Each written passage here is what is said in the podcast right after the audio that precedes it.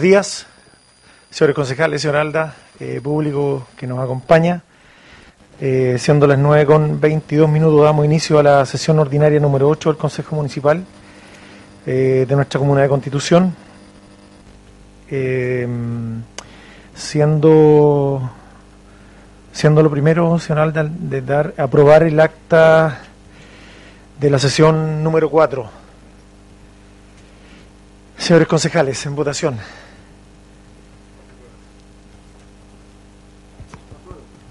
Apruebo, alcalde. Perfecto. Apruebo. Ya. La está cinco. La está cinco. Ya. Eh, siguiendo con la tabla que tenemos. ¿Tenemos la acta cinco, tenemos? Sí, a eso voy. Ah, sí, ah, ya. Eh, so- solicito también la votación del acta número 5. Señores concejales, en votación. Apruebo, alcalde.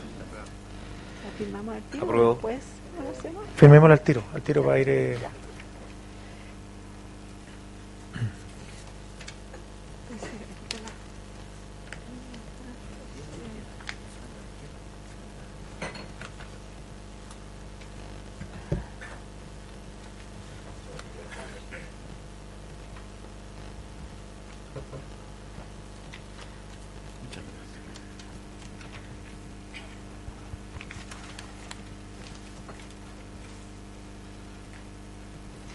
Bien, mientras...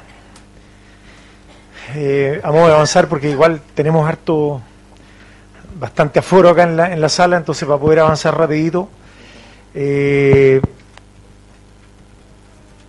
vamos a... Antes de dar inicio, quiero enviar un saludo afectuoso a todas las mujeres de nuestra comuna. Hoy se conmemora un día muy simbólico, muy significativo para la mujer a lo largo de la historia y, y que hoy, en estos días en realidad, más que hoy, eh, se ha puesto, eh, se, han, se han ido recuperando espacios desde, desde la mirada de la mujer en relación a la, a la sociedad.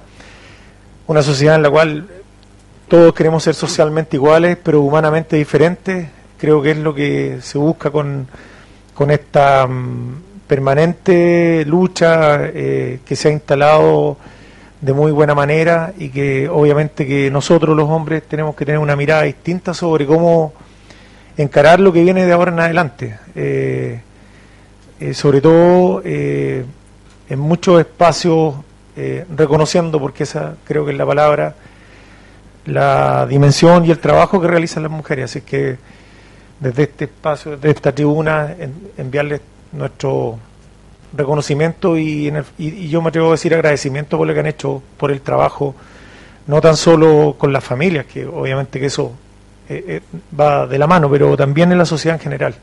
Así que esperemos que también es nuestro país que está pasando por un proceso importante de cambio, eh, que también en la comuna también esos cambios se noten, sean, sean evidencia de, que vamos por una sociedad más, más justa, más digna, más igualitaria para todos y todas. Así es que desde este lugar, para todas las mujeres de la comuna, un gran abrazo y, y todo nuestro respeto a cada una de ustedes. Bien, eh, vamos a vamos a pasar rápidamente eh, a la tabla para que podamos después entrar en, en los detalles que, que nos convocan. Eh, señora Alda.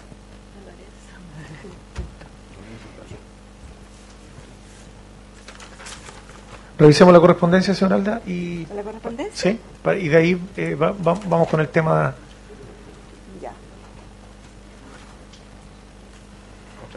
En la despachada tenemos el memorándum número 7 que remite a acuerdo de departamentos municipales señores concejales.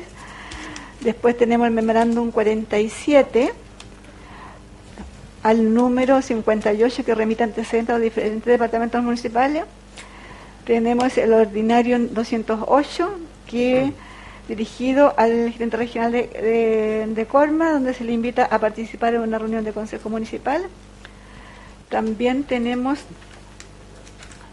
el ordinario 207, eh, dirigido al director regional de vialidad, Y el ordinario 209 al señor coordinador programa COVID, también fue un acuerdo, son acuerdos de consejo, pero él respondió señalando, dice que respeto a invitaciones extendidas por el señor alcalde, dice jurisdiccional don Fabián Pérez Herrera, para asistir a reunión de consejo municipal, debo comunicarle que su requerimiento ha sido derivado a mi superior jerárquico para que en uso de sus facultades y en conocimiento de la autoridad sanitaria regional instruya mi asistencia a dicha asamblea o a quien la Ceremi de Salud faculte para tal acción. Eso fue lo que solicitó el concejal Segovia.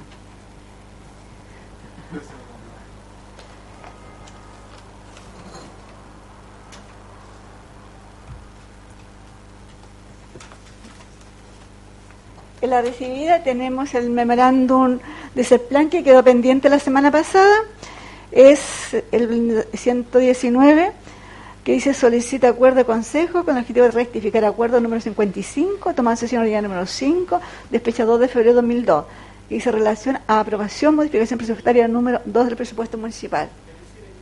Bien, ella sí iba, de ese plan iba a venir a explicar. ¿Paso? ¿La dejamos? Bueno. Eh, también, eh, señor alcalde, hay un memorándum 162 de asesoría jurídica, que es una información en relación a un compromiso que se hizo con, el Consejo Municipal. ¿Se lo entregamos a los señores concejales? Sí, ah, sí, sí, sí.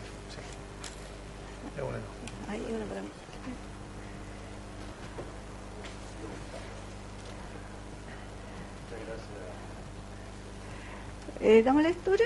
¿O eh, me ponen 262 de serie jurídica, dice. Señora Alda, es que creo que no es necesario para que lo vean primero los ah, concejales y ya. continuamos. Ya. Entonces. Dos. El memorándum 393 de la señora señorita Carolina Manríquez Cáceres, directora de Desarrollo Comunitario. Dice, junto a Rodal, solicita a usted autorización para continuar del programa de desarrollo local PRODESAL que beneficia directamente a 357 familias de agricultores en la Comuna de Constitución a través de una unidad operativa territorial. Conforme al anterior, se solicita el aporte municipal al programa sea de un 20,71%. Entre paréntesis, es utilizado para actividades complementarias y el complemento de movilización del equipo técnico.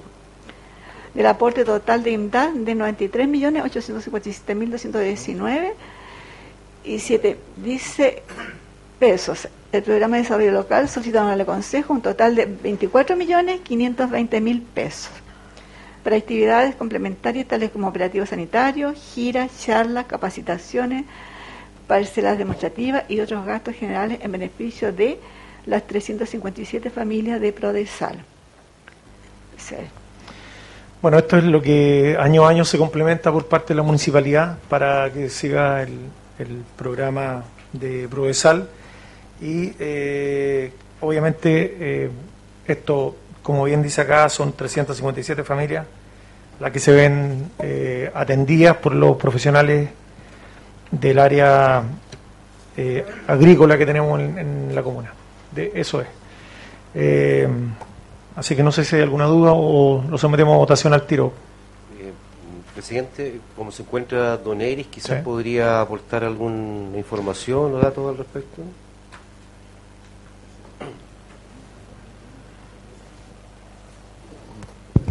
Eh, buenos días, eh, señor presidente y con, concejales. Y bueno, antes de todo quiero dar un saludo muy especial a todas las mujeres campesinas que con amor y dedicación trabajan en el campo de nuestra comuna. Eh, bueno, el programa Progresar Está atendiendo más de 30 localidades con 6 profesionales y lo importante que se ha hecho durante este año, sobre todo ahora, es que se ha incrementado las parcelas demostrativas. Entonces, eso viene de la mano al tema de la innovación, capacitación, digamos, con el tema de los campesinos durante esta temporada. Así que, eh, obviamente, el apoyo que recibe el municipio referente a esto se, va, se ve materializado en el tema de todo lo que es la innovación y capacitación e investigación incluso con, con, nuestros campesinos. Así que eh, lo que se está haciendo de un año para otro más o menos es un aporte cercano de 24.520.000 pesos y obviamente eso va en beneficio de las 357 familias para el trabajo que se hace día a día en el campo. Así que eso, no sé si hay alguna eh, pregunta puntual en relación al programa o, o, a lo que se está haciendo en estos momentos. Bueno, primero que nada, alcalde, eh, saludar a todas las mujeres de la, de la comuna, eh, desearles que tengan un muy bonito día y la verdad es que sigan luchando por todos sus derechos, por todo el trabajo que han hecho, han hecho de distintos ámbitos para el aporte de, de su familia, de la comuna y del país. Así que eh, desearle al nuevo gabinete, que está incorporado por muchas mujeres también, el éxito del mundo en su gestión de los cuatro años de gobierno que viene ahora. Alcalde, eh, con respecto al tema de Provenzal, eh, quería preguntarle a Eric, eh, ¿sigue en aumento las solicitudes de para poder crear un nuevo Provenzal o gente en lista de espera? Eh, sí, en estos momentos tengo cerca de 100 familias y, cada día debería poder seguir sumando.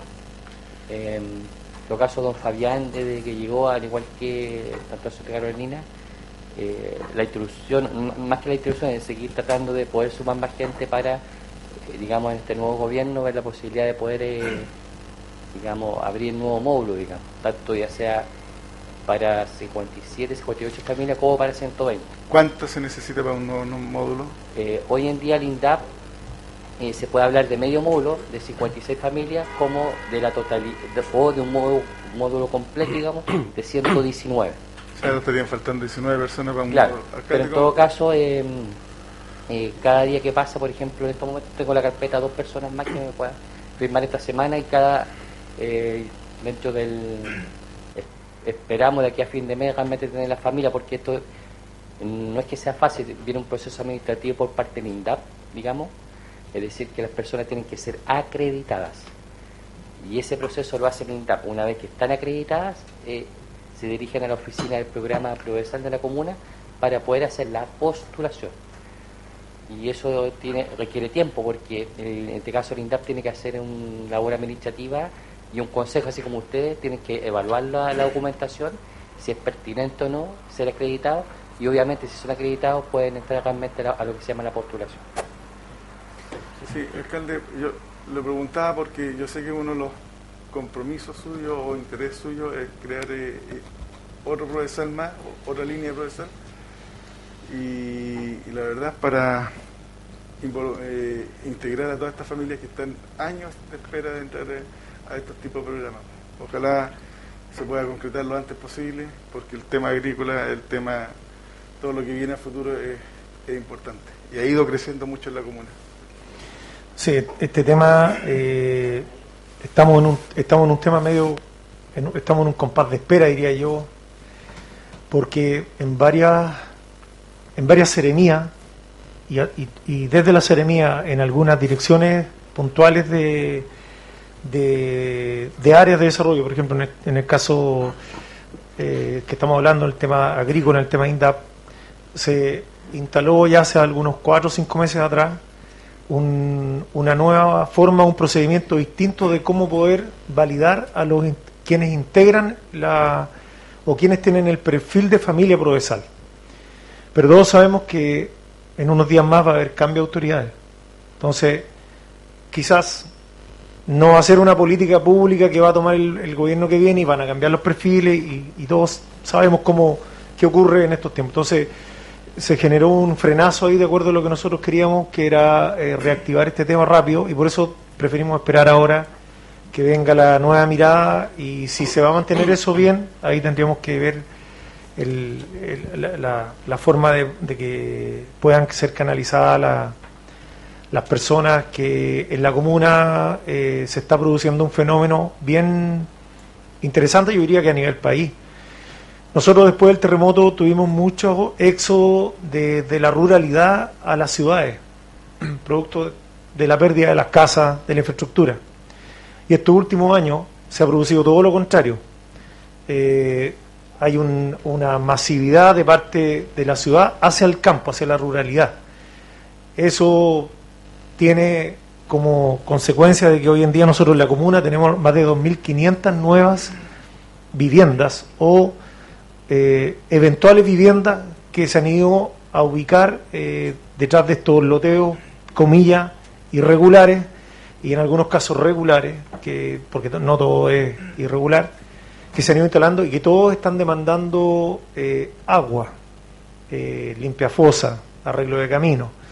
Y dentro de eso, dentro de eso está este tema de la, de la pequeña agricultura, que es una agricultura de autoconsumo que tenemos en la comuna, y por eso es importante formalizar un nuevo provesal, porque no es tan solo en los sectores más lejanos que uno está observando este, este fenómeno, sino que también sea con mucha fuerza aquí en, la parte cercana a Constitución. Bueno, y la verdad, alcalde, eh, como todos sabemos que, que el desierto se está trasladando cada día más para la zona central, eh, ya hay muchos eh, grandes agricultores que están pensando y andan buscando terreno para hacer las plantaciones especialmente de árboles frutales. Entonces ahí, ahí INDAS también está apoyando, va a empezar a apoyar bastante y a lo mejor va a dejar, por eso me preocupa, porque a lo mejor va a dejar atrás un poquito al pequeño agricultor y darle a lo mejor en esta zona que ya se está empezando a ver eh, eh, prioridades, o sea, darle más prioridad a, lo grande. Entonces el, chico necesita mm. mucho más apoyo y también Eri, eh, a lo mejor es bueno trabajar con empresas externas que ponten el sistema de del agua, de buscar recursos para hacer pozos profundos. todo lo que significa eh, de la ayuda de, para el agricultor, especialmente para el tema hídrico. Yo eh, estuve el otro día en, el Licantén y ahí hay instalada una empresa donde está trabajando con todos los agricultores en el tema de conseguir recursos para riego, proyectos de riego, proyectos de, de pozos profundos. Entonces, eso hace falta a lo mejor traer esa empresa o hacer, contactarlo y poder ayudar un poquito más a los agricultores. Bueno, eh, Igual que hace un alto ahí, nosotros desde hace como un, año o dos años venimos trabajando fuerte el tema de riego gracias a lo que ha pasado por el tema de la pandemia. Hubo un tema de redistribución por parte del, gobierno regional, digamos, a través del, del GORE, del CORE, perdón, eh, em, recursos exclusivamente para riego. Y en la comuna nosotros hemos batido un récord, cosa que eh, prácticamente se han hecho más de 61 proyectos de riego de muy buena calidad, de buen nivel tecnológico para, entre comillas, solucionar en parte la problemática al 100% y eso se ha materializado cercano, si no me equivoco, en 170 millones de pesos. Y este año, si Dios quiere, volvemos a lo mismo, o sea, eh, ya se abrieron los PROM y, ya se hizo la demanda por parte de nosotros los profesionales, por parte del programa Provesar, en este caso, en este caso los agricultores, y ha sido realmente ha sido un trabajo formidable. Y en el punto de vista lo que sí obviamente más que proponer este caso al Consejo y en este caso a don Fabián, es ver la posibilidad en el corto plazo, digo siempre corto plazo porque uno siempre tiene que ver el tema de los recursos financieros, ver la posibilidad de presentar un proyecto de pozo profundo como lo han hecho algunas municipales como Curepto, pagar algunas, que se hace en este caso al, CORE, pero eso siempre estamos sujetos a lo mismo, a, lo, y eso y eso se financia. Eh, pero eso. Eh, hay empresas externas que se dedican a buscar los recursos y apoyar a los agricultores para los grandes proyectos y pequeños proyectos. Entonces, a, eso quería yo apuntar, empresas externas que ellos son en que se encargan de buscar todos los recursos. Claro, lo que pasa es que lo que lo que estoy proponiendo yo, entre comillas, como un profesional, digamos, acá de la comuna, es ver la posibilidad que nosotros tengamos el material, nosotros podamos prestar servicio, ver la posibilidad de nosotros hacer el tema en relación a los agricultores y ver la posibilidad de un plan de trabajo y cofinanciar con el agricultor, pero nosotros hacerlo, no la empresa privada. Eso por un lado. Por otro lado, eh, empresas privadas siempre han existido. lo, que, lo que nosotros hacemos, con, en este caso con los proyectos de riego, son empresas externas que contrata el para hacer los proyectos y nosotros lo que hacemos es levantamos la información. Entonces, lo que, lo, que se ha hecho en este caso con el programa Provenzal es captación de agua lluvia, ver el tema de riego tecnificado y eh, mejorar lo que, lo que hay en riego, que ha sido bastante. Lo otro, en relación al pozo profundo, estoy completamente de acuerdo, pero eso obliga, lo vuelvo a permitir. Hay que copiar los buenos ejemplos que hay, por ejemplo, Curepto, Pagarlo en Gaví, y que si nosotros lo podemos hacer aún más en una zona costera como nosotros. Pero eso habría que trabajarlo, analizarlo, proponerlo y buscar la instancia, en este caso, y más ahora que viene el nuevo gobierno, que viene con una mirada medioambiental súper fuerte. Bien, gracias Eric. Eh, no sé si algo más. Sí, eh, con respecto a lo mismo, Creo que todos sabemos el problema hídrico que, sucede a nivel nacional y bueno también en nuestro en nuestra comuna. Eh, y dos cosas. Una, el tema, sabemos que hay muchas familias que le falta donde acumular el agua de repente. ¿Hay, y, ¿Hay incorporado algún proyecto de adquisición de estanques de agua para familias de los sectores rurales? Y lo otro, no sé si entendí bien lo último con respecto a los pozos profundos, pero entiendo, yo creo que sería una buena idea y una buena política hídrica, y quizá eh, como municipio postular a un proyecto para tener una de, de que creo que en otras comunas se ha realizado y ha dado muy buenos resultados y han solucionado problemas a muchas familias. Entonces yo creo que de repente también podríamos apuntar a algún tipo de proyecto para postular a una máquina de sondaje y nosotros como municipalidad darle el uso, ¿no es cierto?, y las derivaciones como corresponde. Quizá con respecto a eso mismo nos podríamos ahorrar recursos y solucionar varios problemas en la comuna. No sé qué piensa al respecto de en cuanto a la primera pregunta de los estanques, hablemos de acumulación de agua, ya sea estanques plásticos o de agua lluvia o a través de, eh, digamos, de geomembrana, esos proyectos nosotros los venimos desarrollando hace más de hace más de 7, 8 años. La gran diferencia, lo vuelvo a recalcar, que este año a través de la pandemia, como no se pudieron colocar los recursos como bien debido, debido al, tema administrativo, nosotros hemos apalancado una gran cantidad de, estanques plásticos y de mejoras en, lo que es acumulación de agua. Ahora, no obstante, nosotros, como los profesionales que tenemos a cargo a, la a los que trabajan diario con la gente del campo, nosotros no tenemos techo. Porque, por ejemplo, para poder regar una hectárea de alfalfa, nosotros necesitamos por parte baja 50 metros cúbicos de, de agua. Entonces, a lo que voy yo es que siempre va a ser factible acumular agua en la medida que se pueda a través de la captación de agua lluvia o también a través de los pozos profundos, o, de noria o de punteras como es bien digo. Pero ese trabajo se viene desarrollando y cada vez mejor.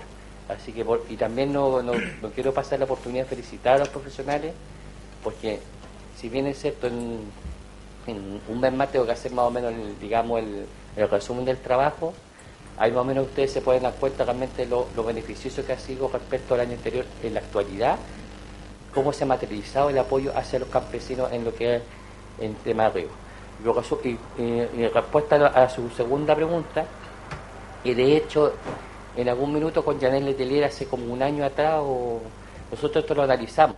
Incluso yo le mostré la maquinaria, los valores y todo. Perfecto y saber, o sea, más que saber, eh, eh, obviamente hay que tratar de presentar el proyecto acá, en este caso, don Fabián, hay que presentarlo, digamos, al GORE.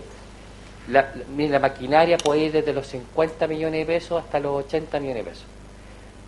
El, en realidad ese, eso no es tanto realmente el beneficio que presta la comunidad. Incluso lo conversamos en algún minuto con Janelle Letelier hace un año, me acuerdo.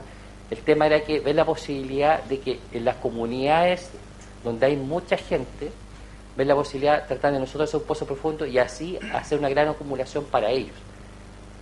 Y así sucesivamente. Pero yo creo que eso eh, siempre van a estar los profesionales y quien habla, digamos, obviamente tratar de ver esto, tratar de hablarlo con CESPLA, qué sé yo, en el sentido de, de, punto de vista ser un, un proyecto mancomunado, de punto de vista social, no solamente la parte social, también la parte productiva.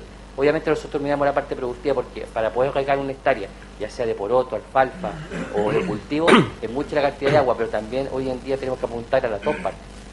Así que eso, así que estamos abiertos y, y, lo vuelvo a reiterar, eso ya se venía viendo, no se había metalizado porque los recursos ya estaban en, su minuto destinados ya, y ahora que viene un nuevo gobierno hay que hacer la distribución presupuestaria y también, como dice Fabián, van a haber muchas modificaciones, porque también dependiendo de cómo qué mirada viene el director nacional o el director de la Comisión Nacional de Riesgo y, para nadie es novedad, yo he participado en lo que son los consejos, eh, los, perdón, los cabildos, los cabildos y viene el tema del agua fuerte. Entonces para nosotros como hablemos de hablemos de toda de todo el secano secano del país.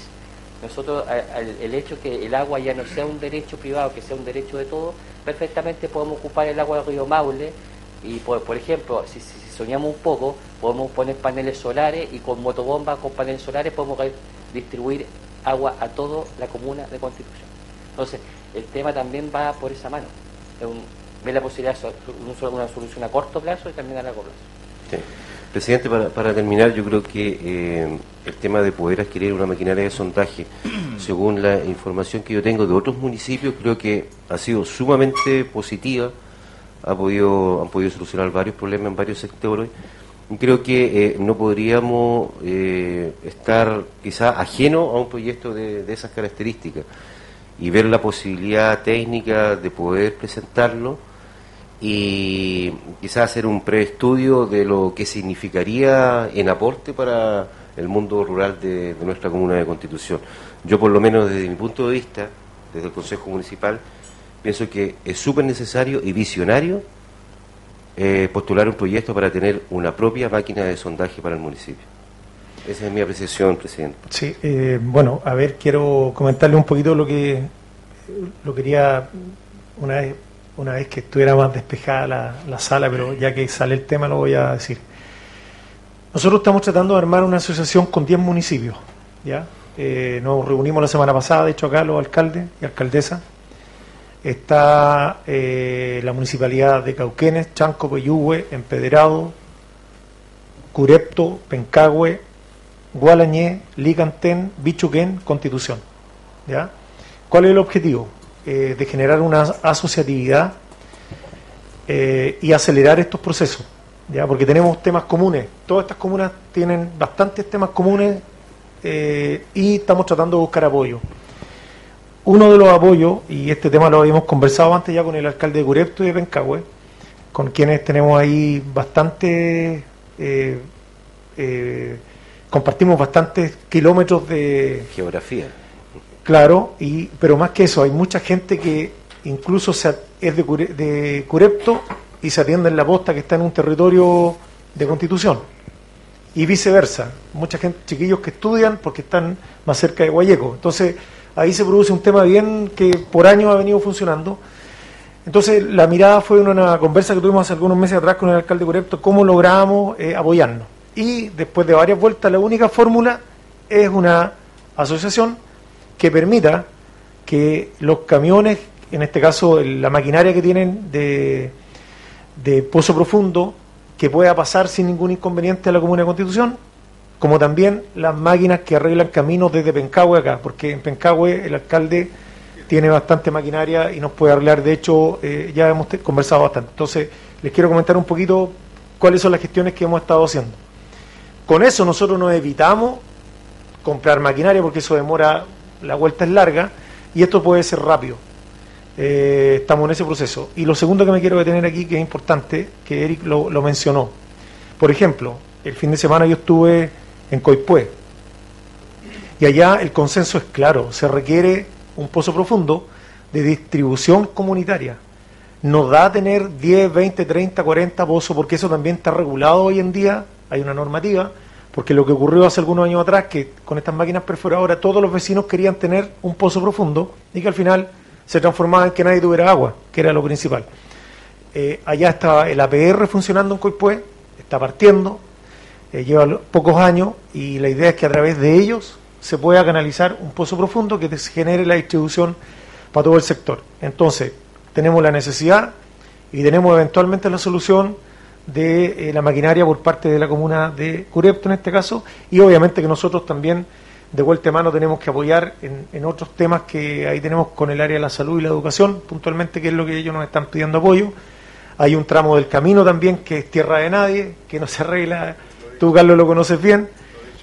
claro, eh, entonces se los comento porque eh, estamos en esa línea, porque uno se da cuenta que el aparataje público es muy lento, el tema del agua es un tema que se requiere ahora. Y lo tercero en esta misma línea es, eh, eh, la semana pasada ya estuvimos conversando también con algunas personas que están muy ligadas con las plantas desalinizadoras de agua. Eh, en Licantén se instaló una que tiene una producción de 250 mil litros diarios. ¿ya? Nosotros vamos a postular a una que tiene la producción de 500 mil litros diarios. ¿ya? Nosotros en la Comuna de Constitución estamos entregando aproximadamente 300 mil litros de agua diarios en estos momentos. Si seguimos con esta sequía y con el cambio climático, que son dos fenómenos que van de la mano, de acuerdo a las proyecciones que ya estamos tratando de averiguar y hemos indagado y proyectado, nosotros vamos a tener una necesidad de 700.000 a 800.000 litros de agua en 5 o 6 años más en la comuna. Si no nos adelantamos, vamos a tener muchas complejidades, porque eso se ve muy reflejado en el verano con la alta demanda de gente que tenemos, que ya no viene a Constitución, viene también a la zona norte y sur, en cabañas, se han ido eh, comprando terreno y se han ido instalando eh, sus casas. Entonces, eh, esto se financia a través de la circular 33, donde ya hicimos las gestiones, tenemos el proyecto, que, que, fue, para ser honesto también y transparente, un proyecto que, que, se armó desde Curepto, está hecho el proyecto, aquí no hay que inventar la rueda, sino que hay que también aprovechar de de ver las gestiones que se han hecho ya con anticipación por muchos años atrás de varias comunas que están al lado nuestro. Entonces con ese, con esa, con esta planta nosotros debiésemos tener autonomía de, acuerdo a la necesidad y la demanda que tenemos en estos momentos en la comuna en los distintos sectores. Con eso también vamos a abaratar costos porque eh, la planta se paga sola prácticamente porque nosotros estamos gastando plata diaria al comprarle agua en Nuevo Sur el agua. Eh, entonces es una ganancia y una utilidad que nos va a permitir, insisto yo, en tener autonomía y no seguir eh, gastando plata eh, eh, de, esta manera con una necesidad tan grande que tenemos de agua de todos los sectores. Así que eso, sobre, esos tres puntos sobre este tema de, para ver cómo podemos mejorar. Y sobre el tema de lo inmediato en INDAP, nosotros hemos postulado ya, nos han llegado 50 estanques eh, se están solicitando 50 más. De los 50 estanques se han entregado 34, eh, eh, perdón, 36, nos quedan 14 por entregar y la verdad que los estanques nosotros debemos tener alrededor de 2.000, por lo menos. entonces estamos muy lejos de alcanzar lo que necesitamos. Y aquí quiero agregar que también estamos explorando la la vía de conseguir guateros, porque hoy en día los guateros son de, no sé, pues de mil, de cinco mil, de diez mil litros, hasta de cuarenta mil litros hay, para el, tema del regadío, que es un tema que también eh, nos afecta, porque en estos momentos nos estamos preocupando básicamente de lo que es el consumo humano del agua.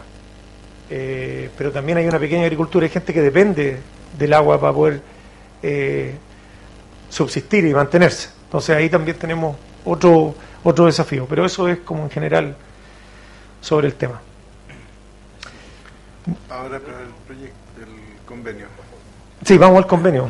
Eh, concejal Michael, usted quería. Una, una, consulta pequeña para las personas que nos están mirando. ¿Cuáles son los requisitos, don Eric, eh, para postular a INDAP para los nuevos que se están inscribiendo? Em, primero, lo más importante es eh, ficha de, ficha, de protección social F, el, de 40%, lo primero. Segundo, eh, ronda valor fiscal con clasificación de uso de suelo. Lo tercero es eh, sacar el certificado viño vigente de la propiedad. Em, si bien es cierto, eh, puede ser propietario, arrendatario, sucesionario, comodatario o incluso ocupante pasivo. Pero en general yo a la gente le digo lo que manda es el tema de la ficha de protección social, porque eso fue hace em, dos, en el gobierno anterior, digamos, de la señora presidenta Bachelet, se tomó esa medida que él era el 40%. Entonces, hoy en día hay que, ese, ese digamos que el, el puntapié inicial, porque las ganas la gente la tiene, tiene de trabajar, tienen, cuando la gente tiene ganas de trabajar, independiente o no, eh, se le abre, se, se, le da la posibilidad sí o sí de poder, digamos, sacar adelante, digamos, su anhelo, digamos. Pero hoy en día el tema es el, el 40%. Y cuando una persona entra con el 40% y después durante los años, no sé, recibe una herencia o tiene más, más propiedades y le sube su porcentaje, ¿ellos lo sacan de progresar o sigue teniendo los beneficios?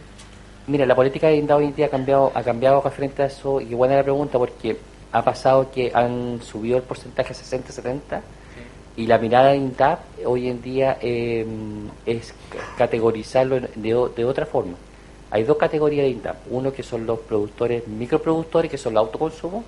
Y cuando pasa lo que usted dice, señor concejal, al aumentar la ficha de protección social, ellos pasan a otra categoría, que son eh, lo articulado al mercado, es decir, categoría 2. Y eso, lamentablemente, eh, por un lado, al agricultor le quitan algunos beneficios.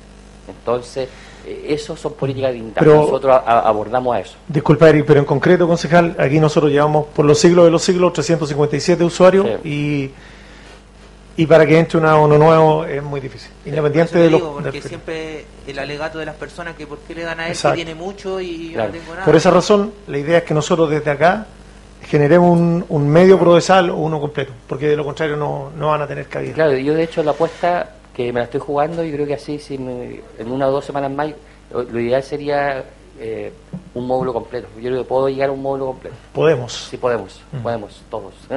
todos. Bien. Eh, concejal. Eh, Solo decir que es registro social de hogares. Ya la ficha de protección Sí, social sí. dejó de existir hace varios años. Sí, sí, sí. ¿ya? Para que quede más claro, porque la gente se puede, puede malinterpretar el tema. Bien. Eh, bien, en votación entonces, después de esta larga introducción. Señores concejales. Concejal Segovia. De todas maneras, alcalde, Vale. buen trabajo buen aporte y buena ayuda para todos los agricultores de nuestra comuna, así que que continúe el programa. Concejal Lorenzo, voy a... Sin duda apruebo. Sí, más, más. Para que se note. ahí. Sí. Concejal García. Apruebo. Concejal eh, Veloso. Apruebo.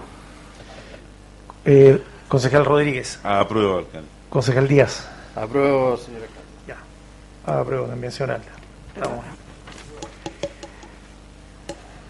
Eh, veamos el tema de que- está Pilar, el tema de mm, que quedó pendiente, por favor, señor Alda, el tema de Secplan.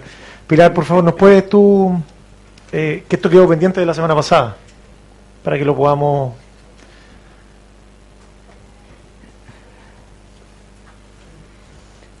Sí, es una modificación a un acuerdo que ya se había tomado. Solamente no hay cambio ni aumento de presupuesto de lo que habían aprobado, sino solamente distribución de programas. Sí, veamos un caso, un caso ejemplar. En, dice servicio comunitario eh, 10 millones y 150. Decía, eh, estaba en servicio comunitario y se cambió a gestión interna. Y por eso los totales cambiaron abajo, pero no hubo aumento de presupuesto, solamente de la sumatoria y esas filas que están ahí son las que cambiaron de programa.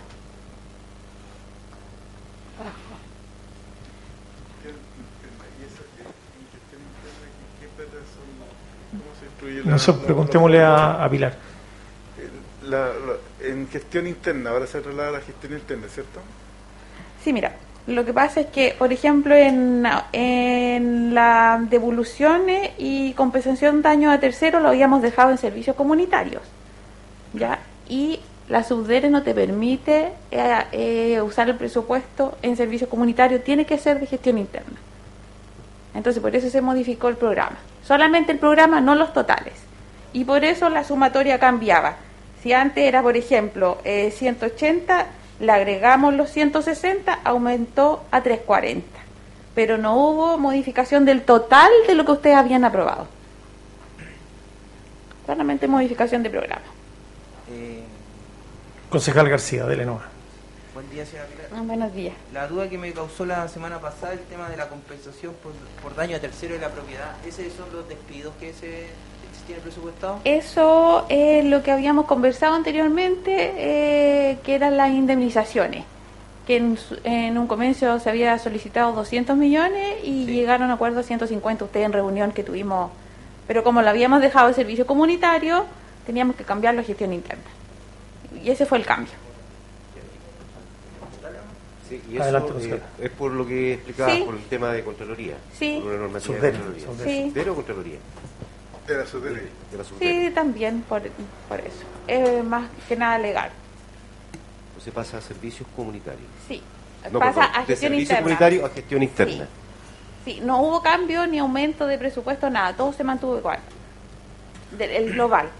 Cambian las cuentas, ¿no? Sí, cambio solamente el, el- los programas, ni siquiera las cuentas, los programas. Bien, no sé si hay alguna duda. Es que ese día, alcalde, eh, ese día cuando conversamos el tema de este dinero, eh, Michelle eh, nos dijo, eh, pensando en que todos los funcionarios que ustedes pidió iban a demandar. Y hasta el día de hoy no todos demandaron. Entonces, los montos no van a ser los mismos. O sea, Le, le- le explico, alcalde, lo que pasa es que esa cuenta es una cuenta que por eh, tema jurídico no puede tener recursos, porque esa cuenta puede ser embargada. Entonces, eh, por estrategia, Exacto. eh, esa cuenta siempre permanece saldo. No ser que haya ya gastos que tengan que pagar, Mm. se va suple- suplementando. Pero esa cuenta siempre debe estar en saldo cero.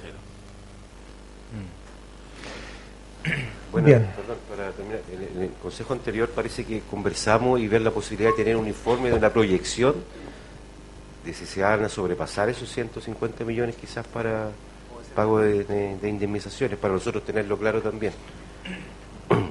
No sé, es- me imagino que al próximo consejo podrá llegar esa, esa información o esa proyección al, al respecto. Ok. Sí, es que eso, la verdad que es difícil poder de- definir porque hay procesos judiciales que están en curso, entonces no, no tenemos claridad. Y hay personas que a lo mejor no van a querer un acuerdo extrajudicial Exacto. y que puede Y, aumentar. y- y ahí pueden desistir también algunos, porque algunos también hay de todo aquí. Sí, presidente, pero es que yo estoy hablando de una proyección, no algo para aprobar como recurso, para nosotros también tener una idea de cuánto es lo que quizás más de esos 150 millones de pesos se puedan gastar. O puede ser Eh, menos. es eso, porque al final nosotros nos encontramos con la sorpresa que vamos a tener que, po- a- por dar un ejemplo, 30 millones de pesos más porque faltaron 30 millones de pesos.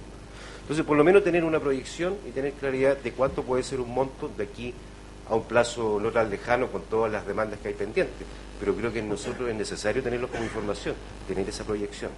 Eso es lo que estoy pidiendo, no una aprobación de, De acuerdo. de recursos. Bien.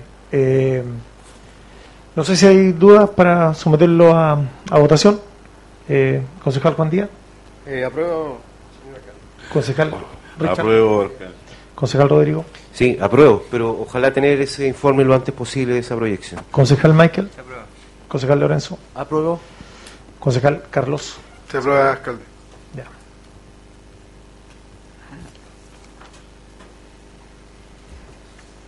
Continúo. Sí.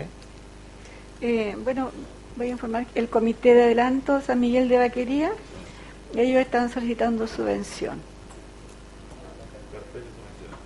¿Sí? Exacto.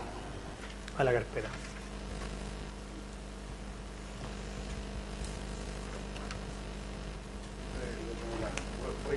Y el Club de Guaso, Alcaldita, un, un- un segundito, voy a apoyar a mi amigo. Pero, alcalde, eh, dentro de ellos, si bien están pidiendo una subvención para comprar eh, más que nada equipamiento Mm.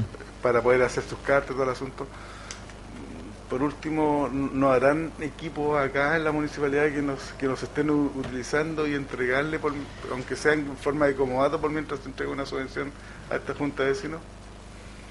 Sí, lo, lo que ocurre, concejal, lo que ocurre es que las subvenciones es un tema que la idea es verlo a la brevedad. Por eso, pero esta subvención ya entra para el 2022, por, por ley, por, por Claro, norma. ahora, ahora. ¿sí?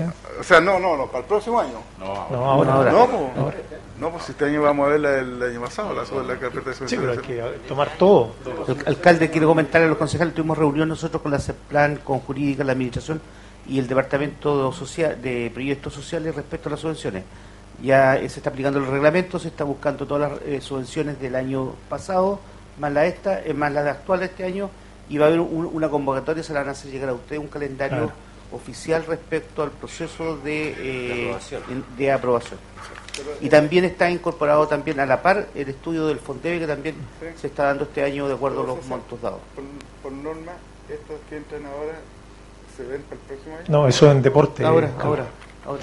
Sí, es que Ah, tengo una duda. ahí. Ahora sí, no, es que eh, está bien, eh, concejal, está bien. Lo, lo que ocurre es que la- las bases de deporte que están acá, para que usted la, la tengan, es las mismas bases que estaban el año pasado y el anterior y el anterior. No las podemos modificar, estas bases, se mantienen tal cual. Entonces, eh, ¿cuándo podemos modificar? Durante este año se tiene que trabajar en estas bases y poder modificarlas para el año que viene. Alcalde, pero se le puede agregar algún anexo. No, estas bases están estipuladas tal cual. Distinto es con las subvenciones y con el Fondebe. ¿ya? Ahí eso es diferente y eso es lo que, eh, por, lo, Sí, por, por lo tanto, lo que estamos haciendo es que el tema del deporte parte ahora, que está aquí, y el tema de las subvenciones, eh, como lo acaba de decir Control, junto con el Fondebe, la idea es que se trabaje en conjunto Pero- para que pueda ser aprobado. Dentro del reglamento hubo- nosotros teníamos un plazo para presentar las, eh, las carpetas, para que entrara la carpeta a subvenciones, un plazo determinado de recibir que la, la esta y, la, y las que posterior entraban. Pero en agosto, Carlos, sí está bien. Todo, sí, le- claro, para que ustedes la revisen. Alcalde, pero la, no, cortito.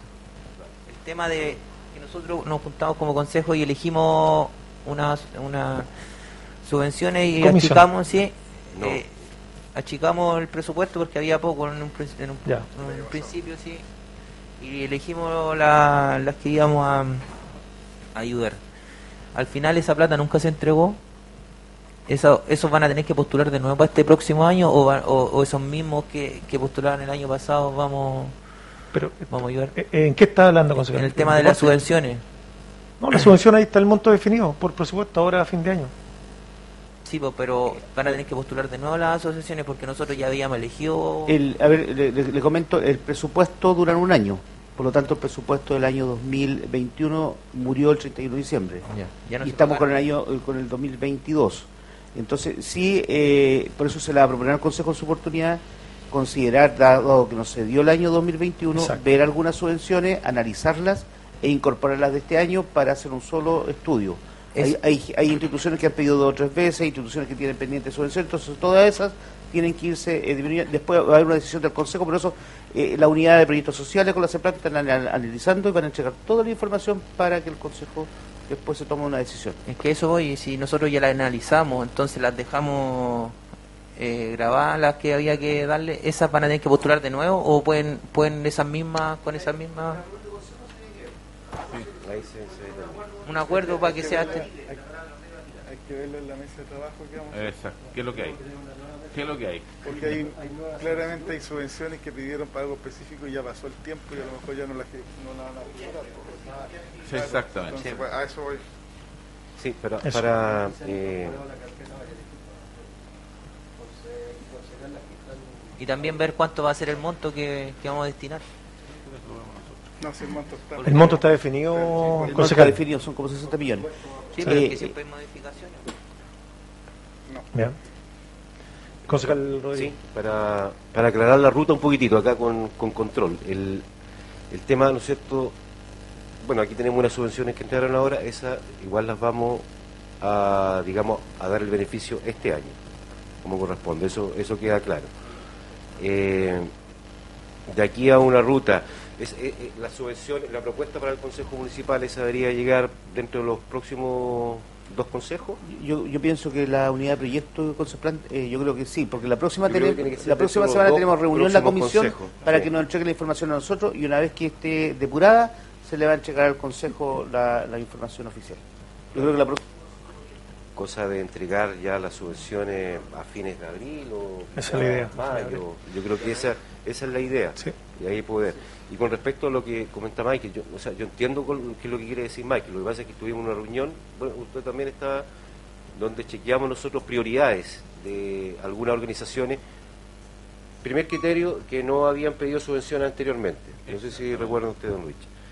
El segundo criterio, que fuesen organizaciones sociales que ameritaban realmente ese, ese tema porque ahí estábamos limitados a recursos por el tema de pandemia y todo eso.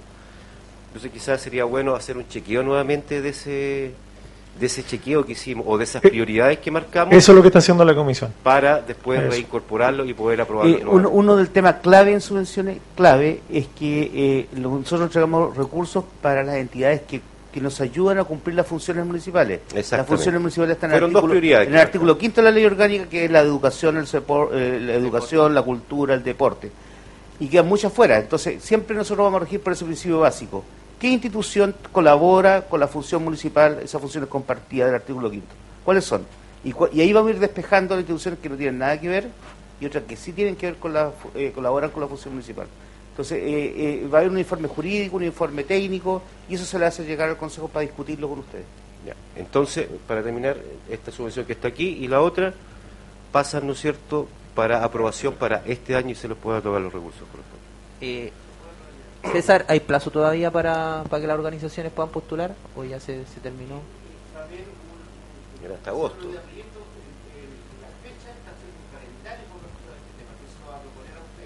¿Ya? Lo que habíamos conversado sí que se pudieran entregar lo antes posible para que pudieran rendir porque siempre tenemos el mismo problema.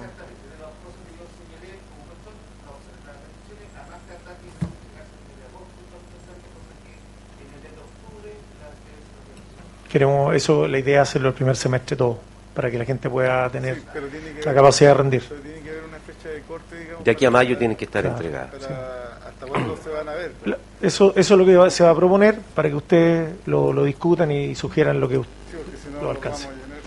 Bien, continuemos. Eh, señora Alda.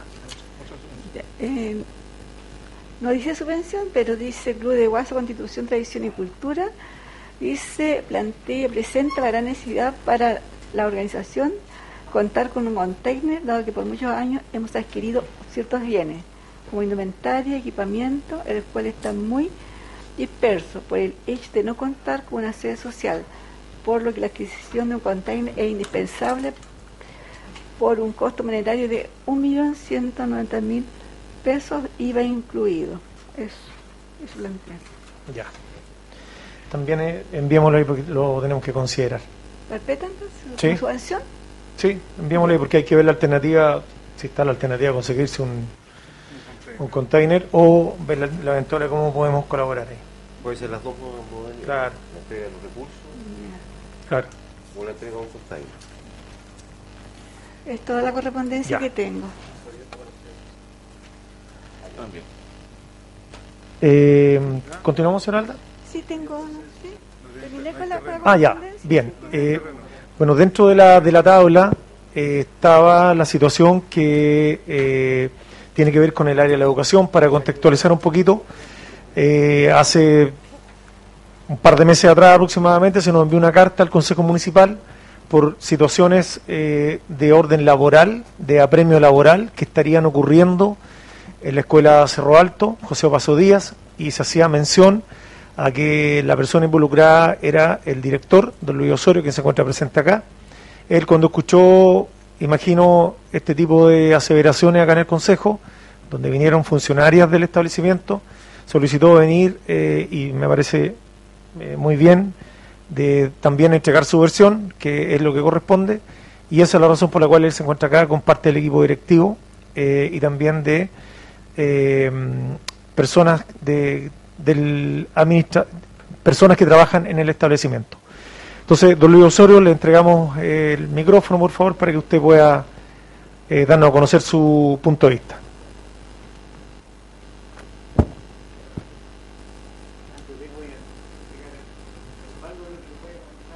Ya, ok, gracias.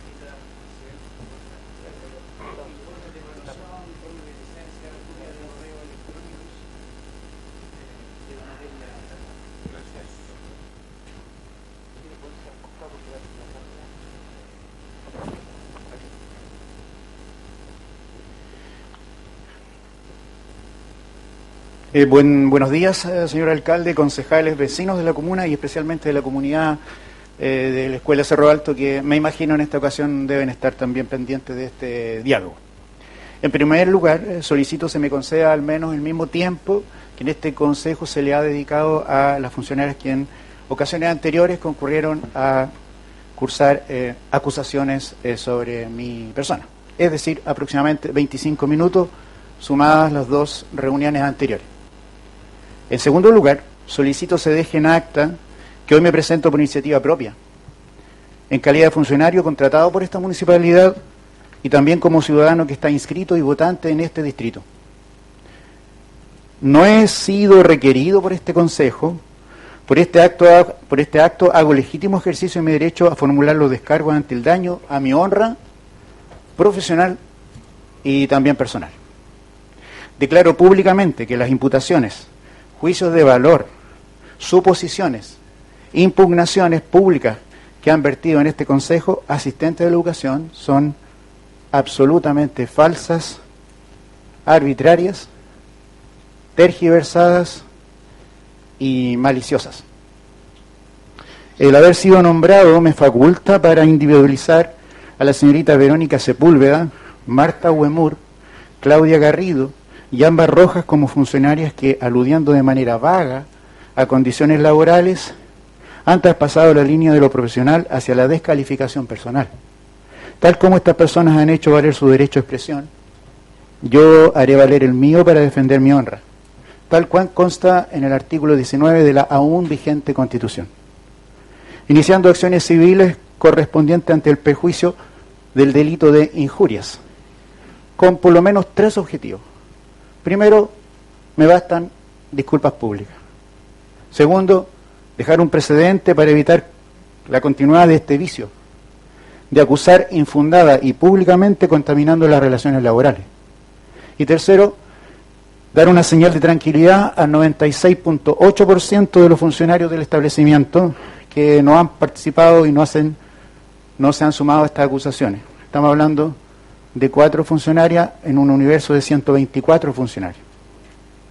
Respecto de ello, ayer en la mañana de manera espontánea me enteré que asistentes de manera colectiva, individual, profesores de manera colectiva, individual, cuerpo directivo de manera colectiva, individual, espontáneamente me manifestaron su voluntad de participar hoy en el Consejo.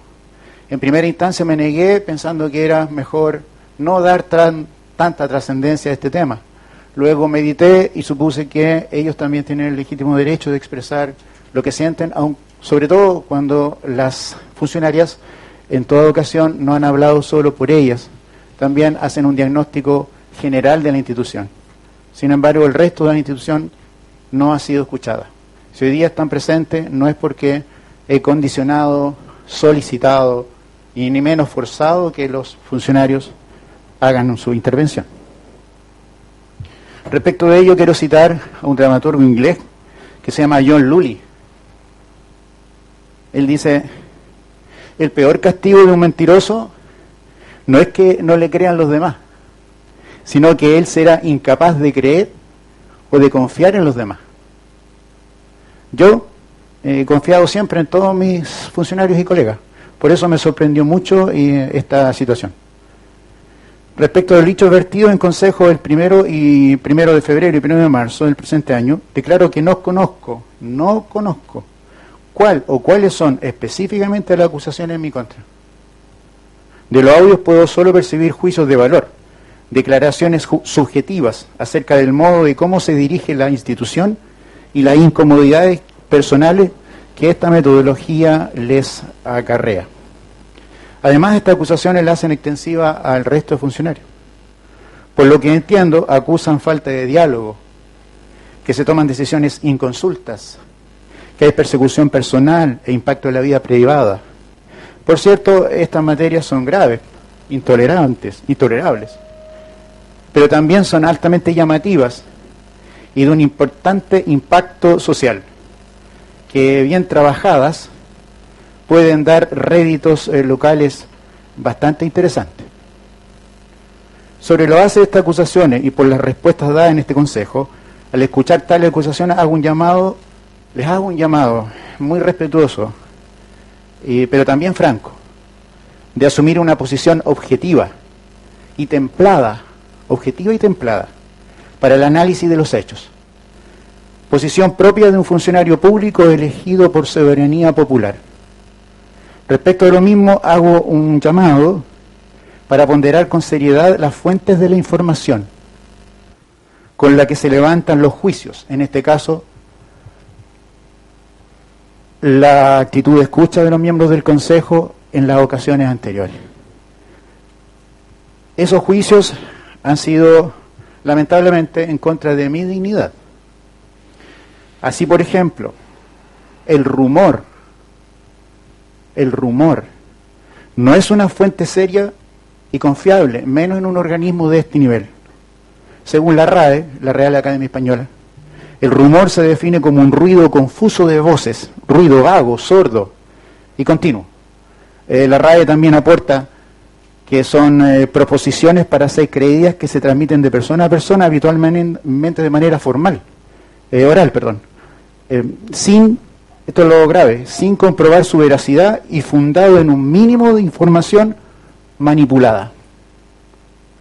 Sobre lo anterior señalo que jamás, jamás, con las cuatro personas señaladas u otros funcionarios he tenido algún tipo de diálogo, entrevista o acto que no haya sido de parte de ellas en tono respetuoso. Esto en los meses que alcancé a trabajar con ellas. De mi parte, tampoco hubo ningún trato que no fuera formal, respetuoso y cortés. Entre otras razones, esto se debe a que ninguna de las señaladas, ha sostenido entrevista o diálogo directo conmigo que no fuera una consulta puntual, muy breve, al pasar en un pasillo o durante alguna intervención en reuniones de asistentes. Durante los dos últimos años todas las reuniones fueron telemáticas. Situación que en el colegio no se daba. Nosotros instalamos las reuniones mensuales con todos los asistentes, como un ejercicio democrático para todos los profesores y funcionarios. La señorita Huemur, ni la señorita Sepúlveda, Garrido o Rojas me plantearon en ninguna ocasión inquietud o disconformidad en sus condiciones laborales o su juicio sobre, sobre mis prácticas y la conducta y la forma de conducir el establecimiento. No fue sino hasta que se les mencionó el requerimiento de cumplir su trabajo conforme el contrato lo estipulaba, que ellas cambiaron el tono y el estilo de comunicación. Cabe mencionar que solo la señorita Ámbar Rojas, a mediados del año 2020, sostuvo una conversación conmigo para solicitarme una ampliación de su carga horaria. De 40 solicitaba 44 horas más de trabajo. A diferencia de las citadas, les reporto antecedentes concretos para ilustrar que estamos siendo testigos, estamos siendo testigos de un montaje cuidadosamente planificado, donde el Consejo Municipal es utilizado como un patíbulo público. Lamentablemente, esto no es inédito en la comuna. Sí lo es para mí, sinceramente sí lo es para mí. Tal vez porque no provenía de esta comuna. El Consejo y la escuela conocen experiencias anteriores similares, con otros fines, eh, pero manteniendo la misma mecánica. Esto es presentar un discurso aprendido, reclutar forzosamente aliados entre los funcionarios para defender una causa, presentar un relato emotivo y a la vez convincente desde el punto de vista legal. Ojalá con un registro audiovisual eh, que sea eh, importante. Al respecto refiero nuevamente la RAE cuando habla del concepto de posverdad. Comillas. La posverdad se define como una distorsión deliberada de la realidad donde priman las emociones y creencias sobre los hechos comprobables con el fin de crear, modelar la, opinión pública e influir en actitudes sociales. A modo de complemento, cito a un analista internacional conocido actualmente, don Marco Moreno, que haciendo alusión a los medios de comunicación y redes sociales, nos dice, comillas, estamos en la época de la postinformación, en la que ya no importa si la noticia tiene verdad, sino cuánta gente la cree.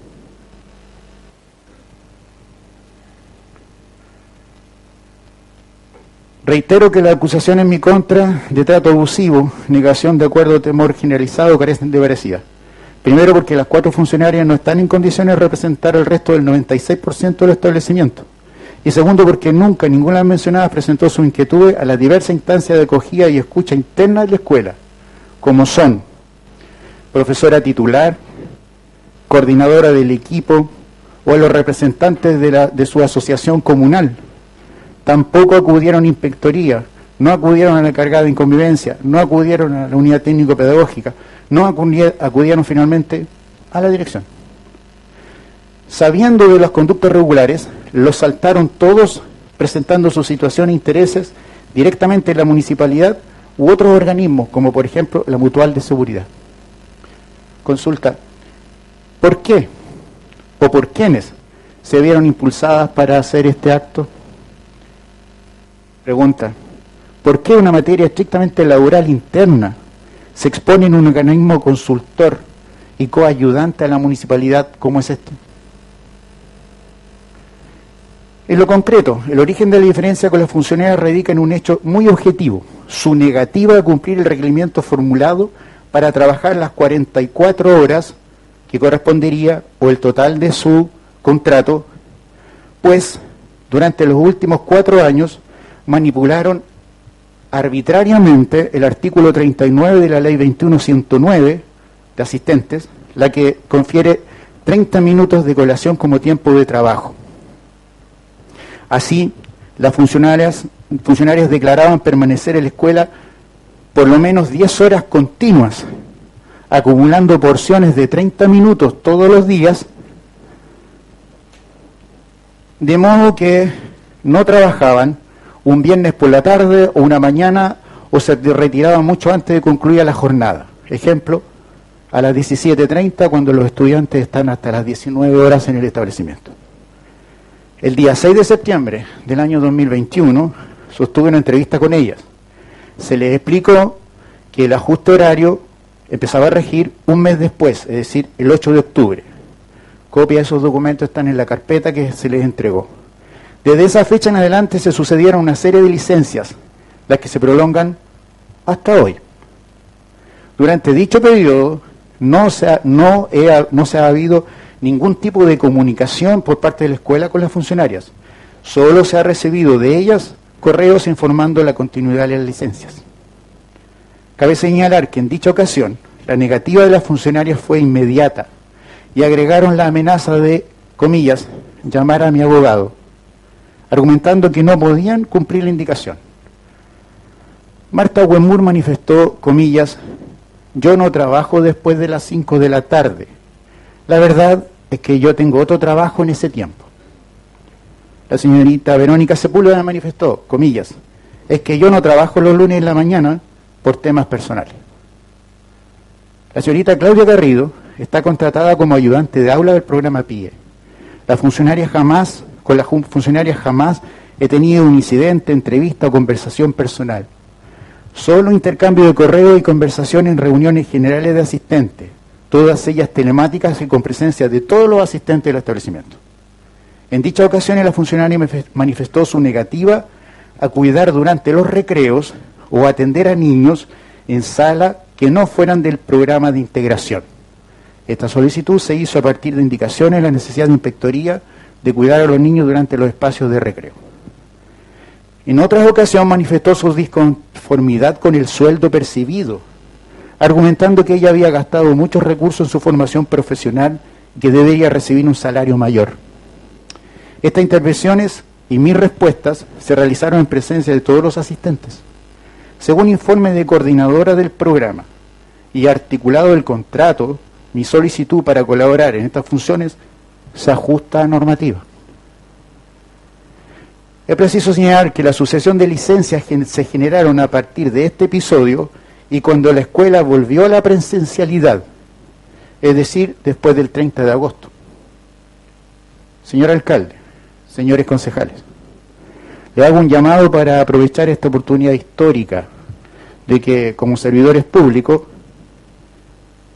estén a la altura de la confianza que los electores hemos cifrado en ustedes actuando con objetividad, rectitud y probidad.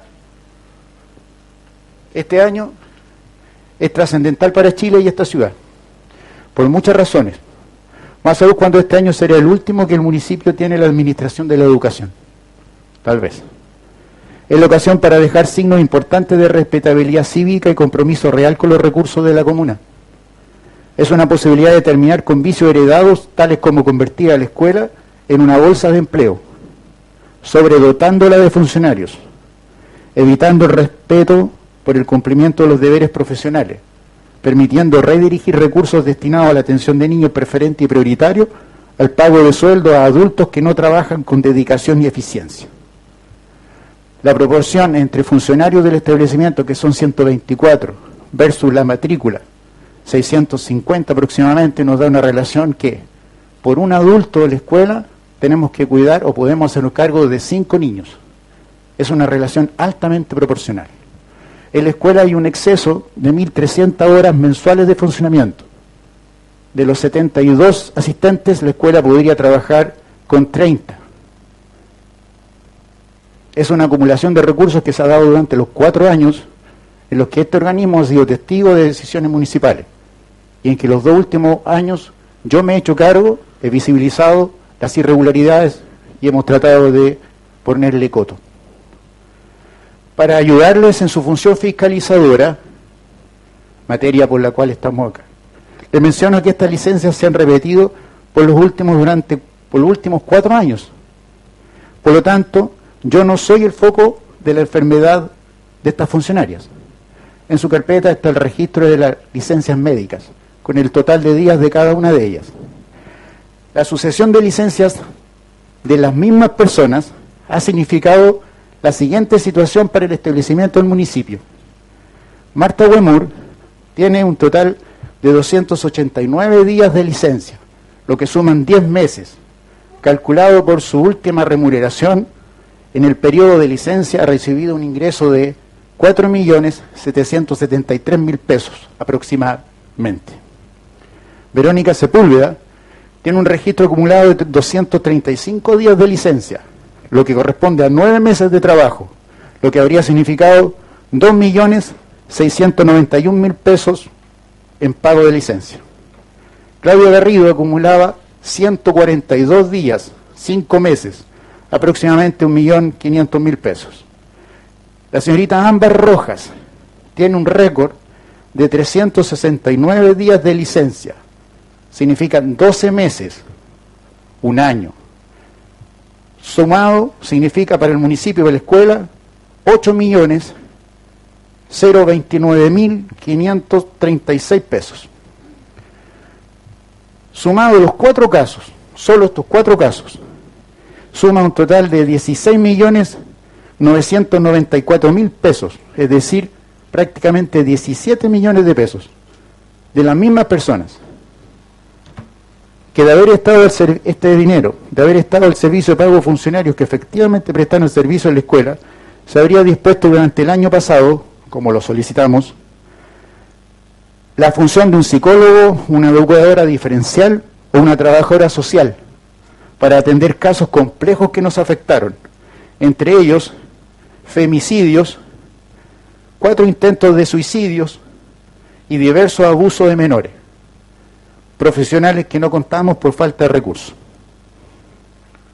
Pregunta, ¿será necesario recordarle a ustedes que estas licencias fueron cursadas en los durante los últimos, cuatro, últimos años en que los funcionarios trabajaban desde sus casas? Pregunta, ¿no le llama la atención que esta situación haya sido sistemáticamente durante los cuatro últimos años permitida? ¿Qué significa para una organización cualquiera cuando un funcionario está ausente por largo periodo y su unidad trabaja con la misma y mayor eficacia que cuando no estaba? Esta situación ha pasado en el colegio, específicamente en la unidad de subvención especial, en fotocopia en el programa PIE.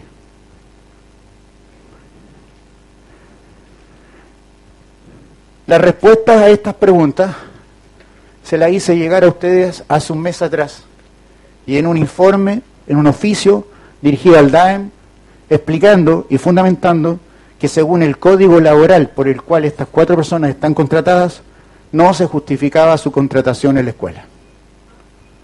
Señor alcalde, señores concejales, la comunidad entera necesita acciones y señales de rectitud, de justicia. Respaldar hechos tergiversados acá, presentados de manera parcial. Aún más, agradecerles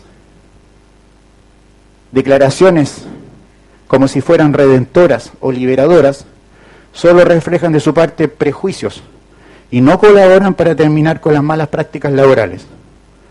En mi trabajo y el de mi equipo directivo solo está presente el principio de trabajar con honradez. Trabajar con honradez.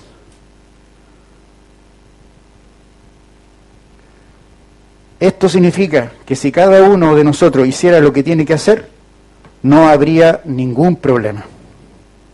Es así que respetuosamente, respetuosamente, le solicito asuman el rol de garantes sociales que por mandato popular ahora detentan, evitando caer en prejuicios.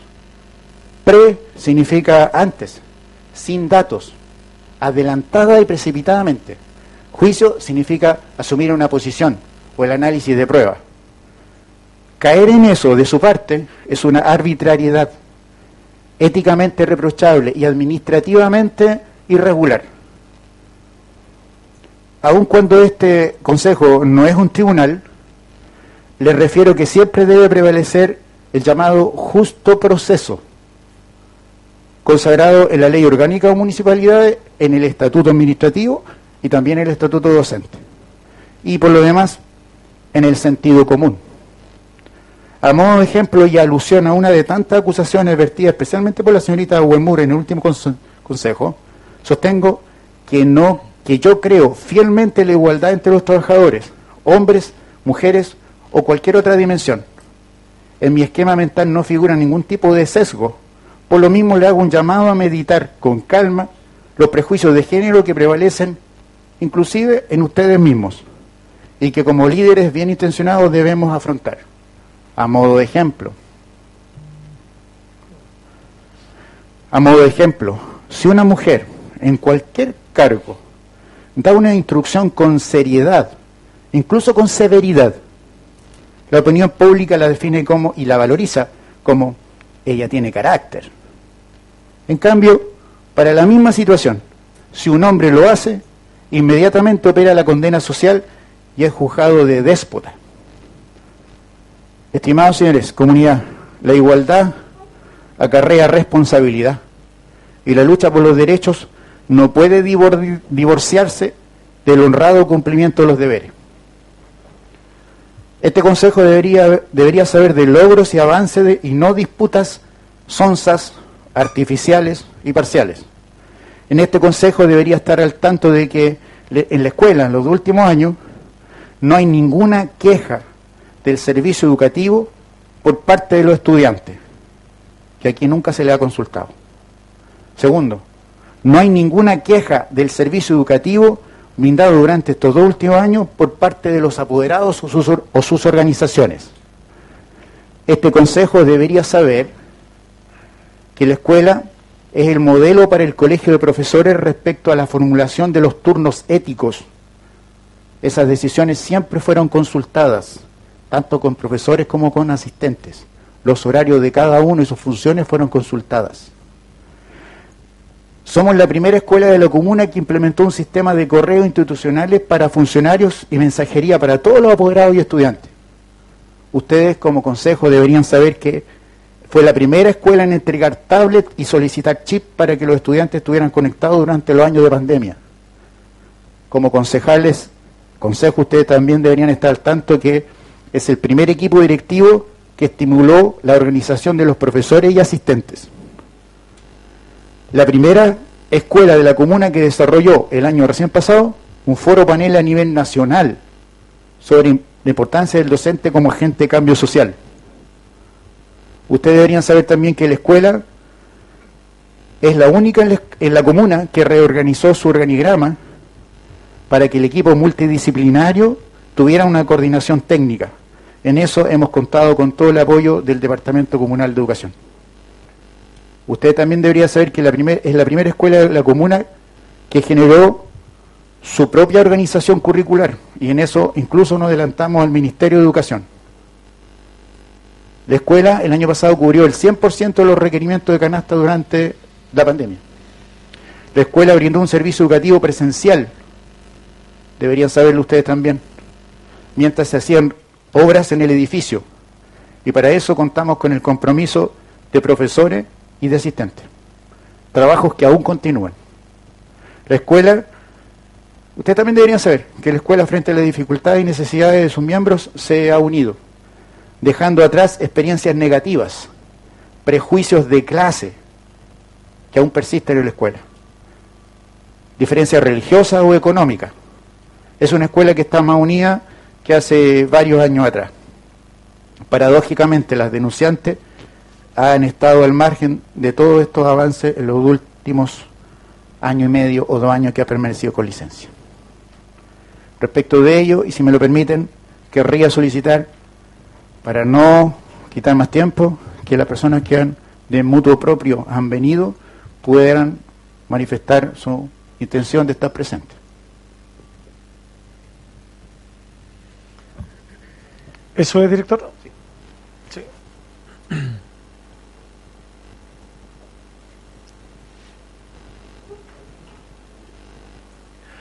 Eh, buenos días, eh, señores concejales, honorable señor presidente.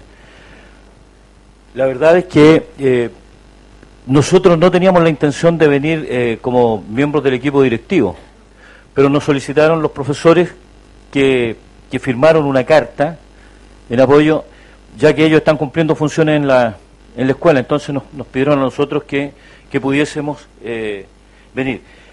Y si ustedes me permiten, hay una, una carta y tiene 37 firmas de profesores. No sé si me permiten leerla o...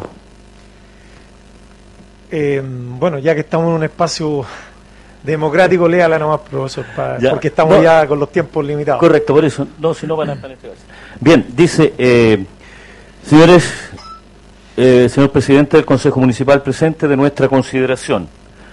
A la luz de los acontecimientos conocidos públicamente en la última sesión, eh, en la última semana a través de la sesión de este Consejo, el día martes 28 de febrero, que aluden directamente a nuestro establecimiento educacional y a su director, don Luis Osorio Jiménez, los abajo firmantes, todos funcionarios de la Escuela Cerro Alto José Paso Díaz, se hacen el deber de dar a conocer a este Consejo y a la opinión pública en general lo siguiente. Uno, en relación a la acusación de acoso, persecución y o agobio laboral por parte del director, podemos asegurar que ninguno de nosotros lo ha sufrido ni lo hemos visto en contra de algún funcionario.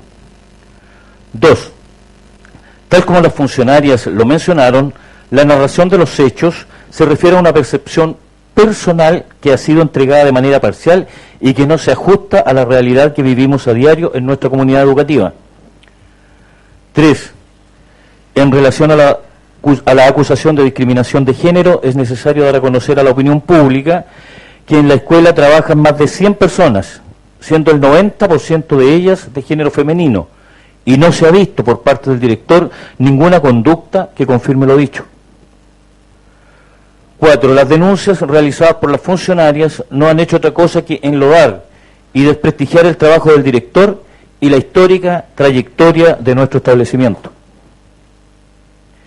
Es de, cinco, es de conocimiento público que existen canales oficiales para atender y solucionar las diferencias surgidas entre funcionarios del área de educación.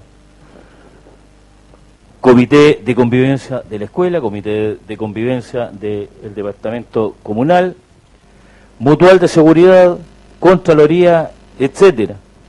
Por lo que consideramos que este organismo, eh, se refiere al Consejo, debiera permanecer imparcial ante estas diferencias personales surgidas y no realizar juicios valorativos cuando se tiene una versión parcializada de la situación. Seis, hacemos un llamado al honorable Consejo a adquirir un rol mediador con el fin de dar término a una situación desgastante que daña el buen ambiente laboral que ha caracterizado nuestra escuela a lo largo de su historia y afecta indirectamente a nuestros estudiantes. Siete, por último, queremos reiterar que no nos sentimos representados en lo absoluto por los dichos expresados por las funcionarias y nos encontramos trabajando normalmente en el establecimiento, preparando el próximo retorno de nuestros estudiantes, poniendo el máximo de esfuerzo en alcanzar las metas establecidas. Sin otro particular, Cuerpo Docente, Escuela Cerro Alto, José Opaso Díaz, y hay 37 firmas que la acompañan, 35 firmas que la acompañan. Bien, gracias, profesor. Eh, en- entiendo También, que... perdón, esto es por el cuerpo de profesores, Sí, pero también, preguntar. sí, también eh, los asistentes de la educación que, que trabajan en la escuela también le pidieron a, a su representante que pudiera venir al consejo. Bueno, buenas tardes a todos y a todas. ¿ya? Eh, voy a leer la carta en representación del asistente de la educación de la Escuela Cerro Alto, Su nombre, por favor. Gisela Rodríguez. Señor alcalde de la ilustre municipalidad de Constitución, don Fabián Pérez, honorable Consejo Municipal. Los y las asistentes, abajo firmantes, porque esta es una carta que firmaron igual mis colegas, por medio de la presente carta venimos a desmentir rotundamente los dichos y graves acusaciones infundadas que pesan en contra de nuestro director de la Escuela Cerro Alto, José Opaso Díaz, señor Luis Osorio Jiménez, por parte de funcionarias del establecimiento. Nosotros, las y los asistentes de la educación de dicho establecimiento, queremos poner en conocimiento a usted, alcalde y honorable consejo, que el 96% de los funcionarios no nos representa el pensar de las funcionarias que acusan a nuestro director. El señor Luis Osorio Jiménez solo cumple funciones en forma profesional y eficiente y educadamente con todos nosotros. Además, queremos manifestar que desde que empezó a ejercer su cargo, jamás ha actuado de forma prepotente, discriminadora y mucho menos ofensivo en contra de las y los funcionarios, sino lo ha hecho de forma profesional, responsable, respetuoso y con altura de y con altura de miras, de acuerdo a cada función que ejercemos en el establecimiento. Los y las asistentes de la educación nos sentimos muy afectados y dolidos por el actuar de algunas funcionarias que hacen acusaciones sin fundamento alguno en contra de nuestro director, además de prestigiando nuestro establecimiento. Queremos dejar en claro que cuando se acostumbra a trabajar en un sistema viciado por malas prácticas y llega un profesional ordenado, justo y equitativo, haciendo que cumplamos nuestras funciones, que por demás eh, son remuneradas muchas veces se sienten ofendidos y discriminados por solo tener que hacer un trabajo. Señor alcalde y honorable consejo, solo queremos dejar en conocimiento de ustedes nuestra apreciación ya vivida en nuestro establecimiento y solo agradecer al señor director por su buen desempeño laboral y de forma muy profesional hacia toda la comunidad educativa. Atentamente, asistente de educación. Aquí también hay firmas de todos nuestros colegas funcionarios, ¿ya? para hacerla llegar. Gracias. Muy bien. Entiendo que ahí están todos los estamentos representados, ¿cierto? Sí, perfecto. Bien. eh, bueno, eh, la, verdad que aquí se pueden hacer lectura de, harta, de hartos temas. Eh, lo primero, eh, comentar que esto, este espacio, el Consejo Municipal, es el espacio de conversación, de debate público de una serie de situaciones que ocurren en una ciudad. El tema educacional estos últimos años eh, ha venido con serios problemas en términos de relaciones laborales, internamente en las comunidades educativas. Esto no es, no es de ahora, viene hace bastante rato atrás en distintos lugares. Hace tres años atrás, cuatro años atrás, ocurrió una situación gravísima en Putú, donde justamente no ocurrió esto. Nunca llegó la discusión al Consejo, siempre quedó en pasillo y nunca se tomaron decisiones.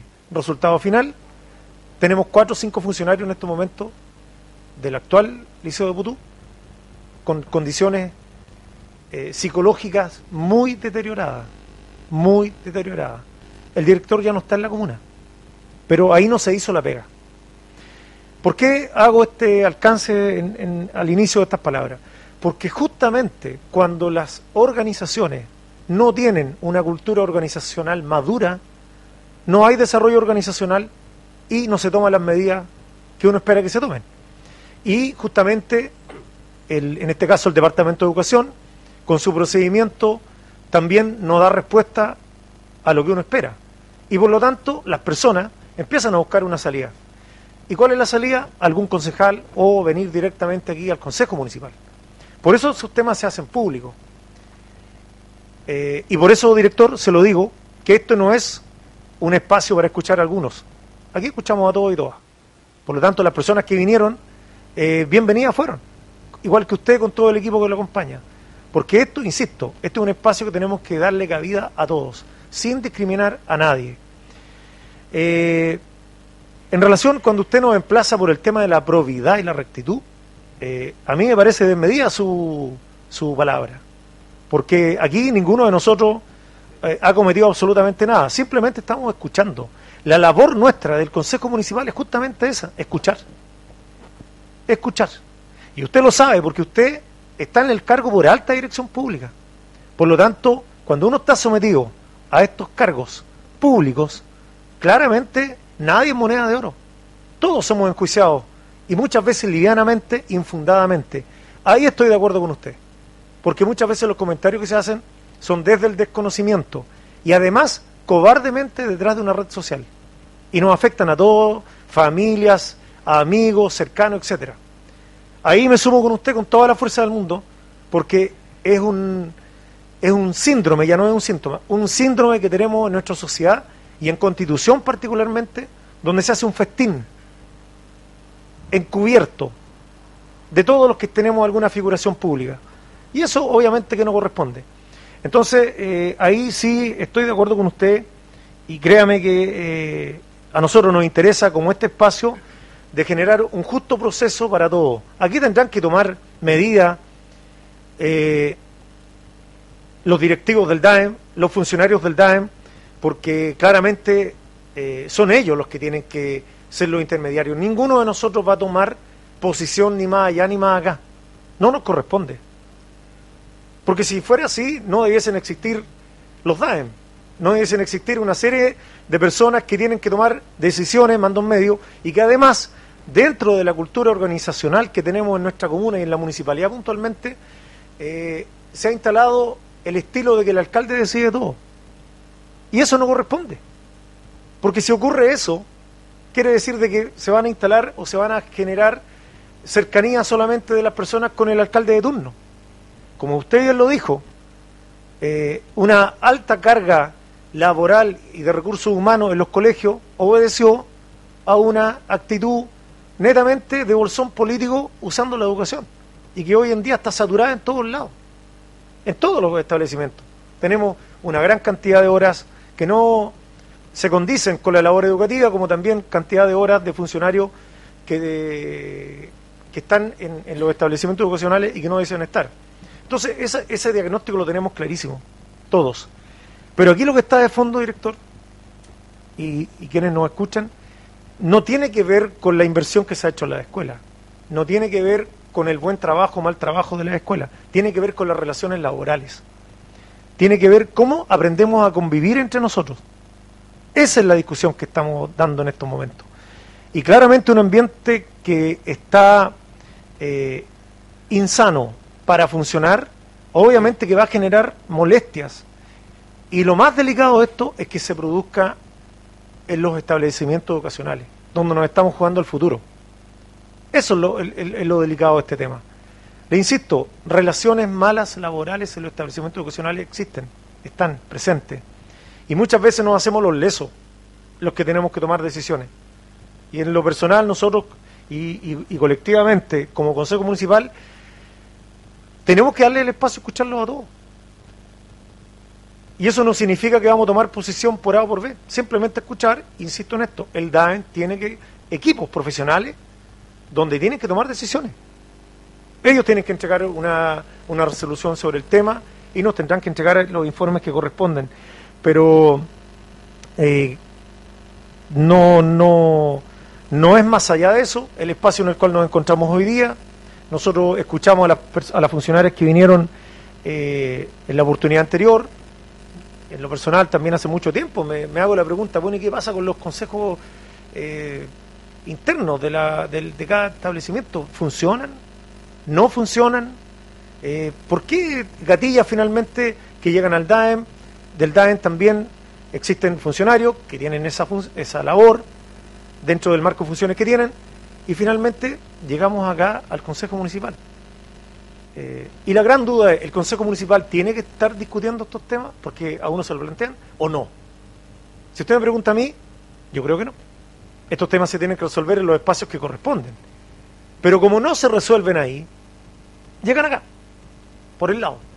Eh, así es que eh, de parte nuestra y, en lo particular, mucho por hacer en la educación. Eh, y más allá de que la educación pase al Ministerio a partir del 1 de enero del 2023, el Consejo, los concejales que estén acá presentes siempre van a tener que tener una, una mirada y una opinión sobre lo que está ocurriendo, porque es de, la, de las acciones más relevantes que pueden ocurrir en una comuna como es la educación. Y nosotros ahí tenemos todo el derecho, insisto, de escuchar y de eh, resolver a través de los mecanismos que correspondan sobre este particular que siempre tiene que existir eh, lo, el debido proceso ante toda acción, sobre todo hoy en día, donde cada vez las sensibilidades son mayores y donde los derechos y deberes también han ido, se han ido poniendo sobre la mesa de una manera bien importante y relevante. Así que de parte nuestra decirle eso eh, a toda la unidad educativa, nosotros nos vamos a preocupar de que de que, de que todo se realice como corresponde con toda la objetividad eh, del mundo y dentro de la verdad, del marco de la verdad, que es lo que nos interesa recordar. presidente. Eso, concejales. Sí. Rodrigo. Es que por eso pregunté antes si a- alguien más iba a hacer uso de la palabra, si no nos vamos a... Un minuto. ¿Puede ser? Porque ustedes ya estuvieron aquí.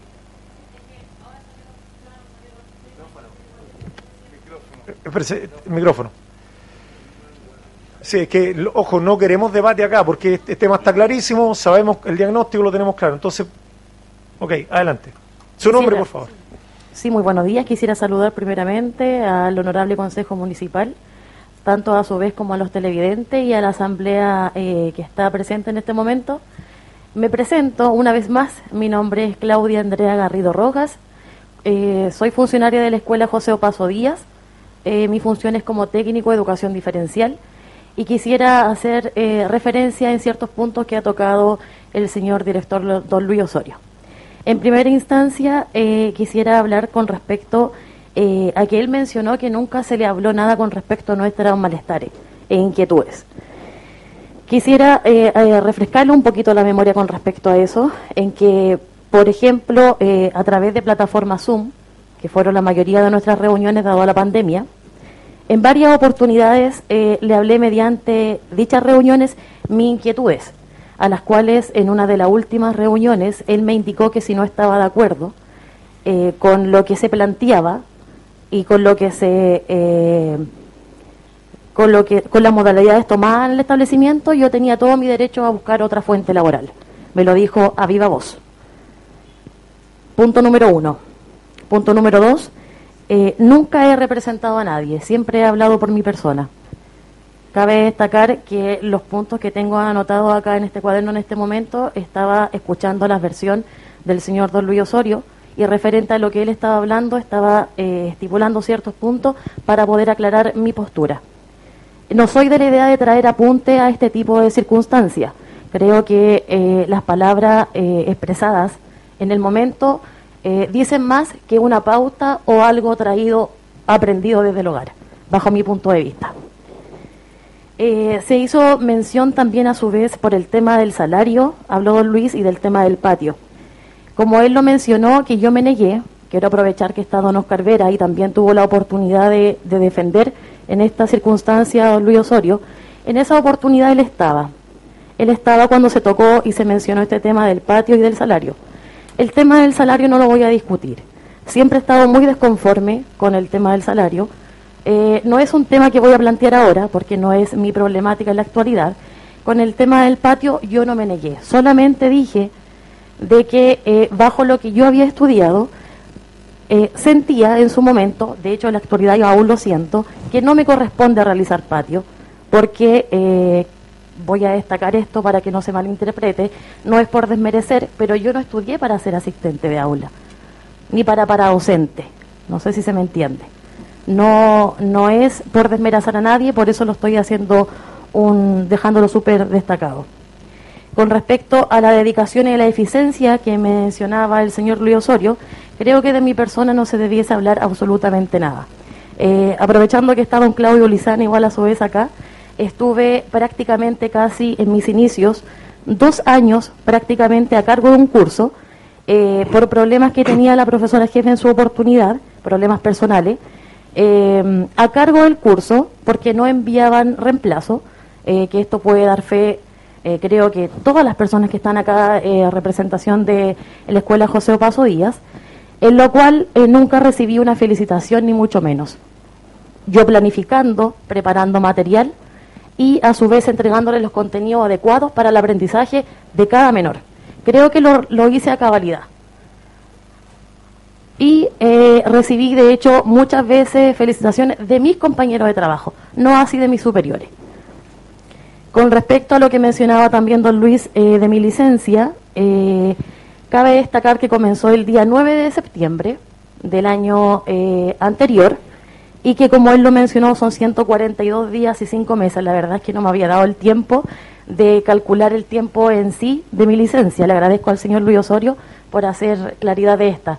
Si ustedes se pueden dar cuenta, lo que acabo de mencionar, cinco meses, que él lleva más de cinco meses en el establecimiento y que bajo las cartas yo relatadas y entregadas a cada una de sus personas, Eh, mi problemática comienza casi desde el momento que él inició eh, con su rol como director en el establecimiento.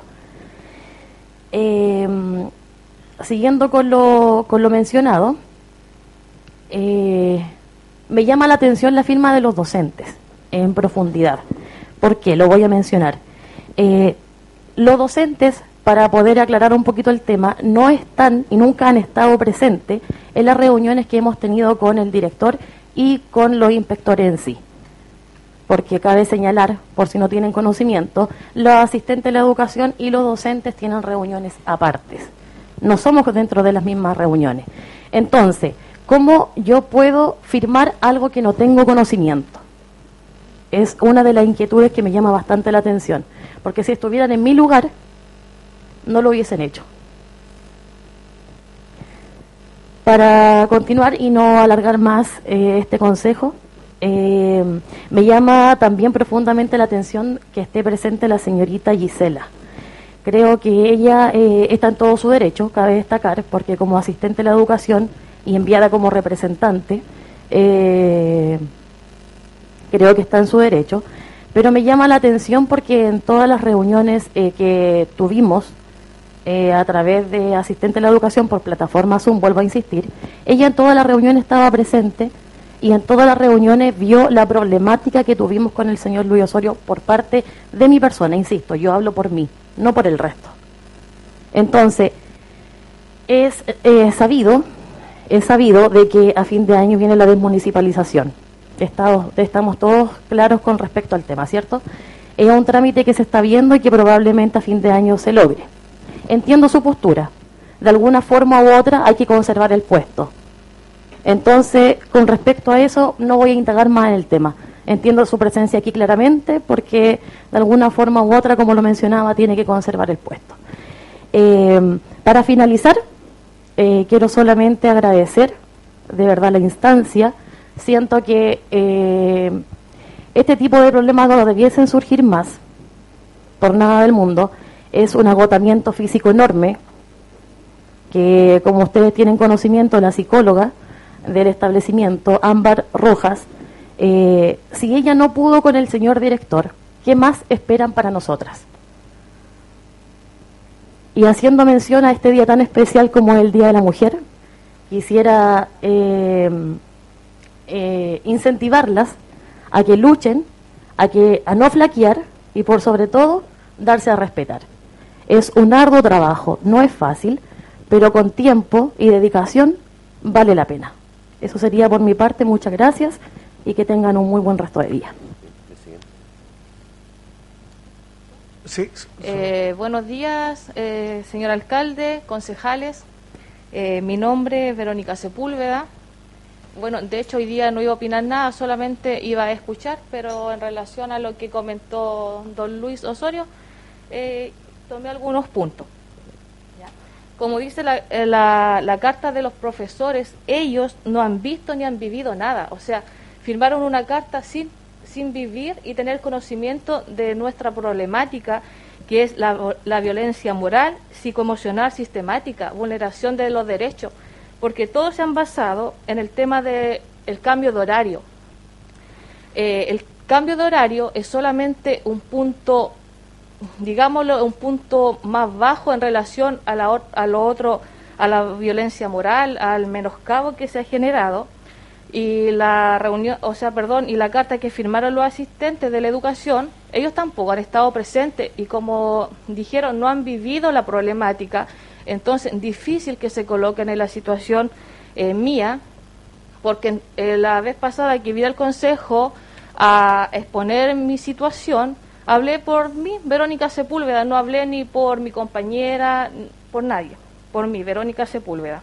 Y me hago responsable de mis dichos porque las acusaciones están basadas y hay papeles de por medio que ustedes los conocen claramente, lo conoce la señora Carolina, directora DAE, eh, la cual también escuché la reunión que se hizo eh, al día siguiente que vinimos a exponer eh, nuestro problema, donde claramente ella menciona que se hicieron, se hicieron la respectiva mediación entre las partes involucradas, que eso no es, no es verdad, no se hicieron las mediaciones correspondientes.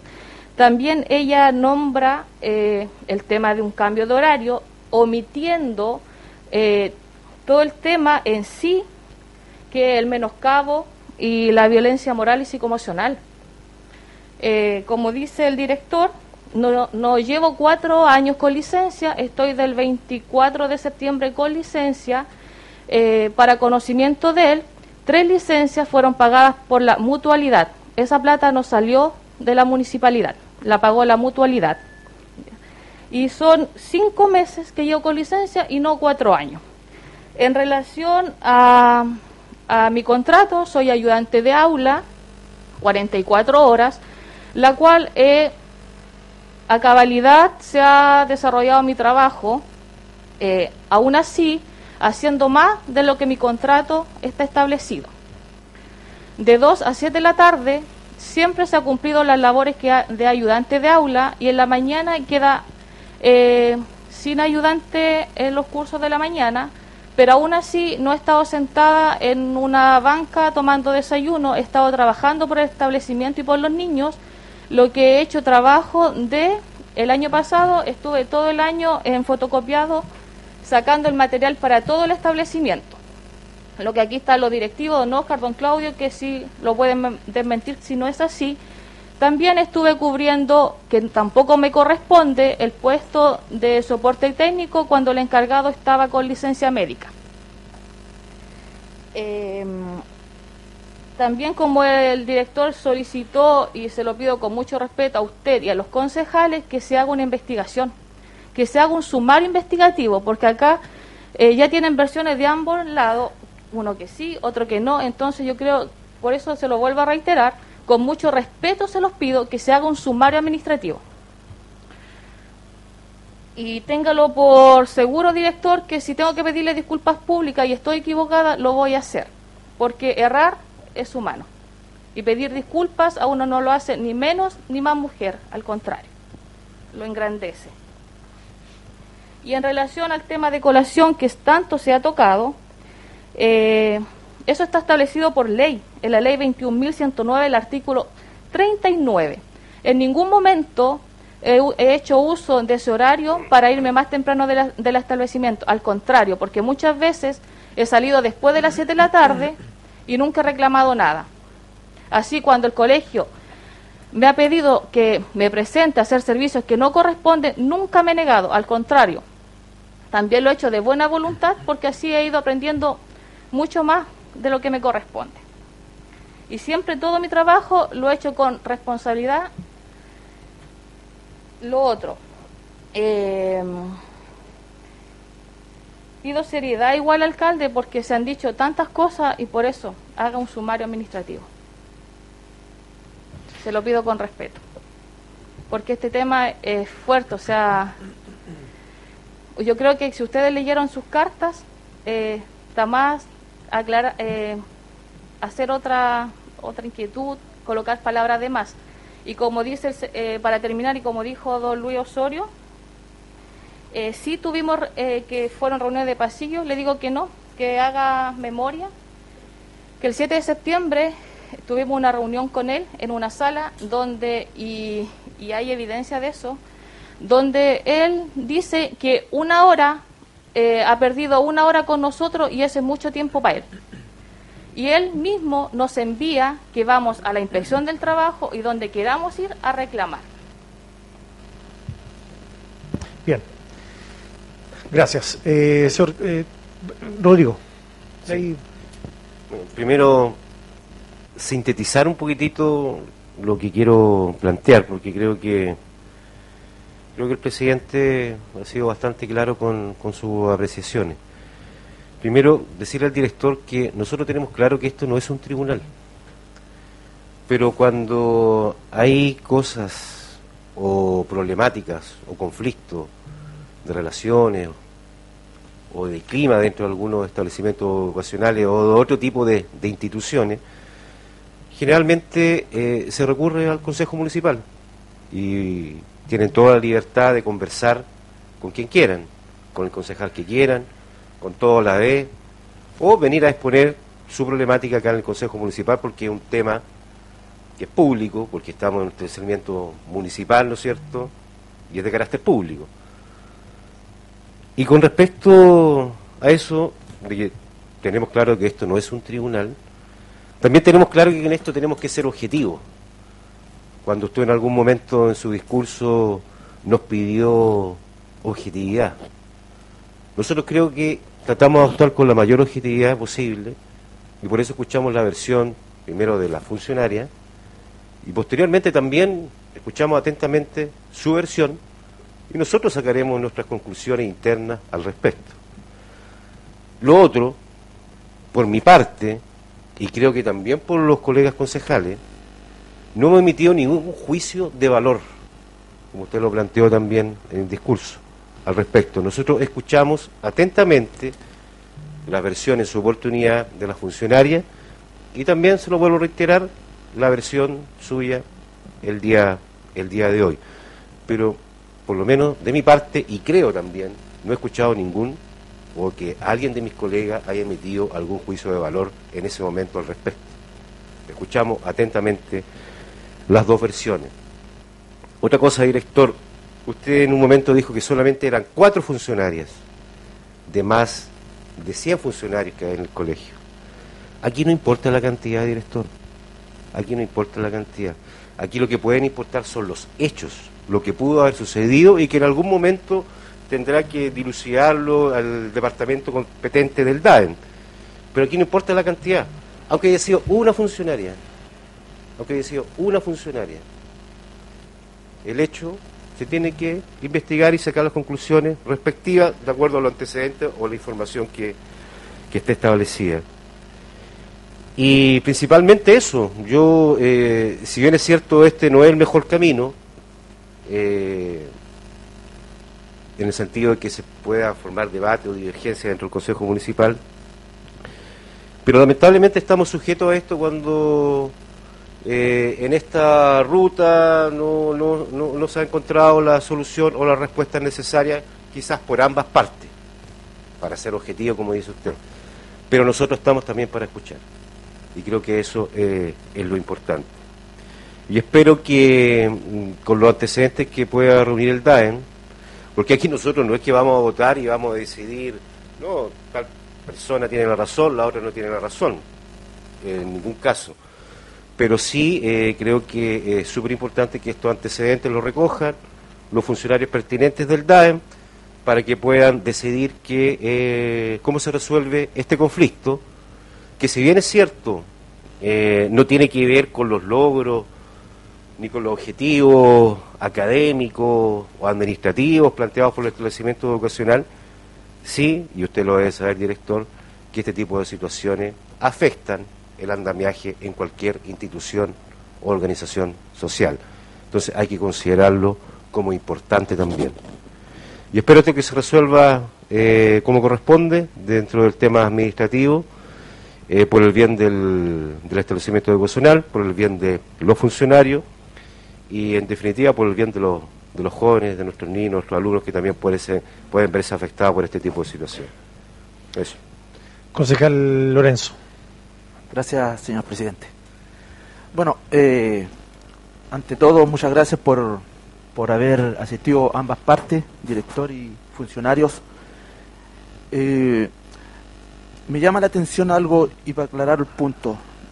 Encuentro en qué sentido no, eh, no encuentro lógico que el director haya dicho de que han estado perdiendo plata la municipalidad o el establecimiento con su licencia. Cuando cada, lo que yo tengo entendido, no sé si estará equivocado, cada eh, trabajador, o en este caso usted, eh, para docente, profesor o lo que sea, están con una previs eh, previsión, en este caso FONASA, y ellos cotizan de su bolsillo.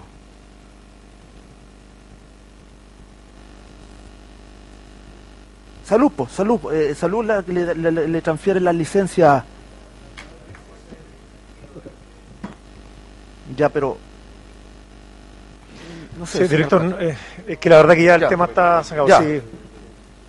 Ya, pero más o menos eso es lo que a mí me, me, me quedó dando. Lo otro, eh, bueno, yo, yo fui alumno de ese colegio, jamás habíamos pasado por esto. no es por defender al el otro director, yo lo conocí muy bien, él era muy preocupado, era muy humano. Eh, cada, eh, no sé si usted lo habrá hecho, eh, él, yo lo vi en carne propia, él se animaba a llamar a sus pacientes cuando estaban con licencia, hola, ¿cómo estáis? ¿Cómo estáis? ¿Cómo estáis sentido? Tenía esa, ese, esa, esa vocación, tenía esa, esa, esa humanidad, que eso es lo que hoy el mundo necesita. Y esas personas hoy se están, se están, eh, se están yendo. Y yo voy a ser sinceramente, yo les voy a creer a, a esas cuatro porque por algo vinieron acá, porque no creo que estén mintiendo, estén inventando algo. Y si, es, eh, si, es- si usted dice lo contrario, obviamente usted tiene que comprobar y le, le hago eh, saber mi disculpa si es que usted demuestra lo contrario. Ellos tam- ellas también tienen pruebas. Así que eso, señor alcalde. Muy bien. Mm, creo que está zanjado todo, ¿cierto? Casi todo, Rodrigo lo vino a decir, solamente creo que eh, aquí hay que trabajar, alcalde, para volver las confianzas, volver a trabajar por el bien de los alumnos y por el bien de todo el, el medio, el ambiente laboral que tiene que existir en cada colegio. Yo creo que aquí ambas partes tienen que tener una buena conversación, llegar a una solución, llegar a un acuerdo y poder trabajar a lo mejor en convivencia, aunque algunas relaciones ya se quiebran en forma inmediata cuando se producen estos problemas. Pero tienen que más que allá, más que más eh, pensar en los alumnos. Usted, director, es elegido por la eh, dirección pública, tiene el deber y su, eh, su trabajo es también un poco eh, llevar un buen ambiente laboral. Como usted como líder tiene que llevar un buen ambiente y saber trabajar con todos los funcionarios. Eso es lo importante, eso es lo que hace un buen líder, llegar a un buen consenso y trabajar en, equipo, lo que hace falta. Y lo otro, alcalde, bueno, tiene que seguir una investigación, yo creo que esto tiene que seguir un curso, y creo que no está de acuerdo con algunas palabras que ya, bueno, ya se conversó, pero creo que sobrepasaron eh, algunas palabras que, eh, de lo que todo lo que conversó, señor director, tengo que decirlo. Pero lo insto a que tengan una buena conversación, a que se arregle esta situación, que puedan trabajar todos en equipo, porque en el fondo lo que importa es la educación de los alumnos y tener un buen ambiente laboral dentro del colegio. Yo creo que eso es lo principal y para allá es donde tiene que apuntar la educación. Y usted como líder tiene que hacerlo. Eso no es alcalde. Bien, creo que ha sido un, un- un largo tema. eh, la- los pasos a seguir tendrán que proceder de parte de la Dirección Comunal de Educación. Eh, y solo de parte nuestra, invitarlo, insistir en que necesitamos, reitero, necesitamos con urgencia eh, que todos los conflictos laborales dentro de cualquier unidad educativa, de salud, municipal, se aclaren eh, en las instancias que corresponden. Y el llamado de atención aquí eh, es para los funcionarios, para los encargados de unidad, para los distintos estamentos. Estos temas no pueden seguir escalando y que nadie diga nada. O si se dice algo, los temas no, se cierran de buena manera. Necesitamos cerrar los problemas rápido, sobre todo cuando son temas humanos, de relaciones humanas. Porque se habló del tema laboral, se habla del tema de infraestructura, se habla de todo, pero el tema humano quedan heridas que cuesta mucho sanar. Eh, y quedan dolores al final, y de repente injustificados. Entonces necesitamos construir esta constitución de una manera diferente. Eh, dejemos los el señor rumor de lado. La señora Cagüín no son bienvenidas en constitución, dejémoslas de lado. Hablemos de frente a la cara diciéndonos las cosas como corresponde y evitar estos líos, porque créanme que esto que está ocurriendo en la escuela José Pasodillo también ocurre en otras escuelas. Y a lo mejor están partiendo esos temas. En, en- en- muchos lugares ocurre, en, en el tema municipal también. Entonces, pero ese tema tenemos que ser capaces de enfrentarlo rápido y de darle una solución rápida. Si al final todos estamos empujando para la misma dirección. En educación, todos estamos preocupados de que a los niños y niñas de nuestra educación municipal les va- les vaya bien, que tengan ambientes cálidos, eh, que tengan ambientes llenos de afecto. Hay muchas problemáticas detrás de cada niño, cada niña en sus hogares, en el barrio, en, en la, en la comunidad en general tenemos muchas dificultades. Entonces imagínense quienes, muchos niños a lo mejor con, con una enorme ilusión van a la escuela porque ahí encuentran un espacio mucho más acogedor que en la casa. Y nosotros estamos peleados en la escuela. O estamos peleados en, la salud, en la municipalidad, etcétera. Entonces, eh, eh, necesitamos que de una vez por todas nos encaminemos en, en- el camino de trabajar en conjunto. ¿Que ¿Es difícil? Es difícil, sí, por supuesto que es difícil. Tenemos un modelo muy individualista, entonces el llamado de trabajar colectivamente por el, por el bien superior, que es eh, la comuna y en este caso puntualmente por los niños y niñas de, de nuestra educación municipal. Así que gracias a todos los representantes de la escuela José Paso Díaz por haber estado acá. Bien, eh, seguimos. Señora Alda, ahora don César. Eh, voy, don César lo dejo, salgo de aquí porque...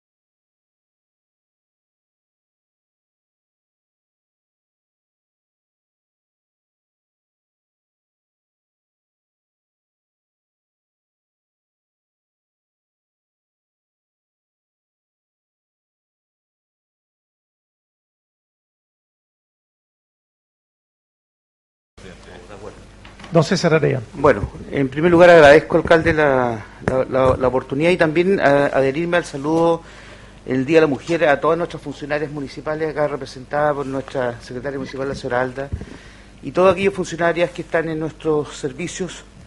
Saludarlo el día de hoy por el Día de la Mujer. Alcalde, tenemos tres presentaciones más o menos que me pidió eh, la semana pasada. Uno tenemos el estado de la situación presupuestaria y financiera municipal, que es al cuarto trimestre. Esto es, como el balance del año 2021. Eh, eh, ¿Por qué se ha demorado el tema? Porque eh, efectivamente Finanzas cierra los procesos contables y, y los balances con fecha po- posterior, van ajustando cuentas. Entonces fue recién a mediados de febrero que se entregó la información oficial respecto a las cuentas.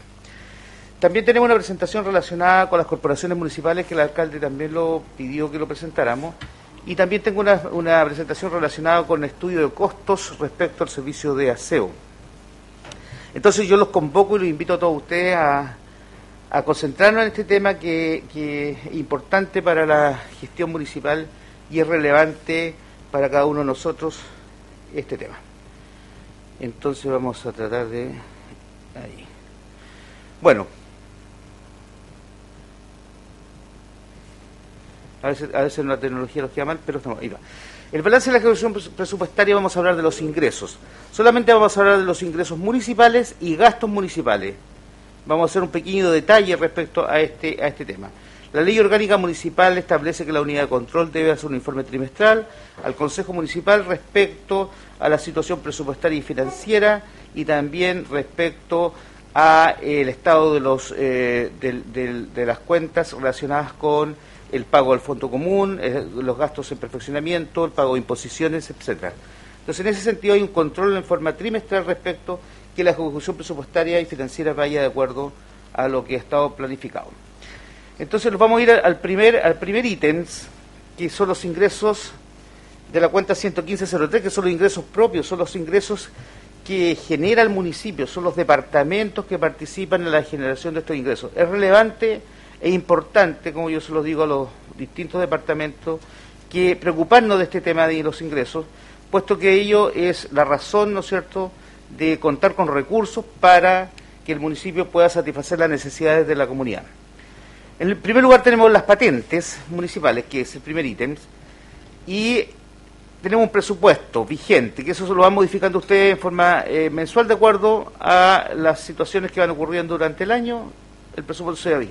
Los ingresos de vengados, y voy a comentarles, porque los concejales anteriores ya está este curso de capacitación ya lo han tenido, respecto al concepto de vengado.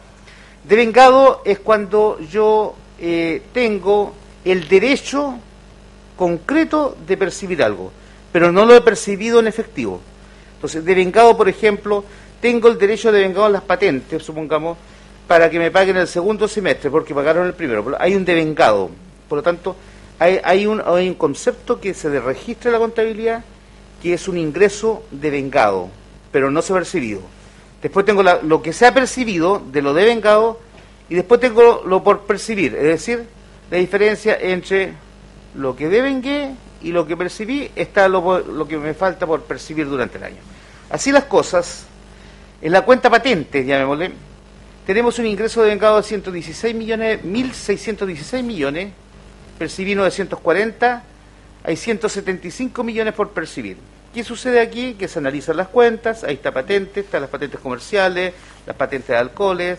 Durante el tema de pandemia posterior pandemia hubieron plazos, se, se extendieron algunos convenios y efectivamente hay una eh, morosidad también que viene de tiempos anteriores.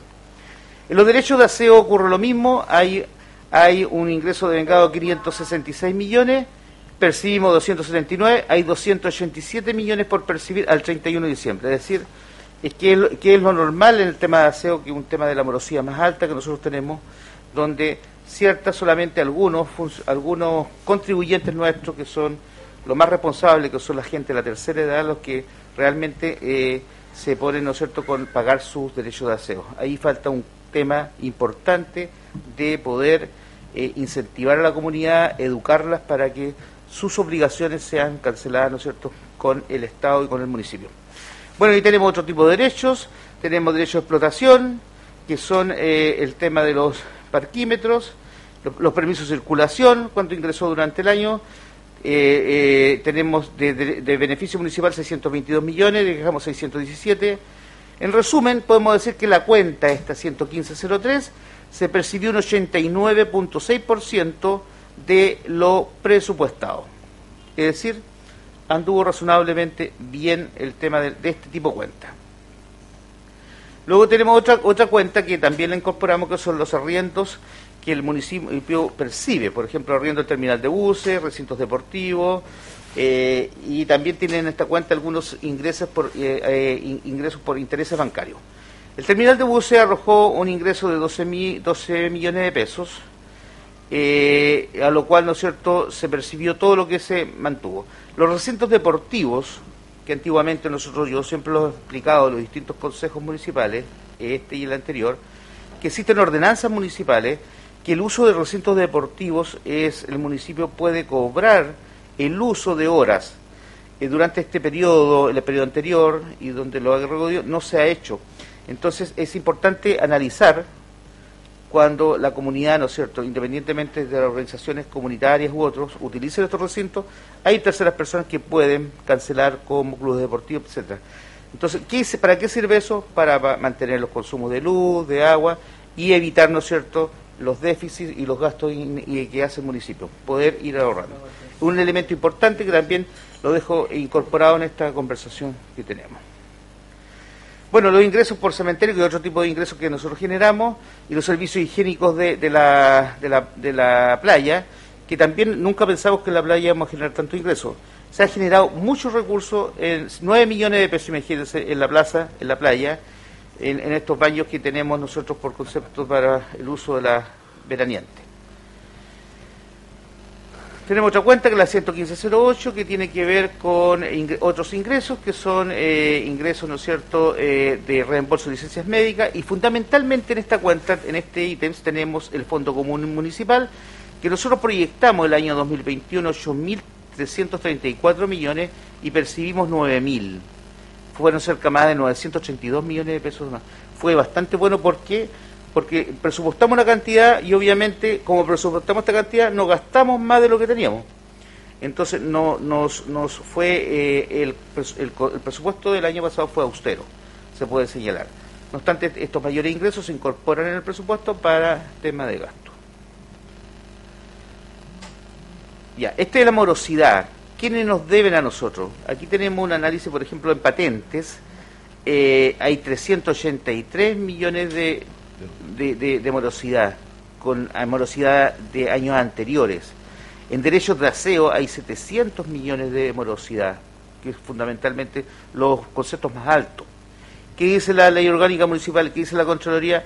El municipio tiene la obligación con sus respectivos departamentos exigir y agotar todas las instancias de cobros para que esto sea efectivo. Transcurrido el plazo de cinco años, también se debe pedir la, eh, por parte de los deudores, pedir, ¿no es cierto?, eh, eh, el, plazo, ¿no es cierto?, que ha expirado cinco años, pedir ese tema legal para poder eliminarlos de la morosidad. Ahí tenemos el balance general, ahí tenemos todo los ingresos, ingresamos, presupuestamos 17 mil millones a comienzo de año en todos los ingresos municipales, percibimos 18 mil, y, devengamos 18 mil y percibimos 16 mil. Hay una diferencia de 888 millones entre el presupuesto vigente y el ingreso devengado. En materia de gastos, tenemos primer ítems el gasto del personal, que es el ítem 21, tenemos personal de planta, contrata, otras remuneraciones, otros gastos, ahí tenemos una ejecución de un 85% de lo presupuestado. ¿ah? gastamos eh, 4.667 millones y teníamos presupuestado 5.400. Esto es la cuenta, una relacionada con las cuentas de operación, llamémosle, la municipalidad tiene que operar, eh, alimentos y bebidas, textiles, combustible, materiales de uso, servicios básicos, mantenimiento. Ahí también hay una ejecución de eh, un 85%. Esta es la transferencia que hacemos al sector privado ¿no cierto? y a otras entidades públicas. Aquí tenemos el detalle de eh, las transferencias al sector privado, se llama, está la organización comunitaria, está la otra, está la otra persona jurídica, voluntariado, que son las subvenciones, los gastos en asistencia social, son 247 millones, la cifra más alta. Eh, también en, premios y otros que son, son el tema, ahí van un poco, las becas también y en este eh, estas 265 son las subvenciones que se han entregado a bomberos y a distintas organizaciones, incluido, ¿no cierto?, las eh, subvenciones a la Corporación de Cultura y Deporte.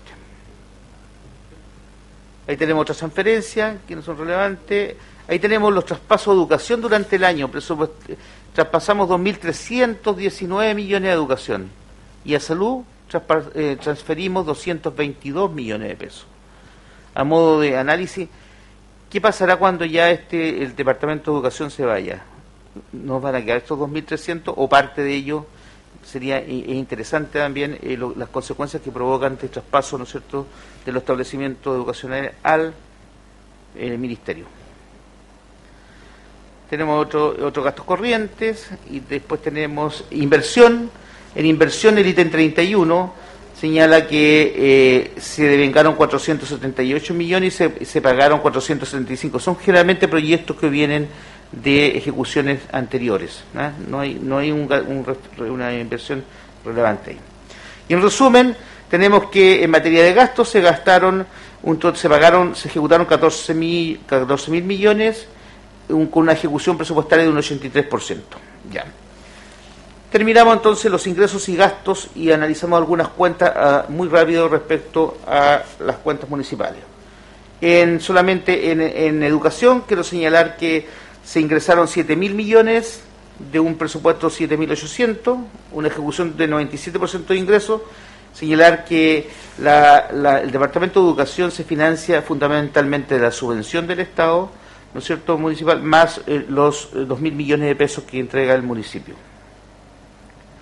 Los gastos, ejecución del 1,94 y yo había señalado que ingresos teníamos un 97 y gastamos un 94, o sea, estamos ajustados, ¿no es cierto?, a lo que percibimos.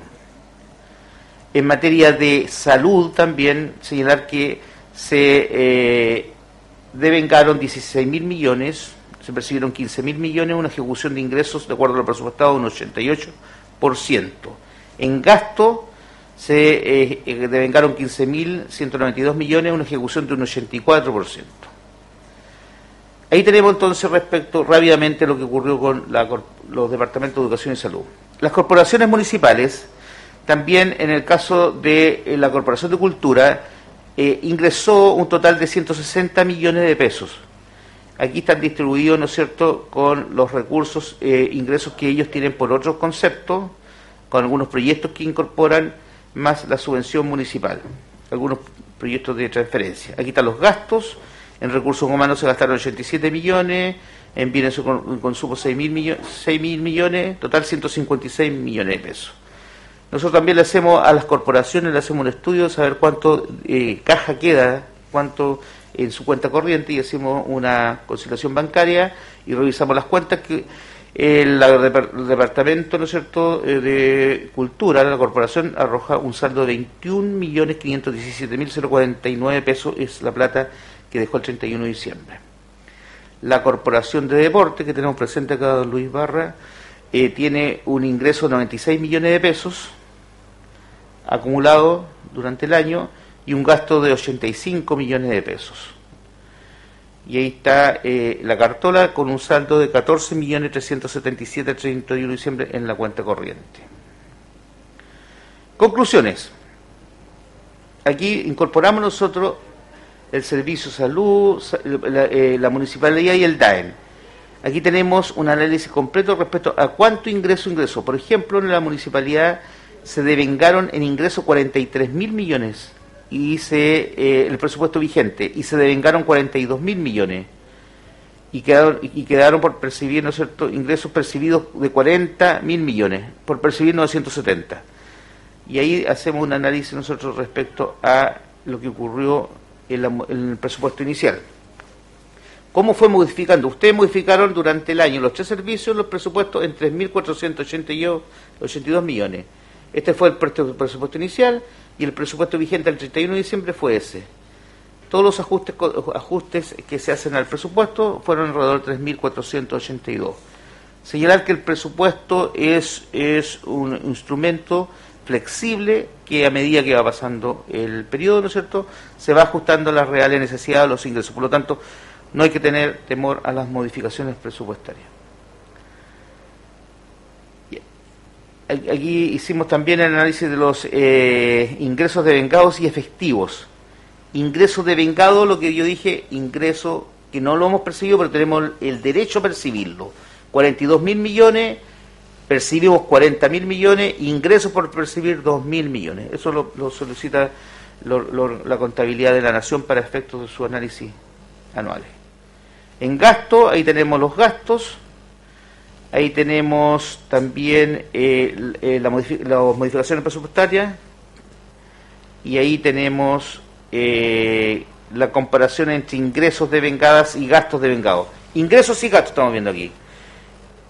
Ingresos de vengado 42 mil, gastos de vengado 37 mil, tenemos un saldo de 4.983 millones. Significa que no gastamos más de lo que teníamos presupuestado. Cuando uno gasta más de lo que tiene presupuestado, se producen los déficits presupuestarios donde eh, eh, obliga a la unidad de control informar al Consejo y el Consejo debe eh, dar un equilibrio al presupuesto. De lo contrario, son solidariamente responsables de la parte deficitaria.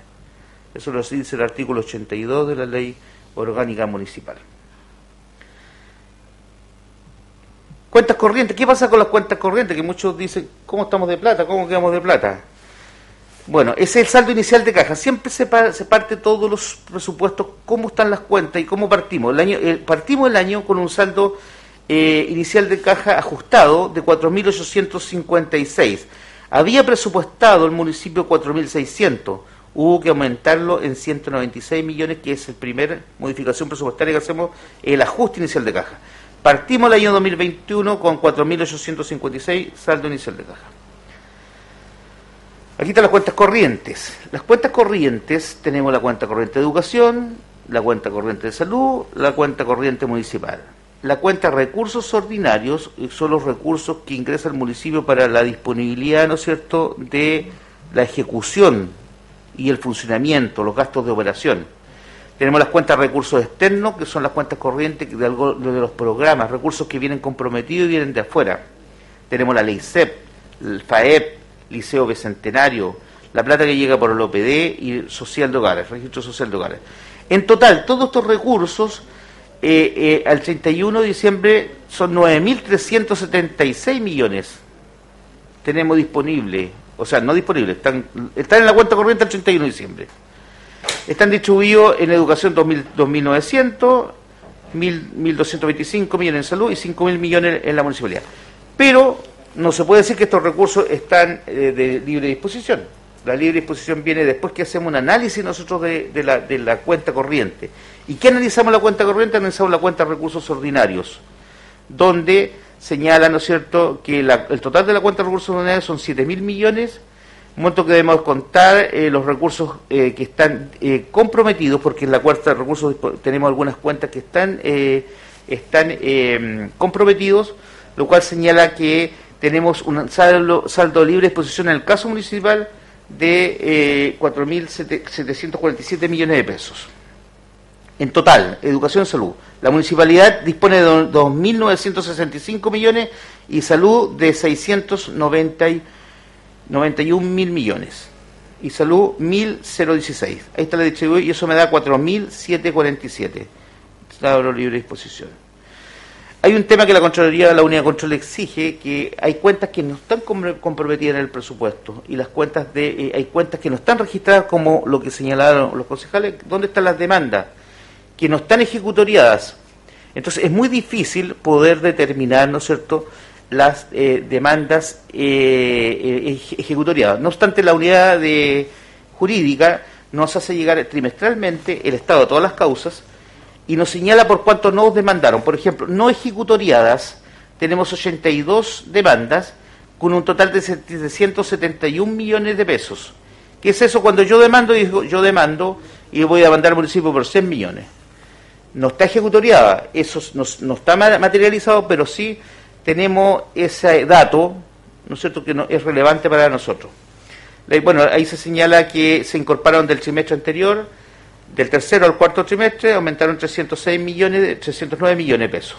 10 nuevas causas. Lo tienen ustedes en el informe que les remito al, al correo, ¿no es cierto? Todo esto lo tienen ustedes ya de hace bastante tiempo. Dos semanas vamos. Y también la Contraloría nos dice, lo más preocupante es ver los déficits. Hágame estos ratios, determine si existen déficits, porque eh, es importante analizarlo. Y nosotros analizamos educación solo municipal, son los déficits superávit, superávit acumulados al trimestre de vengado. Aquí tenemos, en este caso, en el, en el- primer ratio, llamémosle, un, un, un superávit de 9.839 millones. Después tenemos en la cuenta eh, superávit acumulado en base efectivo 8.828 millones de pesos. Yo sé que no van a entender más o menos los conceptos, pero señalar que el, concepto superávit es cuando tenemos eh, disponibilidad. También eh, eh, se, se- termina en base efectivo y de vengado también, determinamos el superávit, nue- 7.828 millones acumulado en total. Y eh, en base efectivo modificado de vengado, que es otro concepto, también 7.823. Y en base efectivo y modificado 9.000. Es decir, la disponibilidad de nosotros es, bastante y no hay déficit. Y lo más eh, ajustado, ¿no es cierto?, es cuando nosotros incorporamos, por ejemplo, en este último, el saldo de caja eh, menos las obligaciones pendientes de cuenta, y aquí incorporamos otros gastos que no están contabilizados ni están registrados en la contabilidad, que nosotros los ponemos, inclusive ponemos los 771 millones de pesos de estos juicios, los ponemos como si tuviéramos que pagar todo lo que nos demandan, aún así nos quedan 3.800 millones de pesos. Por, lo tanto, ¿no es cierto? Eh, en resumen, el estado de la situación presupuestaria y financiera del cuarto trimestre de la municipalidad 2021 es razonable, se encuentra ajustado a nuestra normativa y existen los saldos suficientes para ejecutar el año 2022. Ese es, en resumen, el, eh, el eh, estado de la situación presupuestaria y financiera. Estamos bien de los recursos, están los, los dineros están bien resguardados y estamos para ejecutar ¿no es cierto? el año 2022 con eh, toda ¿no es la disponibilidad y el sustento necesario para hacer buenas inversiones e invertirlo correctamente. Alcalde, tengo también eh, la situación de las corporaciones o, y también de los estudios de costo. Vamos por los costos. Ustedes el otro día consultaron el, eh, qué pasaba con los costos de eh, los, los eh, departamentos, ¿no es cierto?, de aseo. También hicimos un análisis respecto a este, sí que prende. Sí, lo fuimos, lo fuimos, lo fuimos, lo fuimos en blanco. Ah. Es que, es que este es, eh, es que no quiere eso. A ver. Ah, Ese tengo que.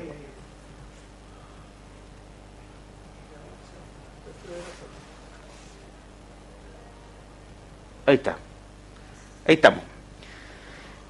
Bueno, hicimos un análisis de los costos del servicio de aseo. Eh, eh, señalar en primer lugar que eh, el año 2021, ¿qué pasó el año 2021? Nos- nosotros tenemos el costo mensual que pagamos, fueron 136 millones mensuales del servicio de aseo. ¿Cómo se componen esos 136 millones?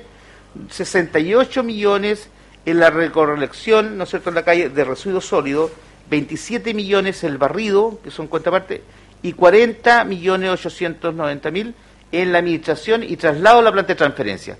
¿Por qué tengo que hacer esa diferencia? Porque en este tema de traslado tengo que determinar costo para empedrado y chanco. Es un valor fijo de 40 millones y yo tuve que determinar cuántas toneladas transportamos el año 2021 para prorratear los, los gastos entre ellos y determinar cuál es el costo que debemos cobrarle nosotros a chanco y empedrado. Porque teníamos el año pasado un déficit cerca del 50% en el cobro. Estábamos pagando, cobrando menos. Y ahí tenemos las toneladas, en el total toneladas que se transportaron, ¿no es cierto?, a Retamo, fueron 22.517 toneladas. A Empedrado, 1.159 toneladas. A Chanco, 2.259. El valor de Retamo nos cobra, nos cobra 9.270. Ahí están los valores que nosotros pagamos a Retamo. Y el traslado, ustedes saben que el traslado lo pagamos, el, el traslado, un valor fijo que está acá, de 40 millones 890, lo dividimos por las toneladas y terminamos los costos para cada para cada eh, municipalidad. Ahí están los costos y las toneladas, ¿no es cierto?, a empedrado ya en contribución por mes y están los costos anuales. Llegamos a los 18 millones, 20 208 millones que se pagaron eh, durante del transporte. Entonces, ¿cuál fue el tema? Los costos fijos por administración y traslado eran 40 millones mensuales, 490 anuales, pero trasladamos 22 toneladas, 22 mil, o sea, a 21 mil más o menos sale por tonelada. Más los costos retamos, 9.270, total, el costo real eh, real nos cuesta a nosotros 31 31 31 mil 31 mil pesos, 31 mil 61 pesos. Esos son los costos. Y nosotros cobramos 33.716, es decir, estábamos dentro de los montos indicados. ¿Qué pasa para el año 2022?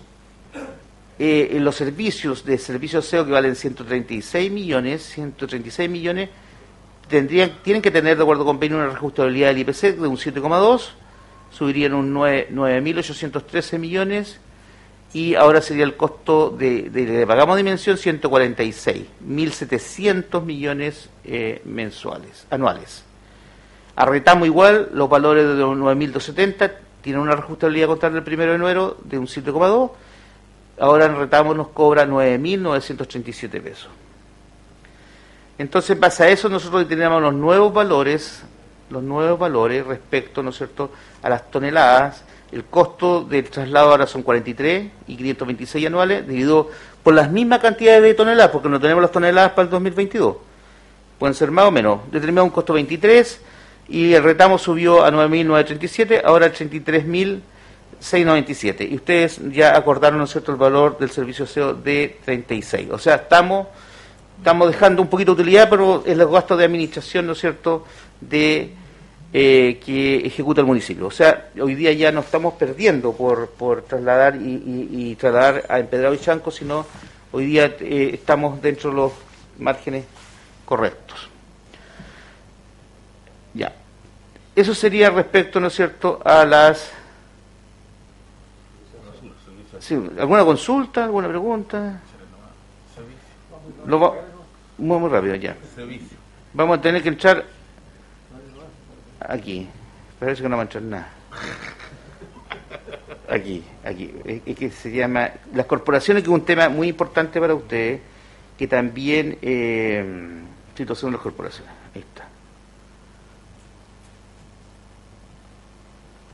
Ahí estamos. ¿Qué pasa con las corporaciones?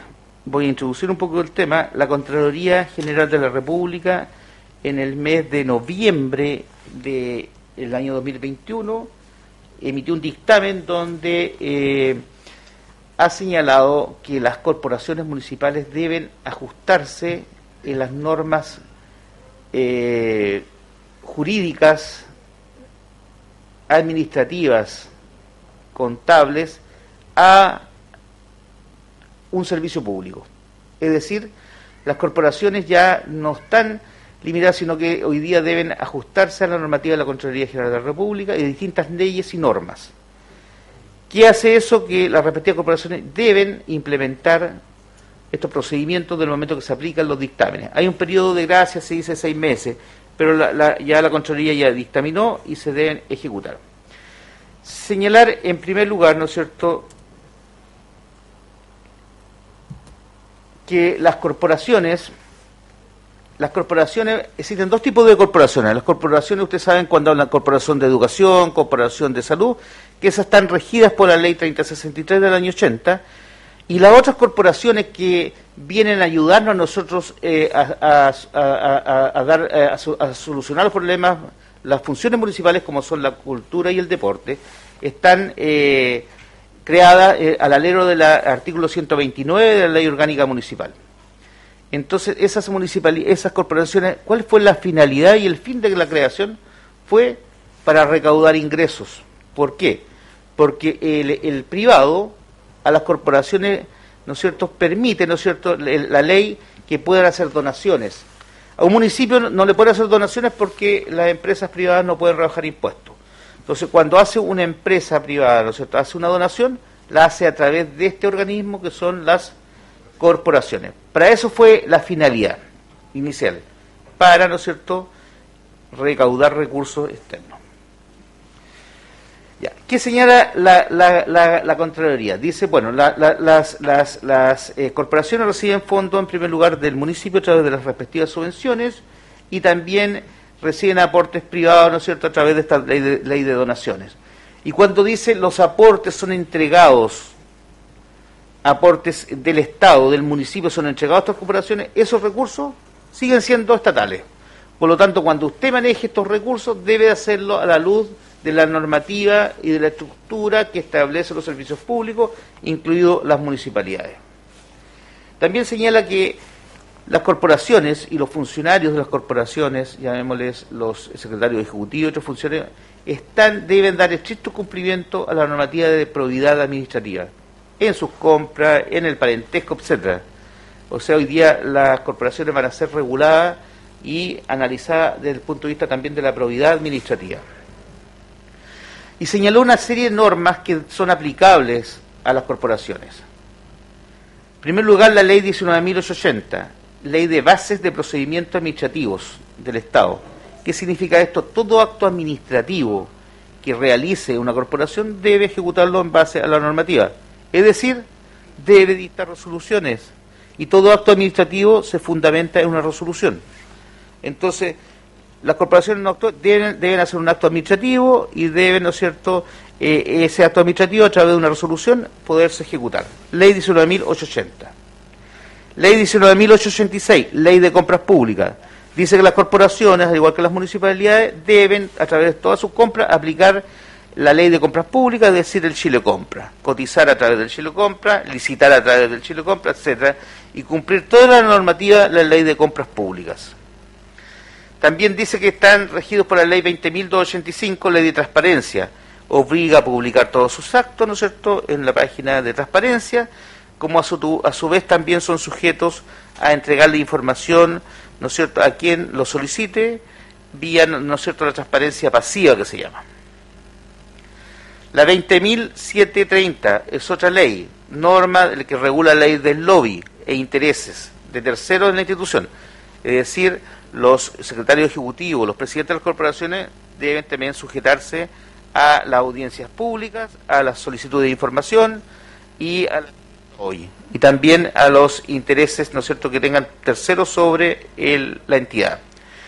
La ley también está sujeta a la de 20.880, ley que obliga a la autoridad a declarar sus intereses y patrimonio, como lo hacen los concejales.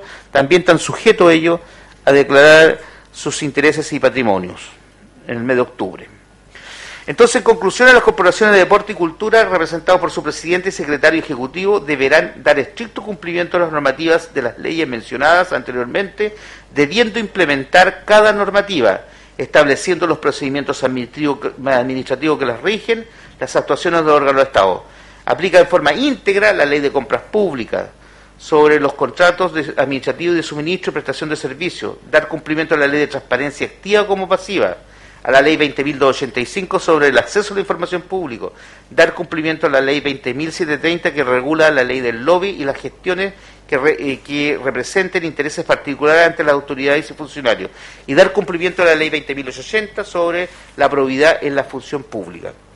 Es decir, ¿no es cierto?, a contar de este dictamen, en la figura de las corporaciones que se manejaban en forma privada, las compras las hacían en forma directa, eh, hoy día son reguladas por esta normativa que es aplicable. ¿Qué sucede con esto? Que las corporaciones hoy día deben implementar, ¿no es cierto?, estos procedimientos y eh, poder, ¿no es cierto?, actuar. Entonces, ¿qué viene, qué viene haciendo las corporaciones? Van, van a ir haciendo un departamento municipal más. Ya, y lo otro que tuve reunión yo con las corporaciones, que esta misma reunión la tuve con los dos secretarios ejecutivos, también eh, eh, lo que ustedes consultaban, concejal, respecto a la situación de los directores y representantes eh, del Consejo ante dichas corporaciones. En, en relación a la Corporación de Deportes, eh, eh, recientemente en el mes de marzo ellos tuvieron ya tuvieron elecciones de, de los sus representantes y yo consulté en relación de los eh, de los representantes del Consejo, en este caso de- el- la Corporación de Parte tiene representante don Nelson Bustos, doña Karina Soto, que ellos de acuerdo a, su normativa que los rige, que son su estatuto, ellos aspiran con el acuerdo del Consejo. Ellos cada vez que el Consejo eh, requiere, ¿no es cierto?, modificarlo, los puede hacer, independientemente, decía el secretario ejecutivo, del periodo que van a cumplir. En cambio, la Corporación de Cultura tienen otros estatutos donde los representantes de cultura son la señora Delfina Fuentes y don Pedro Garay. Y ellos se expiran en el mes de mayo. Entonces, eh, ¿ustedes ratifican los, los representantes o, en definitiva, ustedes eh, pueden modificarlo, de acuerdo al, a los estatutos? Eso sería, alcalde. Los tres temas que fue encomendado este control, lo ha hecho, ¿no es cierto?, y ha terminado su tarea. Muchas gracias a todos.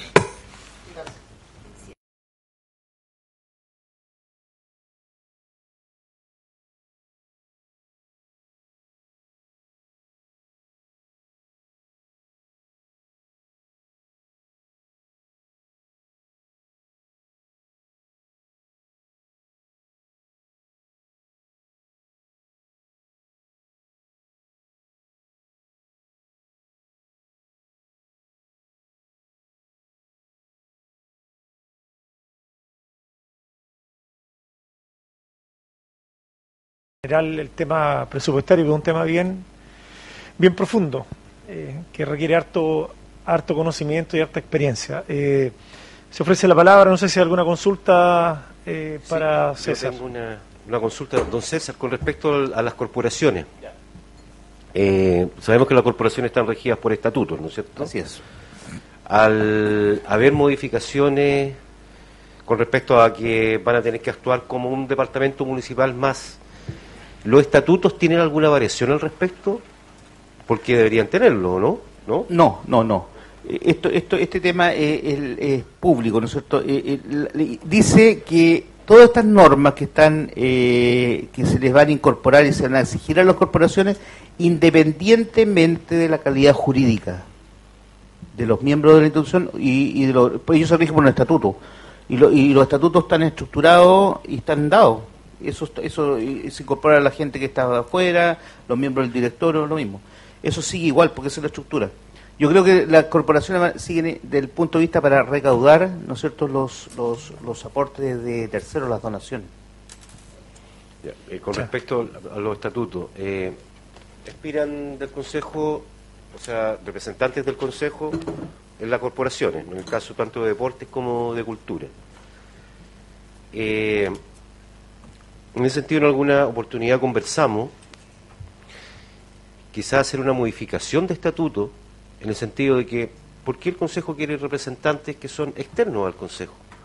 ¿Por qué no un concejal puede ser representante? Eh, hay dictámenes de Contraloría que lo prohíben. Los representantes, los concejales eligen a su representante. El concejal no puede ser representante dentro de la organización. Hay documentación y dictámenes de Contraloría que no lo permiten, esa parte. Ya, esa sí, ese, está esa documentación. Eso era. Entonces, Bien, es- siguiendo en esta línea, yo quiero profundizar un poquito más. Eh, yo creo que aquí lo que debemos hacer, presidente de la Comisión de Deporte, presidente de la Comisión de Cultura, eh, proponer eh, nombres, eh, ya que estamos ah, en, en época de, de que están, de que, claro, De de que están, de que están terminando sus respectivas eh, funciones.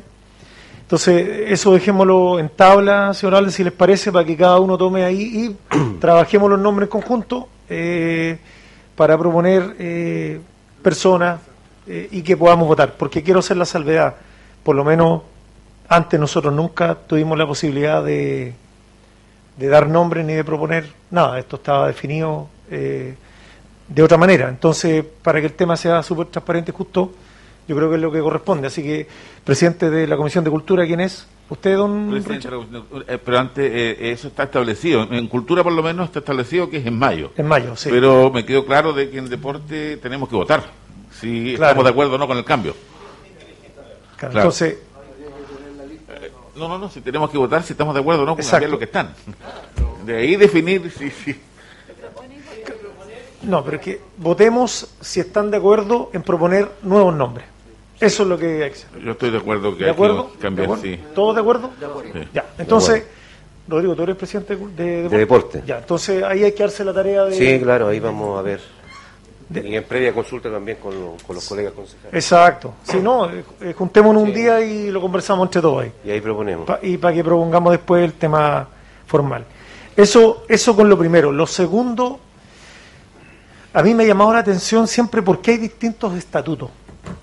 Son las mismas, las corporaciones cumplen el mismo objetivo, tienen la misma mirada, y yo creo que ahí, eh, a raíz de este eventual cambio, eh, va a haber que sugerir alguna modificación de estatuto eh, que nos permitan tener mayor flexibilidad, porque yo siento que hay mucho, hay mucho amarre y mucha y poca flexibilidad. Entonces, si nosotros hacemos buena lectura de lo que estaba pasando a nivel mundial, nacional y local, necesitábamos tener mayor flexibilidad para, para apretar eh, algunos mecanismos que le permitan tener mayor eh, eh, beneficio para la comunidad. ¿ya? Entonces eso yo creo que también eh, dejémoslo ahí en, en, en statu quo, porque lo tercero que quería opinar sobre esto es que siento que los, tanto cultura como deporte van a volver a ser departamentos. Va a seguir el esqueleto de la corporación porque es la fórmula que tenemos para capturar recursos. Eso se va a mantener, eh, la, normativa. Pero el funcionamiento va a tener, finalmente va a ser un departamento de deporte, eh, producto de, de lo que acaba de explicar eh, César, y también de la normativa que se está indicando por parte de los órganos contralores, que yo creo que era la discusión que tuvimos un par de meses aquí. ¿Cómo hacemos con la más plata, menos plata? ¿Cuánta gente trabaja? ¿Qué, ¿Cuáles son los resultados que tenemos? ¿Cómo evaluamos? O sea, todas esas preguntas con esto que se está tomando el- que está tomando la dirección eh, en relación a las corporaciones es el tema que tenemos que Comunicar. que tenemos que ver cómo proyectamos este tema, cómo, lo, cómo estratégicamente lo hacemos, le damos sentido. Así que yo creo que eso es como lo, en relación al tema de las corporaciones. Lo, lo otro que quería comentar eh, en relación al tema de la basura, que César nos, nos entregó el informe financiero, diría yo, de cómo está operando este tema. Este, este es un este es un punto que nosotros como ciudad tenemos que abordar porque el gran costo que tiene el municipio o el gran servicio que contrata es la basura. De acuerdo a lo que proyectó César, son casi a 2 mil millones de pesos este año. Vamos a estar bordeando los 2 mil millones de pesos. Eh, y ahí, como contraparte, tenemos que tenemos varios servicios nuestros que no estamos recibiendo ingresos. Varios costos por cobrar que no tenemos ingresos como corresponden.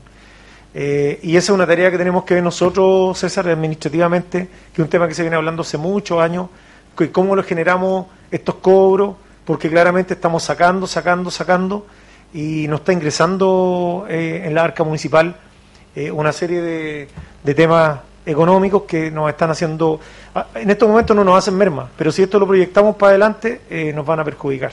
Entonces, la idea es poder adelantarnos eh, y este tema de la basura eh, de residuos domiciliarios, claro, está el tema de cómo hacemos una planta eh, diferenciadora de residuos, es un tema pendiente, cómo también educamos, nos educamos con el tema de los residuos domiciliarios, que el 70% del peso de traslado que tenemos de, lo, de la basura.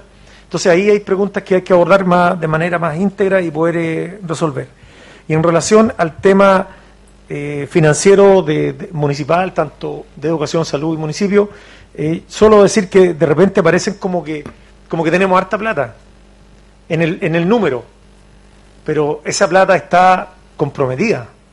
Entonces también ahí hay que ser cuidadoso con, con el tema porque aparentemente eh, aparecen números azules y, y son así, y está bien porque está ordenado el tema, pero también todo de eso se debe mucha plata. Hay que pagar un montón de servicios que tenemos involucrados.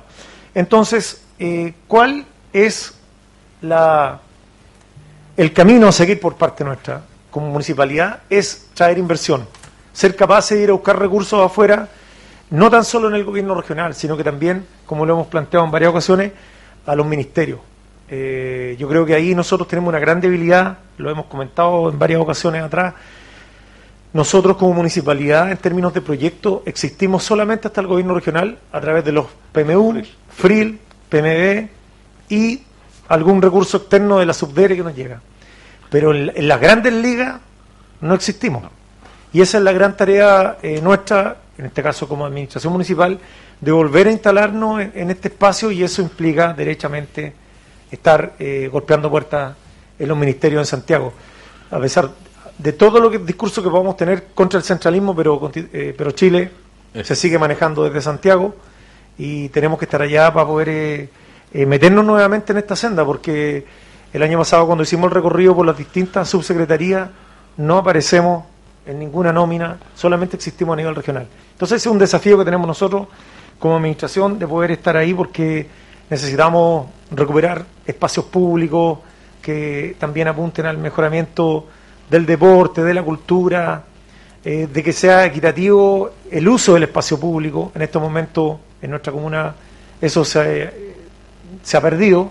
Eh, hay espacios públicos que prácticamente son propiedad de algunas personas o de algunas instituciones sin tener los permisos y, eh, y las normativas y cumplir con las regulaciones. Entonces, eh, hay un desafío ahí importante y, bueno, creo que quería hacer esos alcances en relación a los tres puntos que nos entregó el control y agradecerle obviamente por la, por la información eh, para que quede claro también a disposición eh, de todos. Gracias, don César. Bien, vamos con los incidentes. ¿Parece? Vamos a partir por acá porque el otro día me tiraron la oreja porque siempre partía por este. Bueno, ya. Gracias, señor alcalde. Eh, ya, partamos. Yo no he dicho nada. No lo hagas hablar. Sí, eh, Lo bueno que es cortito por el otro lado. Sí, cortito, cortito. Pero Don Jano. como, como corresponde. Oye, eh, la verdad de las cosas es que me, me he visto en varios lugares, bueno, le voy a enviar las fotos, eh, de muchos lugares con muchos escombros. Eh, la gente saca de todo, en realidad, colchones, ca- eh, no sé, veladores, saca de todo. Yo no sé si habrá la necesidad de hacer un operativo con respecto a este tema. Y yo sé que lo han hecho otras veces, pero en estos momentos están en las calles. Eh, en cada esquina veo una cantidad de escombros tremendo. Eso, Eh, eso eh, por un lado. Por- Sí, Podríamos la para derivarlo. Sí, eh, yo le envío la foto y Ya, vale. no se preocupe. Gracias. Eh, lo otro, eh, tengo, lo otro estoy viendo que mm, eh, el tema del alcantarillado eh, o sistemas de aguas lluvias que existen en, la, distintos sectores de acá de la comuna. eh, también están con están tapados, eh, están llenos de hojas y, y, bueno y residuos que, que, bota el mismo suelo. Eso me preocupa. Estoy- viendo que usted hizo una licitación con respecto a este tema. Yo no sé si está bien, eh, está bien eso, siendo que creo que la dimensión debiera hacerlo. Eh, No, eh, efectivamente, concejal, eh, está dentro del convenio con Dimensión. Dimensión está en estos momentos, estamos viendo la alternativa que, porque tenemos que hacerlo a través del camión, siempre se me olvida, Hidrojet, ¿puede ser? Pues sí, sí, Sí, correcto. eso, ese es el nombre del camión y se va a hacer en varios colectores de, de aquí de la comuna porque sabemos que a lo mejor no va a solucionar al 100%, pero va a despejar bastante los colectores que están bien tapados y que hace muchos años no se le ha hecho mantención. Exacto. Pero está dentro del convenio de dimensión, así que No, es que tengo aquí también eh, un decreto que, o una licitación. Servicio de limpieza de colectores, aguas servidas y aguas lluvias. sí, lo que pasa... otorgado don Rolando del Tránsito Escamilla Correa. Sí, lo que pasa, concejal, que Dimensión inicialmente nos informó que no tenía el camión. Entonces Ah, nos pidió que nosotros contratáramos el servicio y que ellos nos devolvían el... ¿Habrá alguna Claro, negociación de por medio, alguna, Sí, algún beneficio para Porque si para no la podemos comunidad? seguir esperando que Dimensión lo haga, porque si no... No, no, no, totalmente. Iba a llegar el invierno y Eh, vamos me parece súper bien eso, eso- Por eso lo apuramos. eh, porque se vienen las lluvias, se vienen los temporales y, y- y vienen varios problemas. Eh, el otro, eh, mm, hace un tiempo atrás conversamos el tema de los reductores de velocidad. Eh, esto está otorgado también a don Juan Carlos Muñoz Sáez y su ejecución iba a ser en cuatro días. Eh, no tengo la orden de compra porque seguramente él está juntando los materiales o hay un acuerdo ahí con respecto a eso porque no, no lo he visto instalado. Pregunta- sí, son los motores. Reductores de velocidad y tipo lomo de toro. Pero son los motores. Eh, sí, concejal. Eh, Saben que yo quiero, prefiero, yo sé que van, y supuestamente, comillas, supuestamente, hoy día en la noche debiesen partir. Pero me gustaría, eh, el tema de tránsito es, es un temón que tenemos en estos momentos. Entonces, eh, pedir acuerdo para solicitar de que venga la próxima semana Juan Carlos Gutiérrez, que nos dé cuenta de todos los temas pendientes que tenemos en tránsito y para que cada uno pueda hacer todas las preguntas que, que correspondan. Me parece Sí, súper lo vamos a convocar la próxima semana para que esté presente acá. Y ahí poder despejar todas las dudas, porque hay hartas dudas con los reductores de velocidad, con los lomos de toro, con señalética, etcétera. Alcalde, disculpe, ¿tiene la lista de, de los sectores donde se van a instalar? En la licitación está. Está también ahí. Sí, por favor. Sí. Eh, como dijo el colega Michael, cortito y preciso. Ya. Muchas gracias, concejal. Eh, concejal Richard. Gracias, alcalde. Primera vez que hablo ante la una. Ante la una. Eh, solicito acuerdo para que venga el director de tránsito. El próximo, para De acuerdo, sí. Para la próxima semana. ¿Había alguien invitado para hacer el próximo? Había una fundación. Hasta el momento ustedes tomaron un acuerdo, pero no han confirmado que sería que confirmar el señor de la de Corta. De Corma, sí. Pero se envió No, oficio. no, se, se envió el oficio. Esa re- sí, entiendo que, eh, que nos tienen que confirmar. Ah, Y, y no más recuerdo, también había una agrupación que es una fundación, si no me equivoco, el año pasado tomamos acuerdo que en esta, no, bueno, a principios de año, ¿eh? claro, pero ¿Cuál- entiendo cuál que fundación? quedó No me acuerdo no el me acuerdo la agrupación. Pero, Que querían explicar un poco para dónde apunta.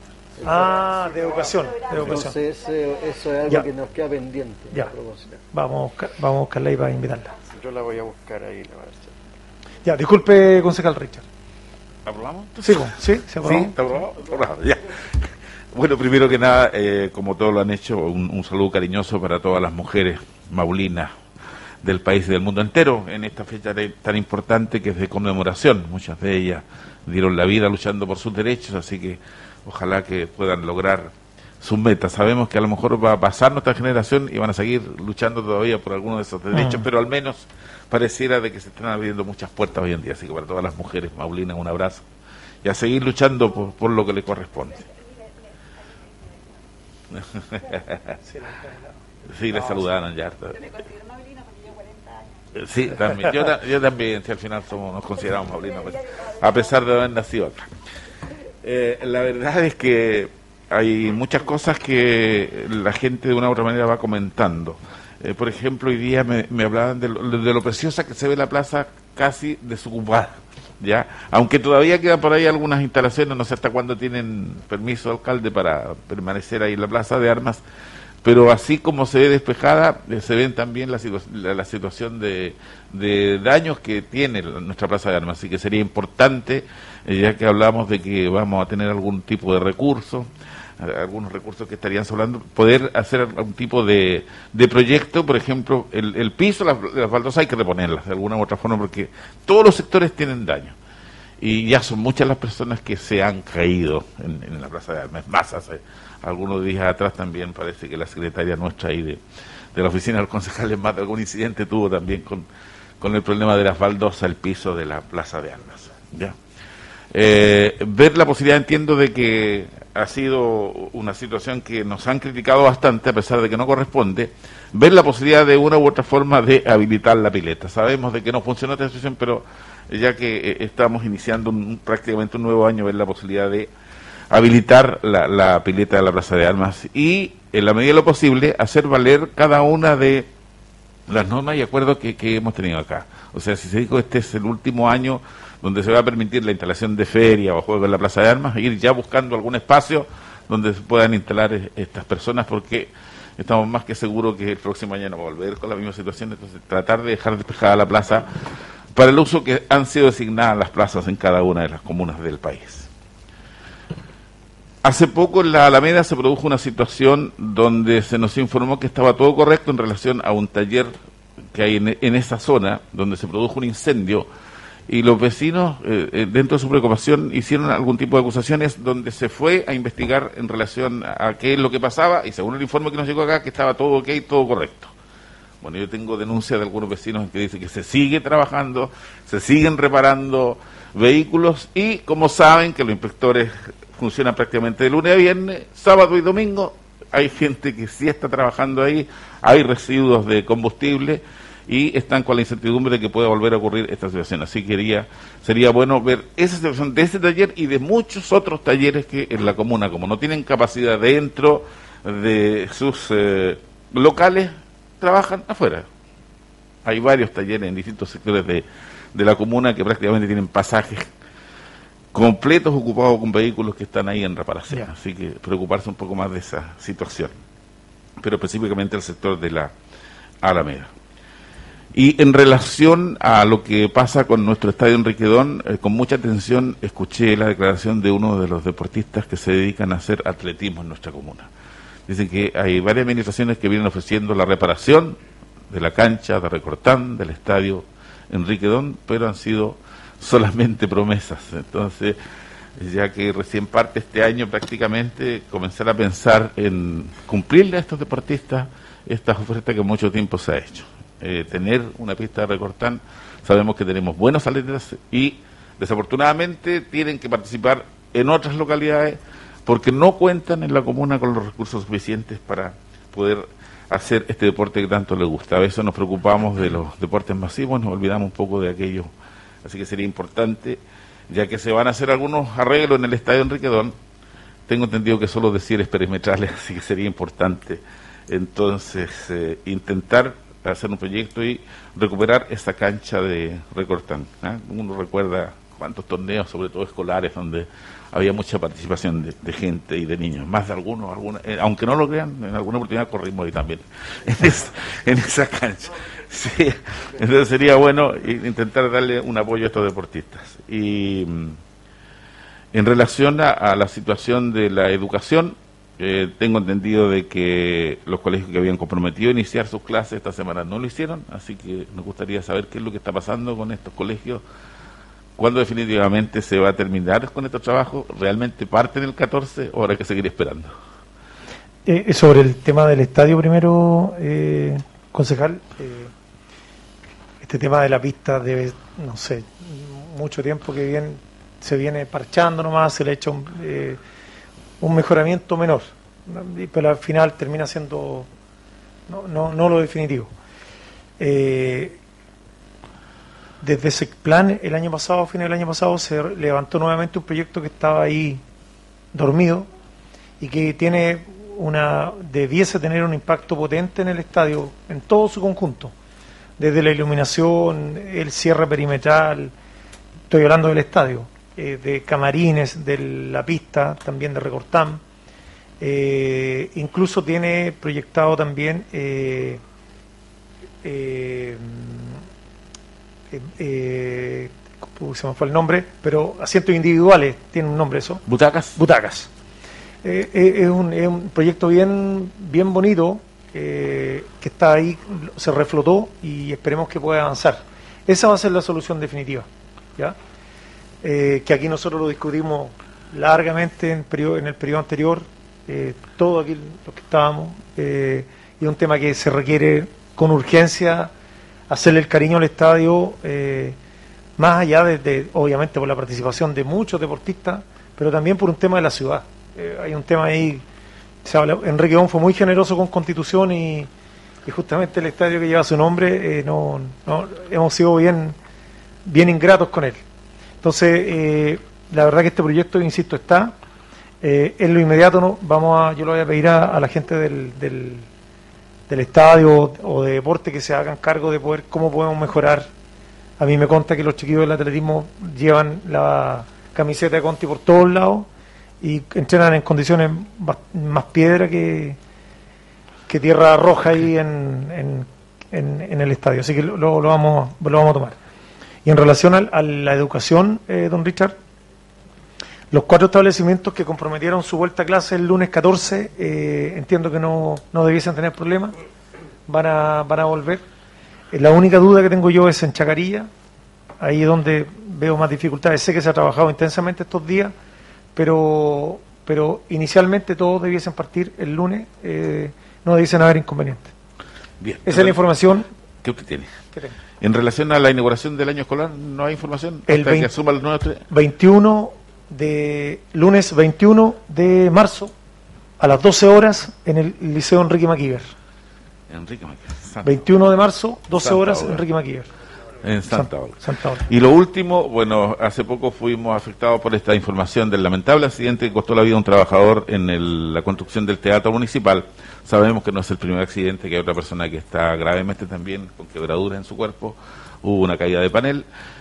Pero en este minuto lo que preocupa, naturalmente, que estén muriendo trabajadores, pero también la obra en este minuto se ve que no avanza, que está detenida. Entonces, yo no sé qué, qué- información maneja usted en relación a qué es lo que pasa con el teatro, porque estábamos muy esperanzados que por lo menos eh, en, en este año pudiésemos incluso inaugurar esta obra en el aniversario de la ciudad. Y, con esto, naturalmente, se van a producir retrasos.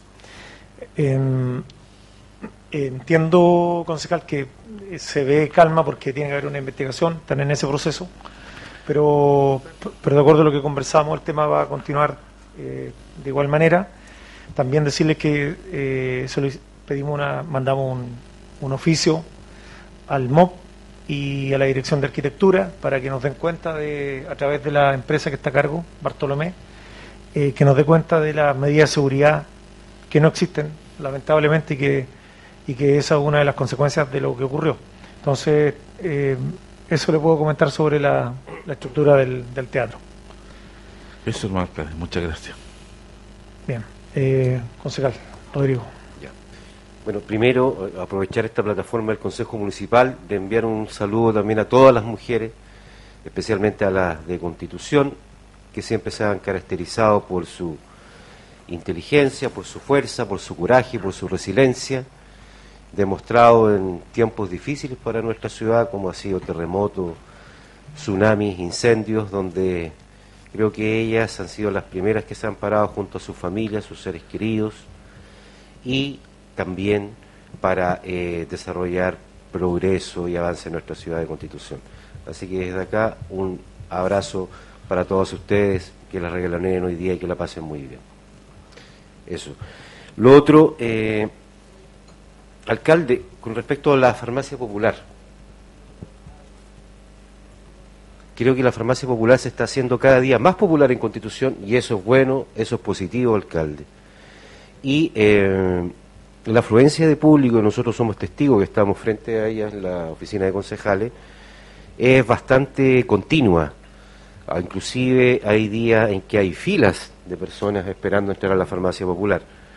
Y eso habla bien, habla bien que se está eh, eh, de alguna manera eh, ayudando, ¿no es cierto?, y beneficiando a, muchas personas de Constitución para poder comprar medicamentos a un costo bien razonable para el bolsillo de, de los maulinos. Pero creo, alcalde, que todo, toda cosa, o en este caso específico la farmacia popular, cuando empiezan a funcionar bien y hay mucha más demanda, también requiere de otro tipo de, de situaciones o de, de atenciones.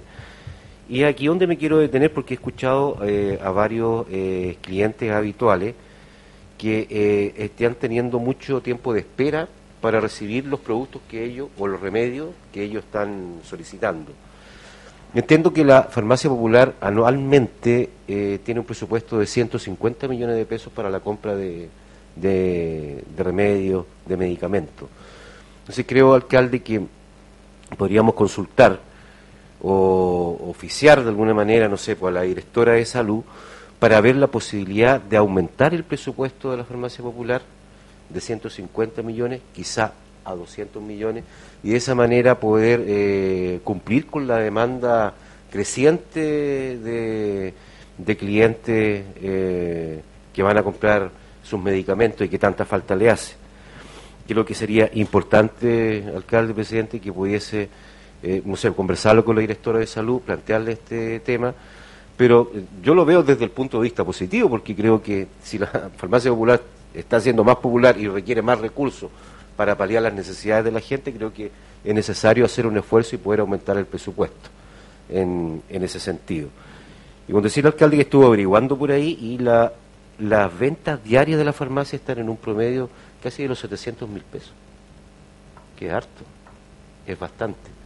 Y eh, y eh, eso, eh, eso, bueno, obviamente requiere que se puedan inyectar más recursos porque los remedios se están yendo mucho más, más rápido de lo que era anteriormente.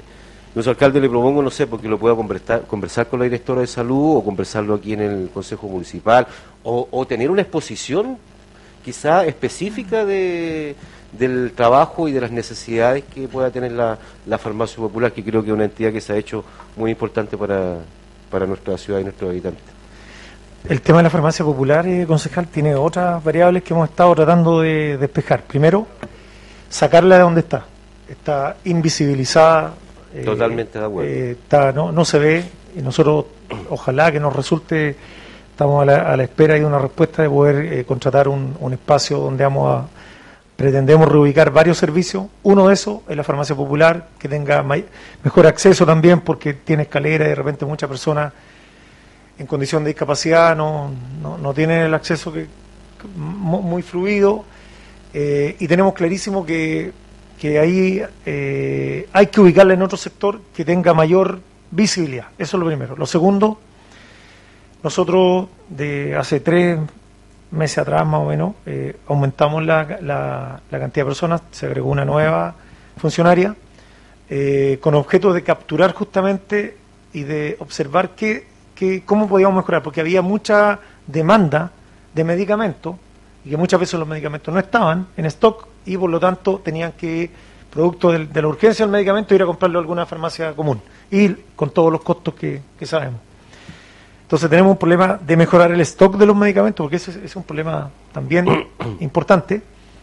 Eh, y lo tercero eh, es, y aquí quiero ser súper eh, directo en lo que voy a comentar, la farmacia popular no tiene impedimento para ninguna persona que quiera comprarse un medicamento en ella, ninguno, ninguno. Entonces se cree, se piensa que es para las personas que tienen el registro social de hogares bajo, y no es así. Es para todos y todas, Hay que inscribirse. sin excepción. ¿Cuál es el tema que se ha instalado? De que la gente que tiene, por eso quiero ser súper directo en esto, la gente que tiene más recursos es la que está haciendo uso de la farmacia popular, en términos generales. Obviamente que va muchas personas que de repente tienen problemas adultos mayores que ganan la pensión base, pensión mínima, pero la gran masa, la gran cantidad de personas, de vecinos y vecinas, desconoce que la farmacia popular también sea beneficioso para ellos. ¿ya? Para, para cualquiera de nosotros. Es para todos. Entonces, eh, el llamado es acercarse y consultar. Y en relación al tema de presupuestario, concejal, estamos eh, justamente en ese proceso, con lo que acabo de decir con anterioridad. Tenemos que ser capaces de poder sacarla del lugar que está, incluso eh, esa es la primera patita. Y la segunda patita queremos sacarla a los sectores rurales eh, algún día a la semana, partir con eso, que es un tema también, porque ahí es donde más se requiere y más se desconoce el tema de la farmacia popular, o municipal, como se le quiere llamar. Eh, así que estamos en eso. Sí, me parece bien, presidente. Inclusive en alguna oportunidad cuando se estudió una reunión acá con el equipo de salud, hablamos precisamente de lo mismo y planteé que sería bueno quizá instalar una farmacia popular en Putú y en Santa Olga, ustedes, si ustedes lo recuerdan bien.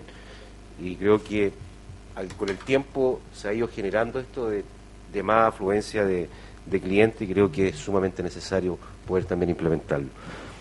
Eso por una, por una parte, alcalde. Lo otro, el otro día, eh, un, un tema que planteó el colega Michael respecto a la necesidad también de, de o a la demanda que hay respecto a muchos estudiantes que tienen que eh, trasladarse a Talca y lamentablemente ya la casa del estudiante, por decirlo de alguna manera, con la que cuenta la municipalidad ya está con los cupos limitados. Tuve la oportunidad de conversar con la Seremía de Bienes Nacionales y ellos tienen departamentos a disposición para estudiantes de la región. Lamentablemente no contábamos con esa información antes y ahora va a ser difícil generar cupos. Pero sí lo que me dijo eh, directamente el Ceremi es que tomáramos un acuerdo de consejo para enviar un oficio a la Ceremi de Bienes Nacionales desde ya solicitando cupo, ya sea para este año si eso de- se puede dar la, la situación o ya definitivamente para el próximo año. Pero creo que sería bueno tomar este acuerdo de consejo ahora para que se envíe ese oficio solicitando cupos para estudiantes en los departamentos que hay a disposición de bienes nacionales en la ciudad de Talca. Eh, solicito acuerdo, de acuerdo a la moción que acaba de entregar concejal Veloso. ¿Todos de acuerdo? Ya, perfecto. Entonces para que enviamos el oficio. A esto hay que agregar que yo, no hay que dejar de lado la idea de buscar un espacio mayor. O sea, son caminos paralelos. Porque el tema de los departamentos, eh, hay, hay que hacer una inversión ahí. Entonces, y hay que hacerla. Y, y, lo- y los cupos son limitados. Entonces, usemos las dos, las dos vías. Los dos días. Eh, bueno, por el mismo tema, eh, me- igual me hablaron bastantes jóvenes y hoy en día la mitad de los jóvenes que, que arrendaban en Talca hoy en día están haciendo un sacrificio tremendo de viajar todos los días a Talca. O sea, viajan en la mañana muy temprano y vuelven en la tarde. Hay algunas personas que son de los sectores ru- rurales, entonces se le hace bastante complicado. Me hablaba una persona de Empedrado, una comuna más chica, tiene una capacidad de 50 alumnos que, que le dan alojamiento en Talca, tiene alrededor de 6 casas. Yo creo que, como dice usted, tenemos que invertir un poco, eh, sí, una inversión. También lo conversé en cuánto se invirtió cuando se implementaron esas dos casas. Y yo creo que no es una inversión tan grande. Yo creo que el beneficio que le vamos a dar a los jóvenes va a ser mucho mucho mayor aún y, y van a, vamos a quitarle una carga súper pesada a la familia y a ellos de estar viajando todos los días. Yo creo que quizás no lo podamos hacer en un mes, dos meses, pero podamos hacerlo a mitad de semestre para, para poder ayudarlo a ellos. Y ojalá resulte el tema de, con la seremía de bienes nacionales, eh, así poder implementar ya para el próximo año y poder que unos 50 jóvenes, 100 jóvenes puedan, puedan optar al beneficio. Bien. Concejal Veloso, usted. Sí. O- eh, sí, ya. sí, no, queda, queda todavía. Dale nomás. El, lo alcalde, el consejo anterior eh, vinieron eh, vecinos del comité del sector Brisas del Maule, comité de adelanto. Sí, pero es del sector Brisas del Maule. de las palmeras.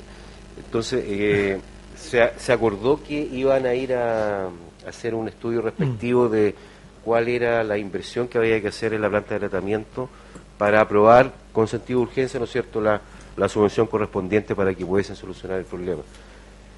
¿Le informaron ya de cuánto es el costo de esto? ¿Hay ya algún informe al, al respecto? Sí, fueron, entiendo que fueron, el Sí, mismo día en la tarde, que fueron, sí. eh, hicieron el levantamiento, pero no me ha llegado el informe a mí. No, no tengo nada aún. Pero sí me, me informaron de manera verbal que habían problemas de bomba, habían problemas de mantención también de unas mallas, redes, no sé cuál es el nombre técnico, eh, sobre el tema. Y nos iban a entregar en estos días qué, cuánto es lo que teníamos en el fondo para poder salir rápido el paso a ver qué podíamos hacer, cómo subvencionar desde acá. Ya, entonces teniendo ya clarito cuáles son las, las cantidades y el presupuesto que se necesita para, para poder aprobar esa, esa subvención que en real- en realidad lo necesitan bastante para solucionar un problema que no es muy no es muy agradable en realidad. Exacto. El, lo otro, eh, alcalde, el- no sé si creo que no hay nada de esto ahí con respecto al informe de los gastos del verano, con respecto a la licitación. Pedí que para el próximo próxima semana lo entregaran, pero está, está ok, si no, no hay mucho que, que, que entregar y sacar. Perfecto. Eh, y por último, alcalde, eh, hoy día inauguramos la Casa de la Mujer, o la Oficina de la Mujer, o Espacio de Mujer, eh, en conmemoración, bueno, también por el Día Internacional de la Mujer. Eh, esta casa es un nuevo arriendo, eh, me imagino que se hizo en forma directa. Me gustaría saber cuánta es la cantidad que se va a pagar de arriendo por esta casa. Eh, sí, eh, aprovecho de invitarlo, eh, entiendo que la invitación a ustedes les llegó. Sí, llegó. Eh, a las 5 de la tarde, aquí en Portales, entre Blanco y Bulnes. ¿Portales? Portales entre Blanco y Bulnes, si está bien, la calle. Eh, hay una, esa actividad a las 17 horas y esta casa se llama E- Emma House, en honor a, a nuestra escritora, y se, se aprovechó de hacer uso de la sigla EMA, que se llama Espacio de Mujer Maulina, o Maucha, como ustedes le quieran denominar. Eh, y esa connotación lleva. ¿Cuál es la característica de este espacio? Que va a tener un grupo de mujeres profesionales que van a atender eh, los requerimientos que tenemos hoy en día en distintos, de distinta manera. Primero, un asistente social que se va a preocupar de acelerar todos los procesos de orden. eh, muchas veces vienen personas, mujeres, que requieren informes y empiezan un, un pimponeo aquí, allá, para todos lados. La idea es que esta persona pueda resolver esos temas. Va a haber un ingeniero comercial que para que pueda ligar y unir todo el emprendimiento, que hay muchas mujeres en la comuna que tienen ideas de instalar un negocio, de generar un, ingresos para su hogar y que no, no, no saben cómo, empiezan a chocar con el sistema. Lo tercero, va a haber una psicóloga, producto de todas las situaciones de salud mental que se generan detrás de las mujeres. Esto es transversal para todas las edades, obviamente. Y lo cuarto, una abogada que se va a preocupar del tema jurídico. Y aquí me quiero detener en, algo súper importante. Nosotros tenemos el BIF, que es el, el espacio que atiende la violencia intrafamiliar en la comuna, que depende de, del Ministerio de la Mujer. Eh, pero todos sabemos que ahí se cae en la burocracia pública eh, y donde muchas veces las cautelares, que son las acciones ju- jurídicas que buscan proteger a la mujer, terminan siendo tan lentas que terminan siendo casos con consecuencias fatales. Entonces lo que queremos con esto es agilizar todo este proceso y entregar una atención eh, integral a todas las demandas que hemos detectado y que se han generado producto de la vida de estos últimos años. Eso viene a complementar los talleres, que eso también que quede claro que no es, esto no elimina nada de lo otro, al contrario, lo viene a complementar. Y el arriendo de la casa eh, tiene un costo de 500 mil pesos, que es bastante menor en relación a lo que está ubicado en pleno centro, al lado de los tribunales, al- cerca de la municipalidad, ¿Dónde era su sede? donde era la, la actual sede, la ex sede, exactamente. Ahí hicimos el, el traspaso para que no se nos fuera la, la casa porque está, está bien ubicada.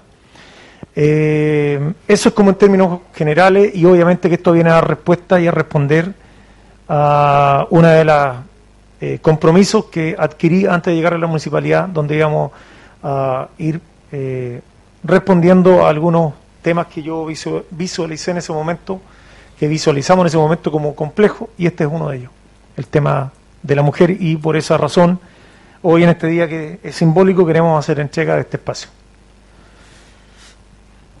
Eso. Ok, 500 mil pesos, ya, ok, me queda claro, alcalde. Lo otro, eh, dos, dos cositas nomás, alcalde, con respecto a los sectores rurales. Hay una solicitud de un camino vecinal que está eh, donde está el puente de Purapel. No sé si le habrá llegado, pero conversaron los vecinos el otro día, llegaron a la oficina de concejales, están preocupados por las condiciones del camino, así que por si le llega la solicitud ahí para que le pueda hincar el diente. Y lo otro de la escuela de Forel, entiendo que había que hacer algunos arreglos, unas limpiezas. Eh, también conversaron unos apoderados conmigo, tuvieron alguna problemática al respecto. Mm, Y al final, bueno, pasaron los días, no sé si en qué situación están actualmente, si habrán solucionado el problema, no sé. si sabe usted algo. Sí, En Forel y Quebrada Verde no tenemos profesor. Esa es la dificultad que tenemos en este momento. son cinco alumnos. en Forel. Sí, son, entiendo que son menos, tres. Sí, eh, ¿Y cuál es la dificultad que tenemos? Que de todos los profesores que tenemos que son dependen de la municipalidad, mm, eh, se ha buscado para que quien asuma y ha sido complicado. Así que ahí estamos buscando todas las fórmulas para que podamos tener en Quebrada Verde y en Forel el profesor que nos falta, eh, que son los, los dos establecimientos que están con esa dificultad. Y en términos de infraestructura, eh, se va a hacer eh, un trato con un trabaja, una persona de allá, porque el, el tema de estar yendo todos los días para allá y volver, al final quita las horas de trabajo y lo vamos a traspasar de esa manera para solucionarlo más rápido. Estoy hablando de Forel, Forel esa, esa escuela. Seríamos, alcalde. ¿Eso? Concejal Michael.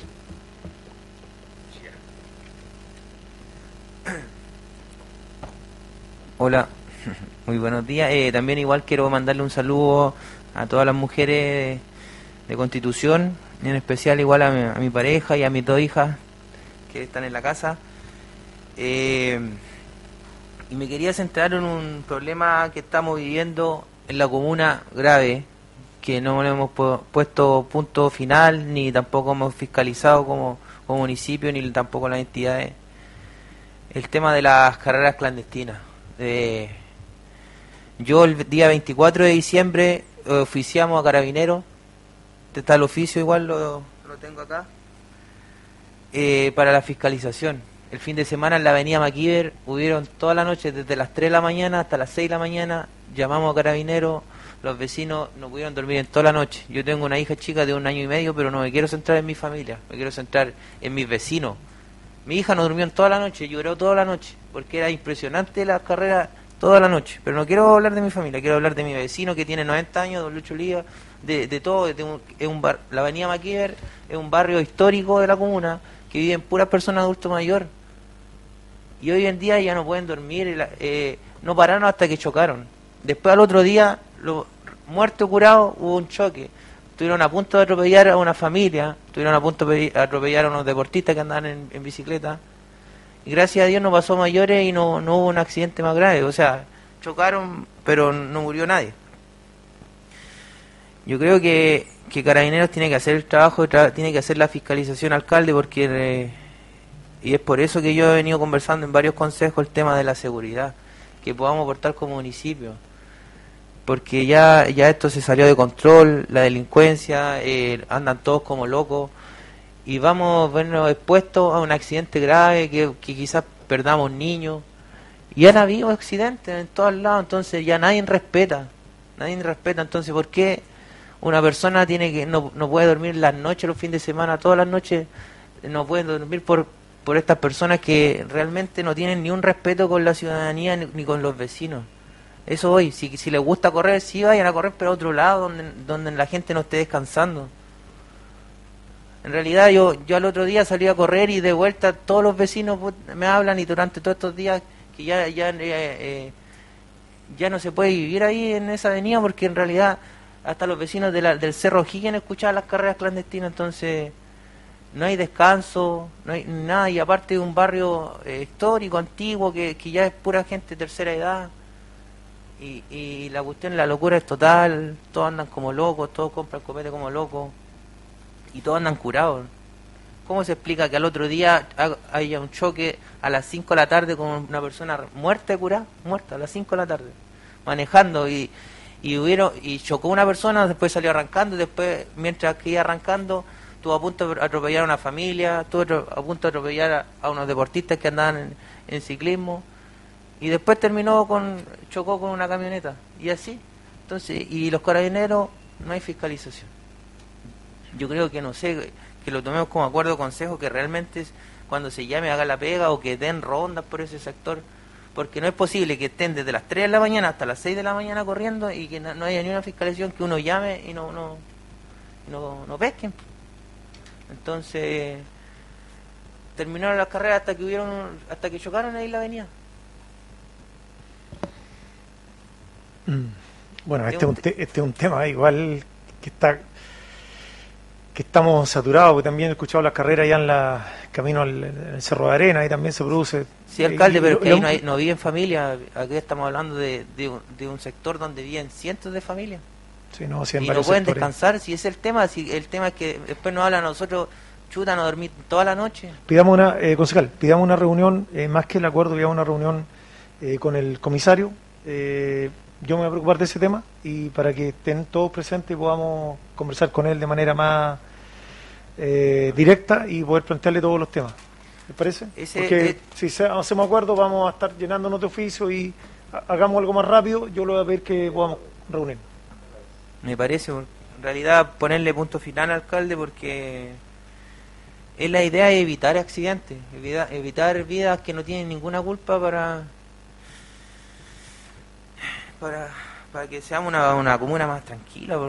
Imagínense en Talca tan, tan saturado ahora, ahora con los portonazos, ¿qué estamos esperando ahora que empiece a ocurrir acá en Constitución?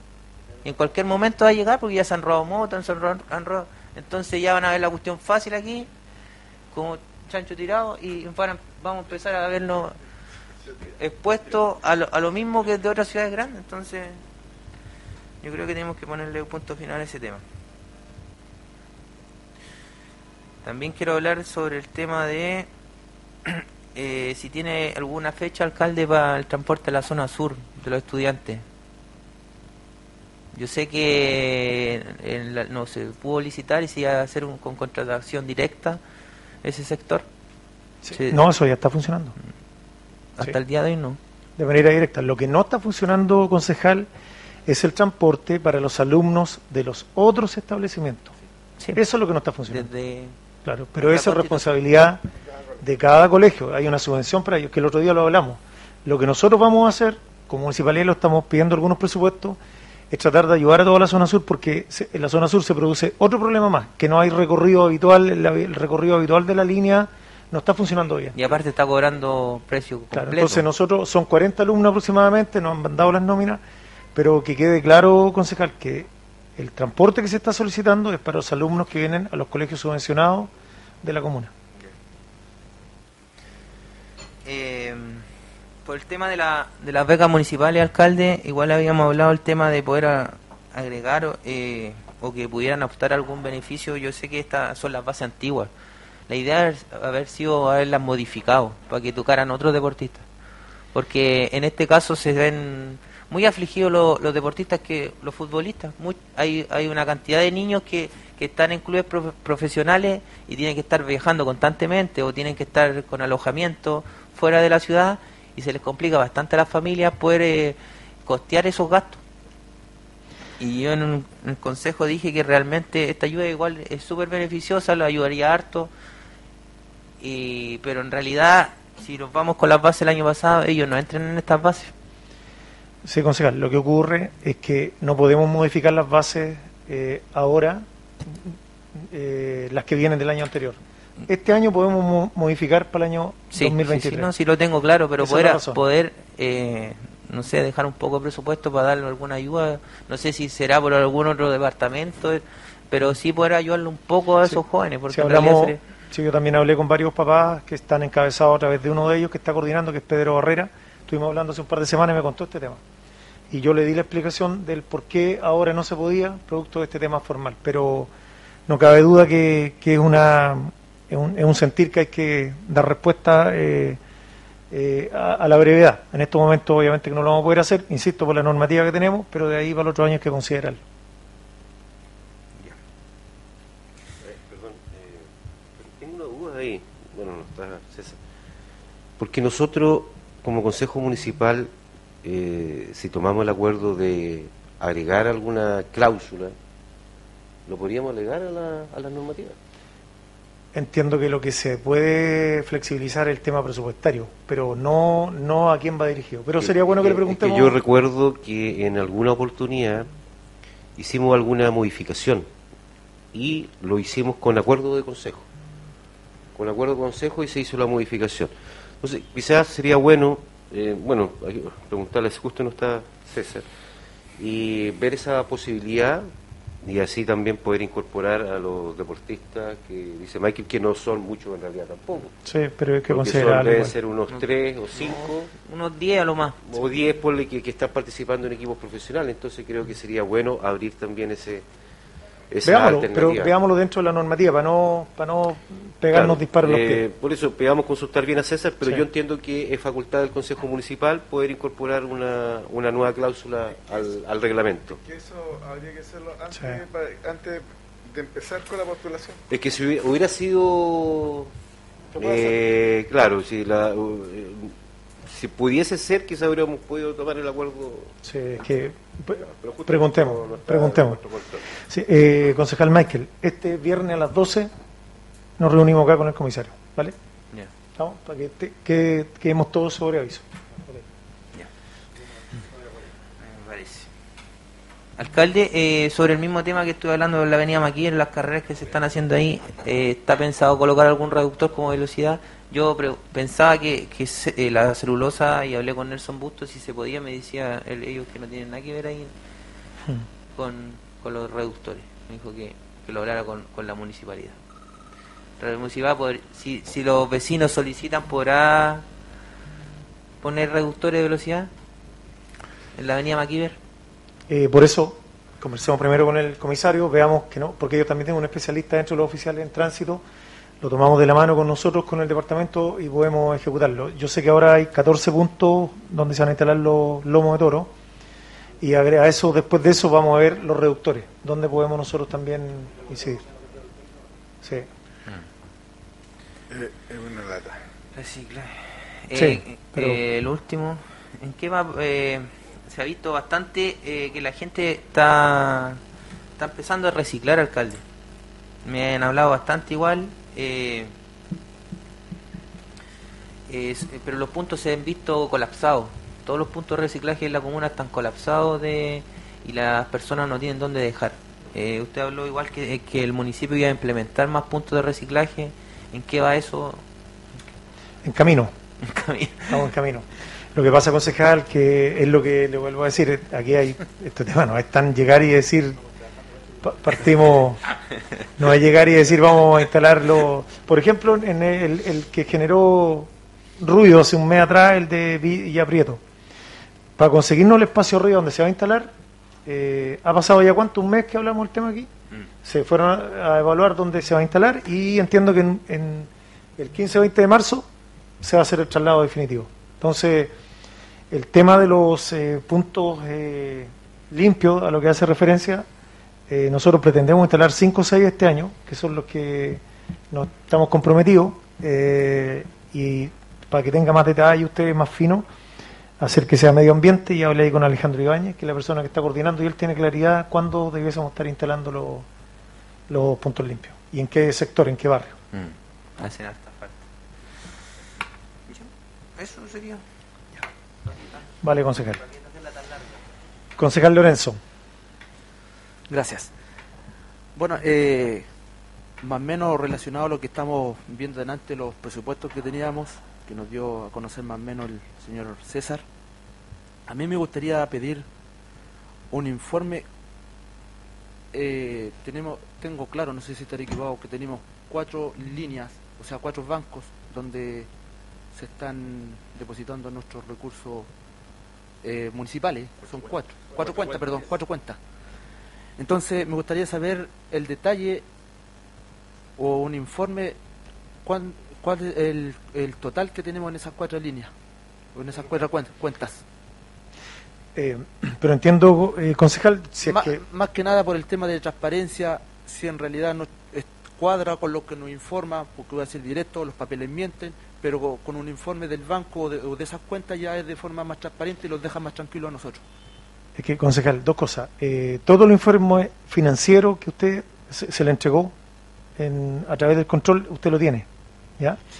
Y el tema del banco eh, es un banco, que es el Banco de Crédito de Inversión, el que tiene, el que maneja todas las cuentas de la municipalidad. Ya.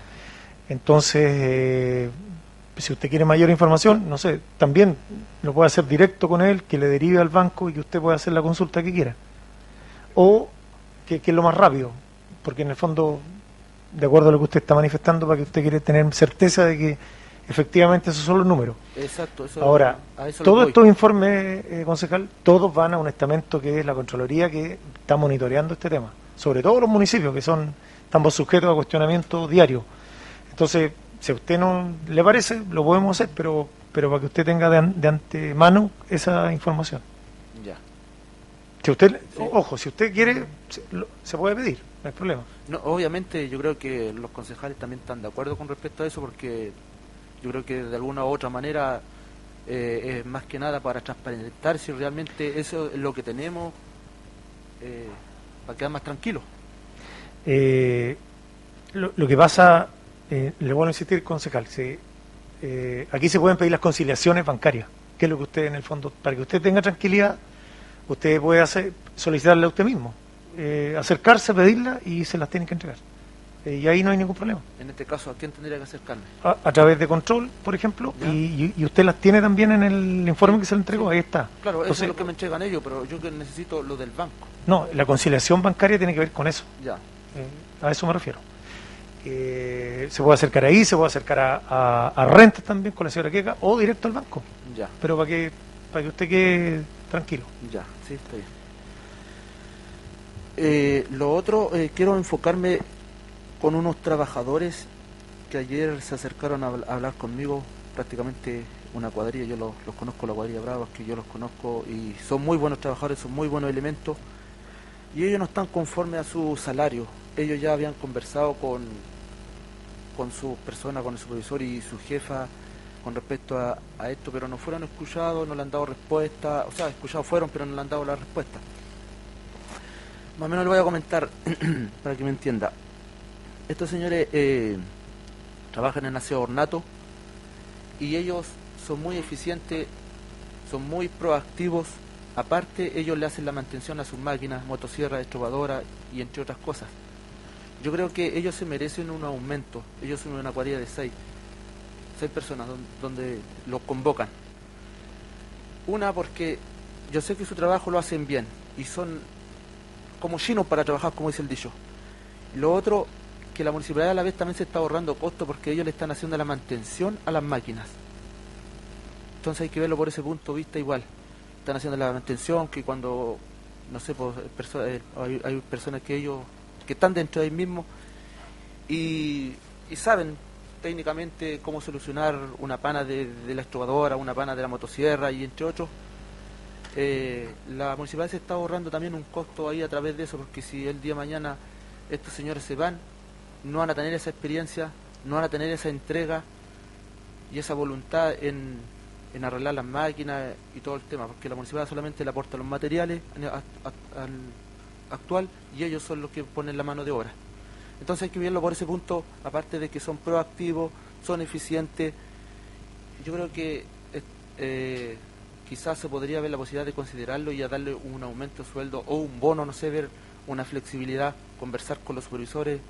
Bueno, usted me ha entendido en el cuento cómo poder llevar a cabo esto. Eh, solo una consulta. ¿Ellos están haciendo la mantención ahora o vienen de años atrás haciendo la mantención? De Desde dos, hace- hace dos años ya. Ya. Eh, bueno, habrá que verlo con la persona que está a cargo de ello porque hay que evaluar obviamente ahí el tema económico y también ver la ver también el tema de todos los trabajadores, no tan solo de ellos, porque Sí, es que siempre hay que considerar a las personas y cuidar a esas personas que sí realmente merecen, porque personas que son jugadas, personas que por la entrega que ellos hacen, por, la- por el trabajo que ellos realizan. Y a veces es importante reconocer a las personas que sí realmente si están ahí es por ese puesto. Así que a eso es lo que me quiero referir, señor alcalde. presidente honorario. Mm. Honorario. Eh, yo estoy totalmente de acuerdo con Lorenzo. Yo creo que eh, ellos hacen una, una gran labor, man- tratan de mantener lo más limpio la, la ciudad. Eh, pierden, por ser honorarios, pierden beneficios que tienen otros funcionarios que son a contrata acá en la comuna. Yo creo que ese- el municipio podría. Y, y se han mejorado algunos sueldos de algunos departamentos.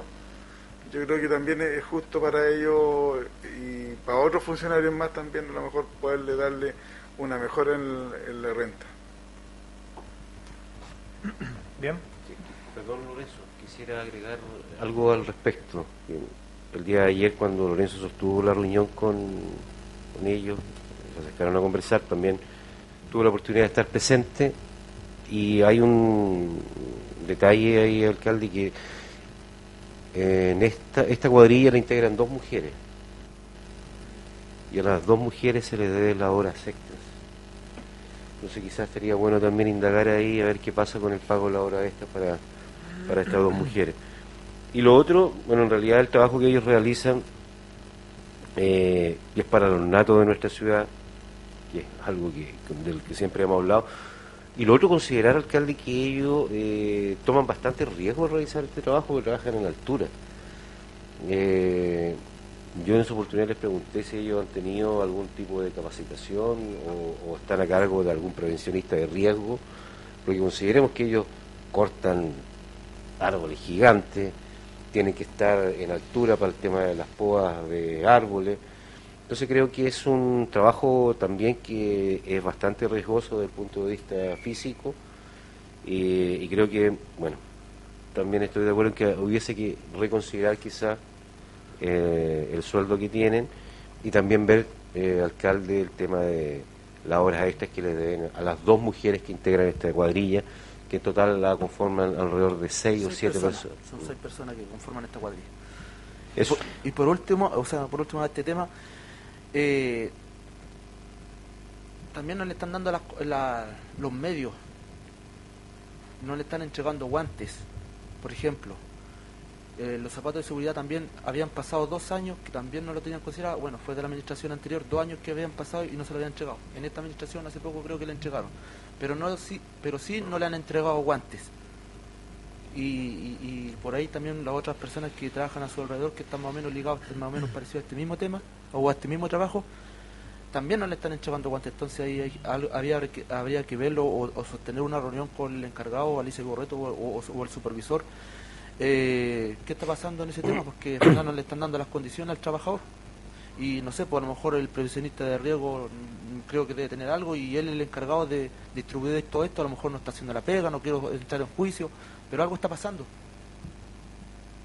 Y, y ahí el- ellos tienen su dependencia ahí en calle Vialidad, lo cual no tienen la, eh, para tomar temperatura y todo el tema, llegan, no tienen ese medio. El, para tomarse en qué situación está, el alcohol gel tampoco lo tienen. Los- el protocolo COVID en realidad no lo tienen. Entonces también eh, habría que considerarlo. Ya. Ya.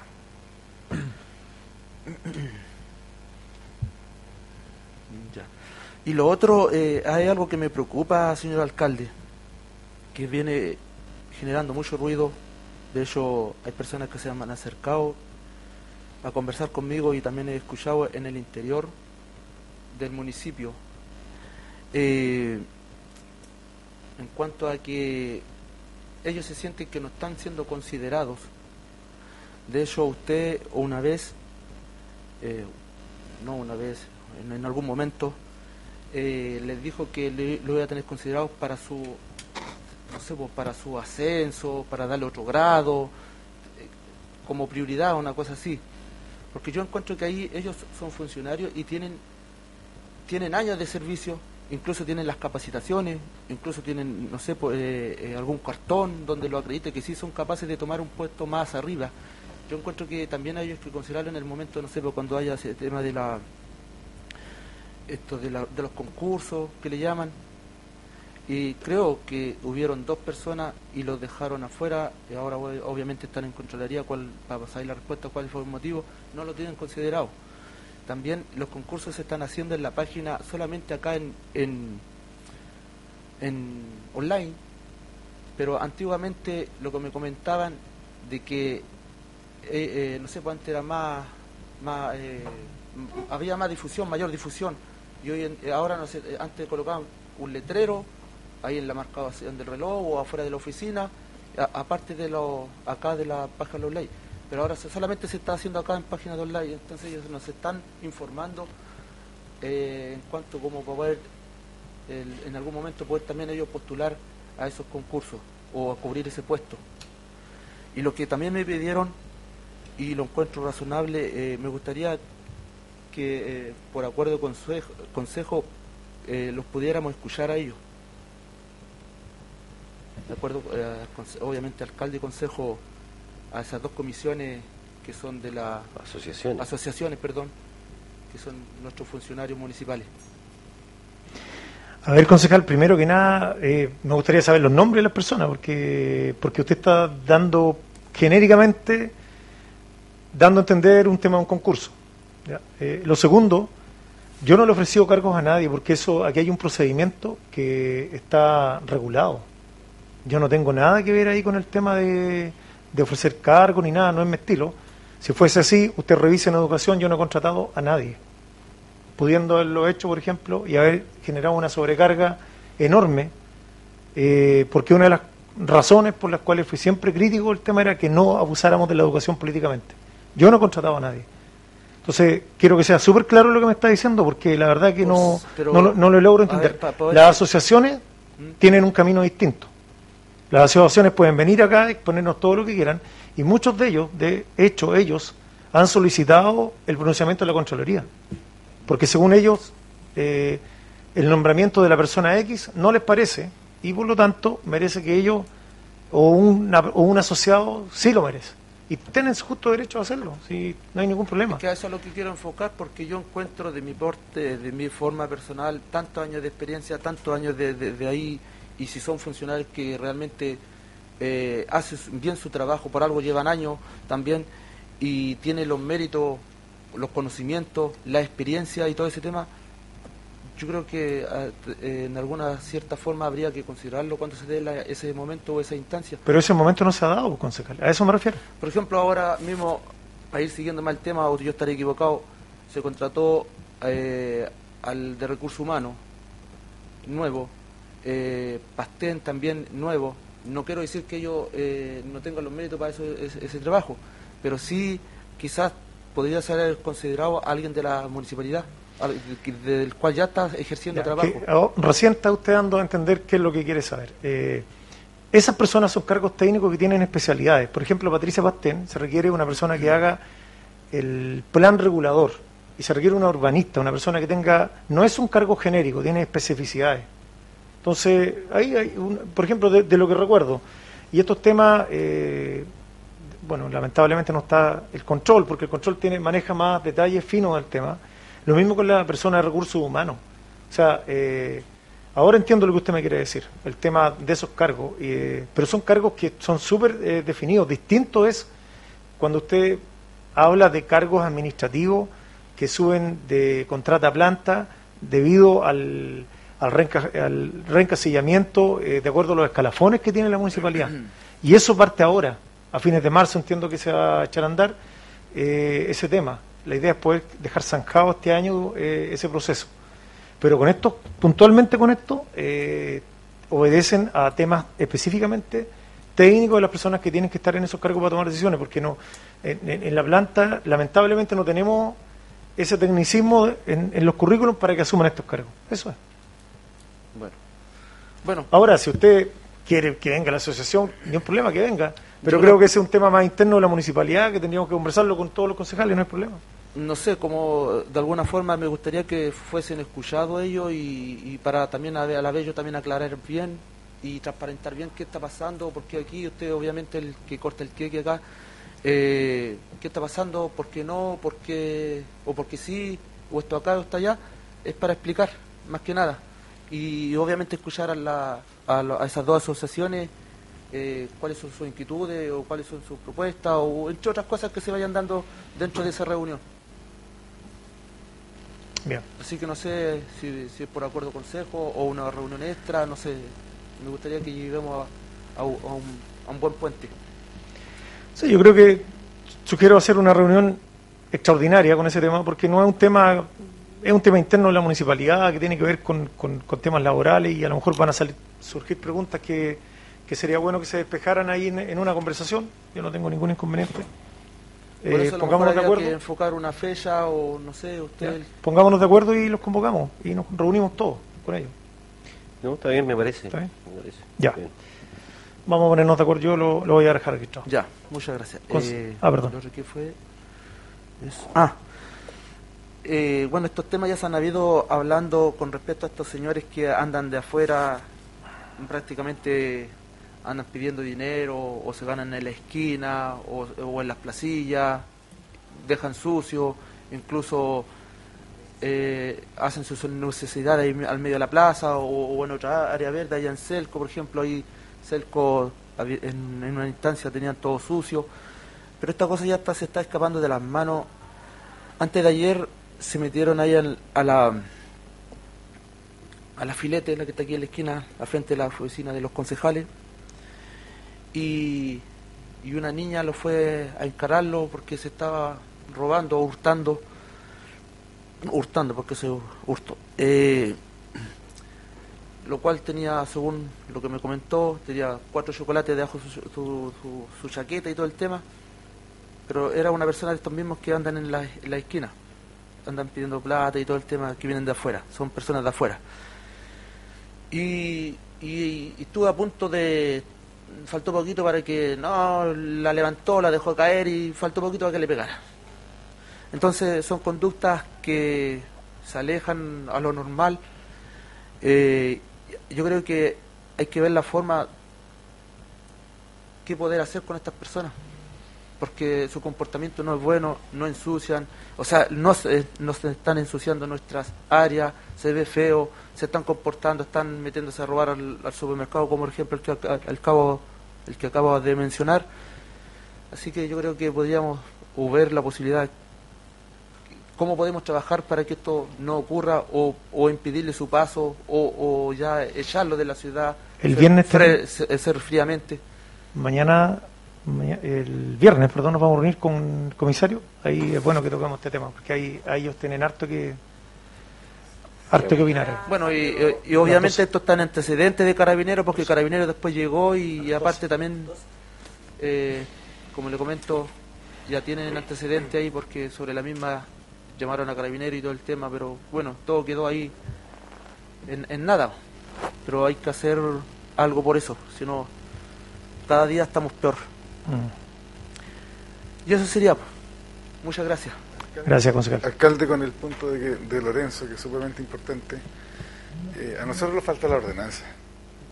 Uno de los problemas que tiene Carabinero, y lo hemos conversado en Seguridad Ciudadana, que no tiene la facultad, no tiene las atribuciones, porque no, tiene- no hay una ordenanza donde se pueda eh, sacar todas estas personas y no permitirlo que estén en la vía pública y todo lo demás. Yo creo que ahí tiene, ahí donde tenemos que trabajar y sacar la ordenanza para darle las herramientas necesarias a Carabineros para que puedan actuar. Yo creo que eso es lo que tenemos que hacer para y lo que hacen todas las municipalidades para que no poder tener eh, este tipo de gente que lo único que está haciendo es daño a la imagen de, de nuestra comuna.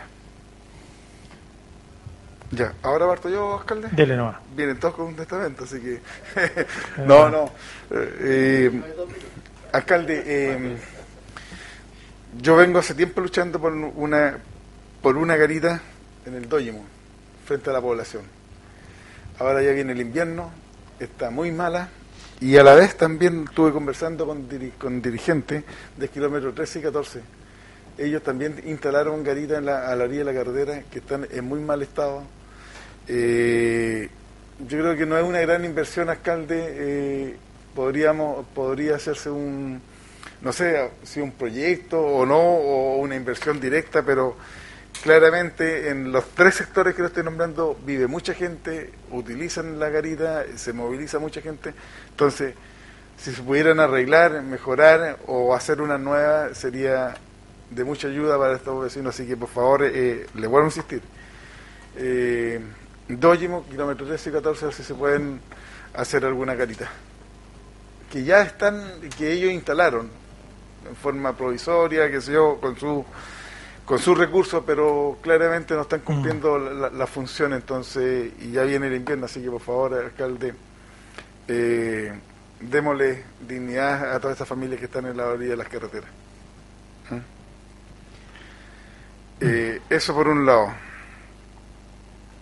¿Qué pasa con el convenio de vialidad? Sigo insistiendo en el convenio de vialidad. Global y vialidad prácticamente no, no existen. Estamos ahí, bueno, ustedes fueron testigos, tuvimos aquí al director de vialidad regional y le pedimos todo lo mismo. Eh, ahora esperemos que con el cambio el tema cambie. Eso es lo que uno eh, con, el- con la nueva autoridad, porque esto es una queja cruzada ¿ah? de muchas municipalidades, por lo que uno eh, he recorrido no, no Sí, pero de, yo voy. eh, Uno, uno en las mantenciones de todos estos caminos con las máquinas que se, están, eh, que, se- que se hacen, que se perfilan, qué sé yo. Pero todos los años se hacían los convenios en el sentido de asfalte- del asfalto básico en algunos sectores. es el convenio 5 entonces. ¿De, de ese estaba hablando? Eh, De ese, Ya. de, de pavimentación, Ya, de la pavimentación eh, básica. Eh, me gustaría trabajar en, en qué sectores se puede se van a priorizar para este año y para los próximos años. ¿Quién, quién, ¿Quién está en la comisión de infraestructura? Yo. Ah, ya, pues. Ahí. Por eso se lo, por eso se lo pregunta. Es que el convenio en estos momentos, Porque no hay, no, claro, pero hay varios sectores como eh, las raíces, eh, kilómetro 14, kilómetro 13, que hay mucha población hacia adentro, que no sé si esas calles eh, están de camino de uso público, si están enrolados, no están enrolados, si se puede hacer trabajo. Eh, en otros sectores, el sector de la rueda, que también se, lleva, eh, se estaba trabajando para que pasara a ser eh, camino público, municipal, eh, para poder ser asfaltado. eh, entonces hay que retomar varios sectores. en- eh, y así muchos caminos, calles que se pueden hacer. Tenemos ahora la entrada al colegio, la calle Baquedano en Putú, que, que viene a solucionar el tema de la gente que viene de vaquería hacia el colegio, que es un camino que en invierno se echa mucho a perder eh, y tiene mucho tráfico. Y así le puedo seguir nombrando muchas calles que a lo mejor se podrían darle alguna solución con estos asfaltos básicos que ha ayudado a muchas localidades. Entonces yo creo que esos convenios tienen que continuar, que Sí, sí, de acuerdo. El, el O sea, trabajo que se hizo en Vaquería. retomemos, Villa el- La Unión- Villa retomemos el- con fuerza el tema de los convenios. a todos nos interesa. eh, ni hablar, por ejemplo, el tema del, del- de la carpeta básica entre eh, eh, Carrizal y, y Coipué. 28 años, me decían los vecinos el otro día que llevan esperando el, que desde que partió el- el- la idea del proyecto. Entonces, por eso digo que hay, hay que tomar fuerte el tema este de- del convenio 5, que es el que tiene el gobierno regional, con, con Vialidad. En paralelo nosotros, a nivel municipal, tenemos el convenio entre Vialidad y nosotros. Está el tema de la global y está también la posibilidad que tenemos nosotros de, del mejoramiento de camino con, la, con los contratos de servicio externo que tenemos nosotros. De hecho, me imagino que ustedes se han dado cuenta, se han arreglado bastantes caminos por distintos sectores y está- hay una hay una, una ruta bastante definida y una carta de navegación en distintos lugares de la comuna porque esos caminos son prácticamente vecinales y no están enrolados. Entonces ahí obviamente que Vialidad no se va a meter. Pero además de eso tenemos que exigir que Vialidad haga bien su pega, que, que cumpla con el convenio, que eso es lo que tenemos. La pasada de la máquina, los materiales, Es todos que- los vecinos se quejan de lo mismo. Que, es que, claro, porque que, que la máquina va, pero Es que, alcalde, eh, eh, mm, tengo entendido que en estos convenios, para cada municipalidad hay una cierta cantidad de kilómetros que se pueden Exacto. asfaltar durante el año, mejorar, de ese tipo. Entonces, eh, a lo mejor lo ha, fa- ha faltado acá mm, tener la carta GAN de, de cómo se va a trabajar, cuáles van a ser lo- los lugares que se van a priorizar primero y, y ver que a lo mejor hay sectores que han ido creciendo que no tienen, eh, no cumplen los requisitos como ser eh, estar eh, el camino, declararlo de uso público y ya empezar a trabajar con, con, con esas juntas de vecinos, con esos sectores para que pueda ser eh, traspasado por mientras se hace todo ese proceso, entonces ir avanzando en paralelo, en regularizar algunos, de, algunos caminos y, y los que, caminos que están regularizados, poderlos empezar a intervenir. Además, como todos sabemos, el trabajo que hace Vialidad sería de gran ayuda y a lo mejor los podríamos ir sacando problemas, Cascal, de, de, mm. de mejoramiento de caminos que se lo pone horrible en, invierno.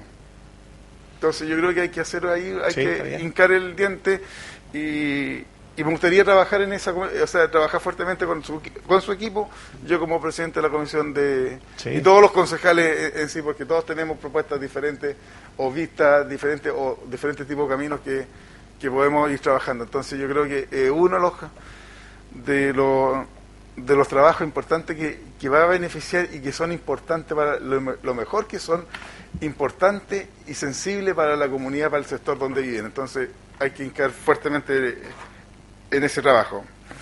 Alcalde, eh, no sé si se podrá hacer el comité Constantino Fernández, usted bien lo sabe, eh, eh, yo he trabajado fuertemente, conseguimos la otra vez que se pusieran, por mientras se declara el, camino de uso público, que también se está trabajando a través de la municipalidad, y no sé cómo va a ser ese proceso, pero lo voy a averiguar, de que se pusieran a la orilla del camino, pues ellos la empresa poner eh, el tablero y ellos poder tener a la línea. Y muchos lo han hecho. Eh, ¿Eléctrica? ¿Línea eléctrica? línea eléctrica. Y muchos lo han hecho, porque al comienzo querían colocar un empalme y al último en conversación con, con la Ceremi y se logró y la, y la empresa se logró que, la persona la empresa iba a poner un tablero y la gente tenía que tirar la línea. Pero yo voy a una, a, una familia, hay una familia de que el dueño de casa está con problemas en sus, en sus caderas, no puede trabajar eh, esperando una operación y más encima está cuidando a una persona de que está en silla de ruedas, eh, por lo tanto, eh, económicamente no están bien, alcalde, y, para colocar su empalme y le cuesta alrededor de 800 mil pesos. No sé si se podrá ayudar específicamente a esta familia para un aporte municipal para que poder ellos tener luz, porque ya hay claramente hay una persona que está postrada en silla de ruedas, que lo están cuidando, un adulto mayor, y que sí requiere mantener refrigerado su, su medicamento. Y bueno, y, y, el dueño de casa en este momento no está esperando, no puede trabajar porque está esperando hora médica para por tema de, tiene muchos problemas en la cadera, entonces no sé si existirá la posibilidad de poderle hacer Veámoslo con, el, con Alejandro, con Alejandro, el, eléctrico de la MUNI, a ver la, alternativa. Porque de aquí a que, si es que se aprueba el, el, dinero, va a dar una vuelta larga, entonces veámoslo si podemos trabajarlo antes entre Alejandro y la empresa. Sí, a lo mejor, no sé, buscar un contratista que esté autorizado, que haga la conexión, qué sé yo, para la... Por eso, veámoslo a través de Alejandro que, que maneja. Ya, entonces yo, lo, me, ¿usted me autoriza a conversar con Alejandro y presentarle y llevarlo al sector? Ya, perfecto. No necesita mi autorización nadie para hablar con los funcionarios. Y... No, no, no, pero a lo mejor para ver la alternativa y llevarlo al sector para que conozca, qué sé yo, y ver cómo podemos solucionar el tema. Eh, alcalde, aquí se lo, le voy a tocar la fibra. El otro día eh, sesionó el Consejo Regional en Putú. La verdad es que la vez anterior, eh, cuando fue sesionó en Constitución, fuimos invitados, estuvimos ahí, vimos cuando vino la gobernadora, le entregó la carta. Yo la verdad que como putucano me había encantado haber sabido y haber participado de esa reunión, porque así como se presentó un anhelo el proyecto del Teatro de Putú, que es un anhelo de todos los putucanos, a lo mejor podríamos haber hecho un poquito más de aporte. Yo creo que el Consejo Municipal tenemos mucho que aportar en ese aspecto y, y, yo creo que la sensación de todo, de todo el Consejo que esta vez nos fuimos informados, nos fuimos invitados, aunque usted me diga que viene de Talca, pero... No, es que yo también, supe, yo ese día estaba atendiendo público concejal, día miércoles fui a saludar, tuve tres minutos y me vine. Entonces mandémosle una carta al Consejo Regional presentando como Consejo Municipal la molestia y que por favor lo, para la otra vez que vayan a sesionar en nuestra comuna, donde sea, pueda ser considerado el Consejo Municipal. No sé si el, el, resto de los colegas están eh, de acuerdo o no están de acuerdo. en acuerdo enviar el, el- la nota de desagravio.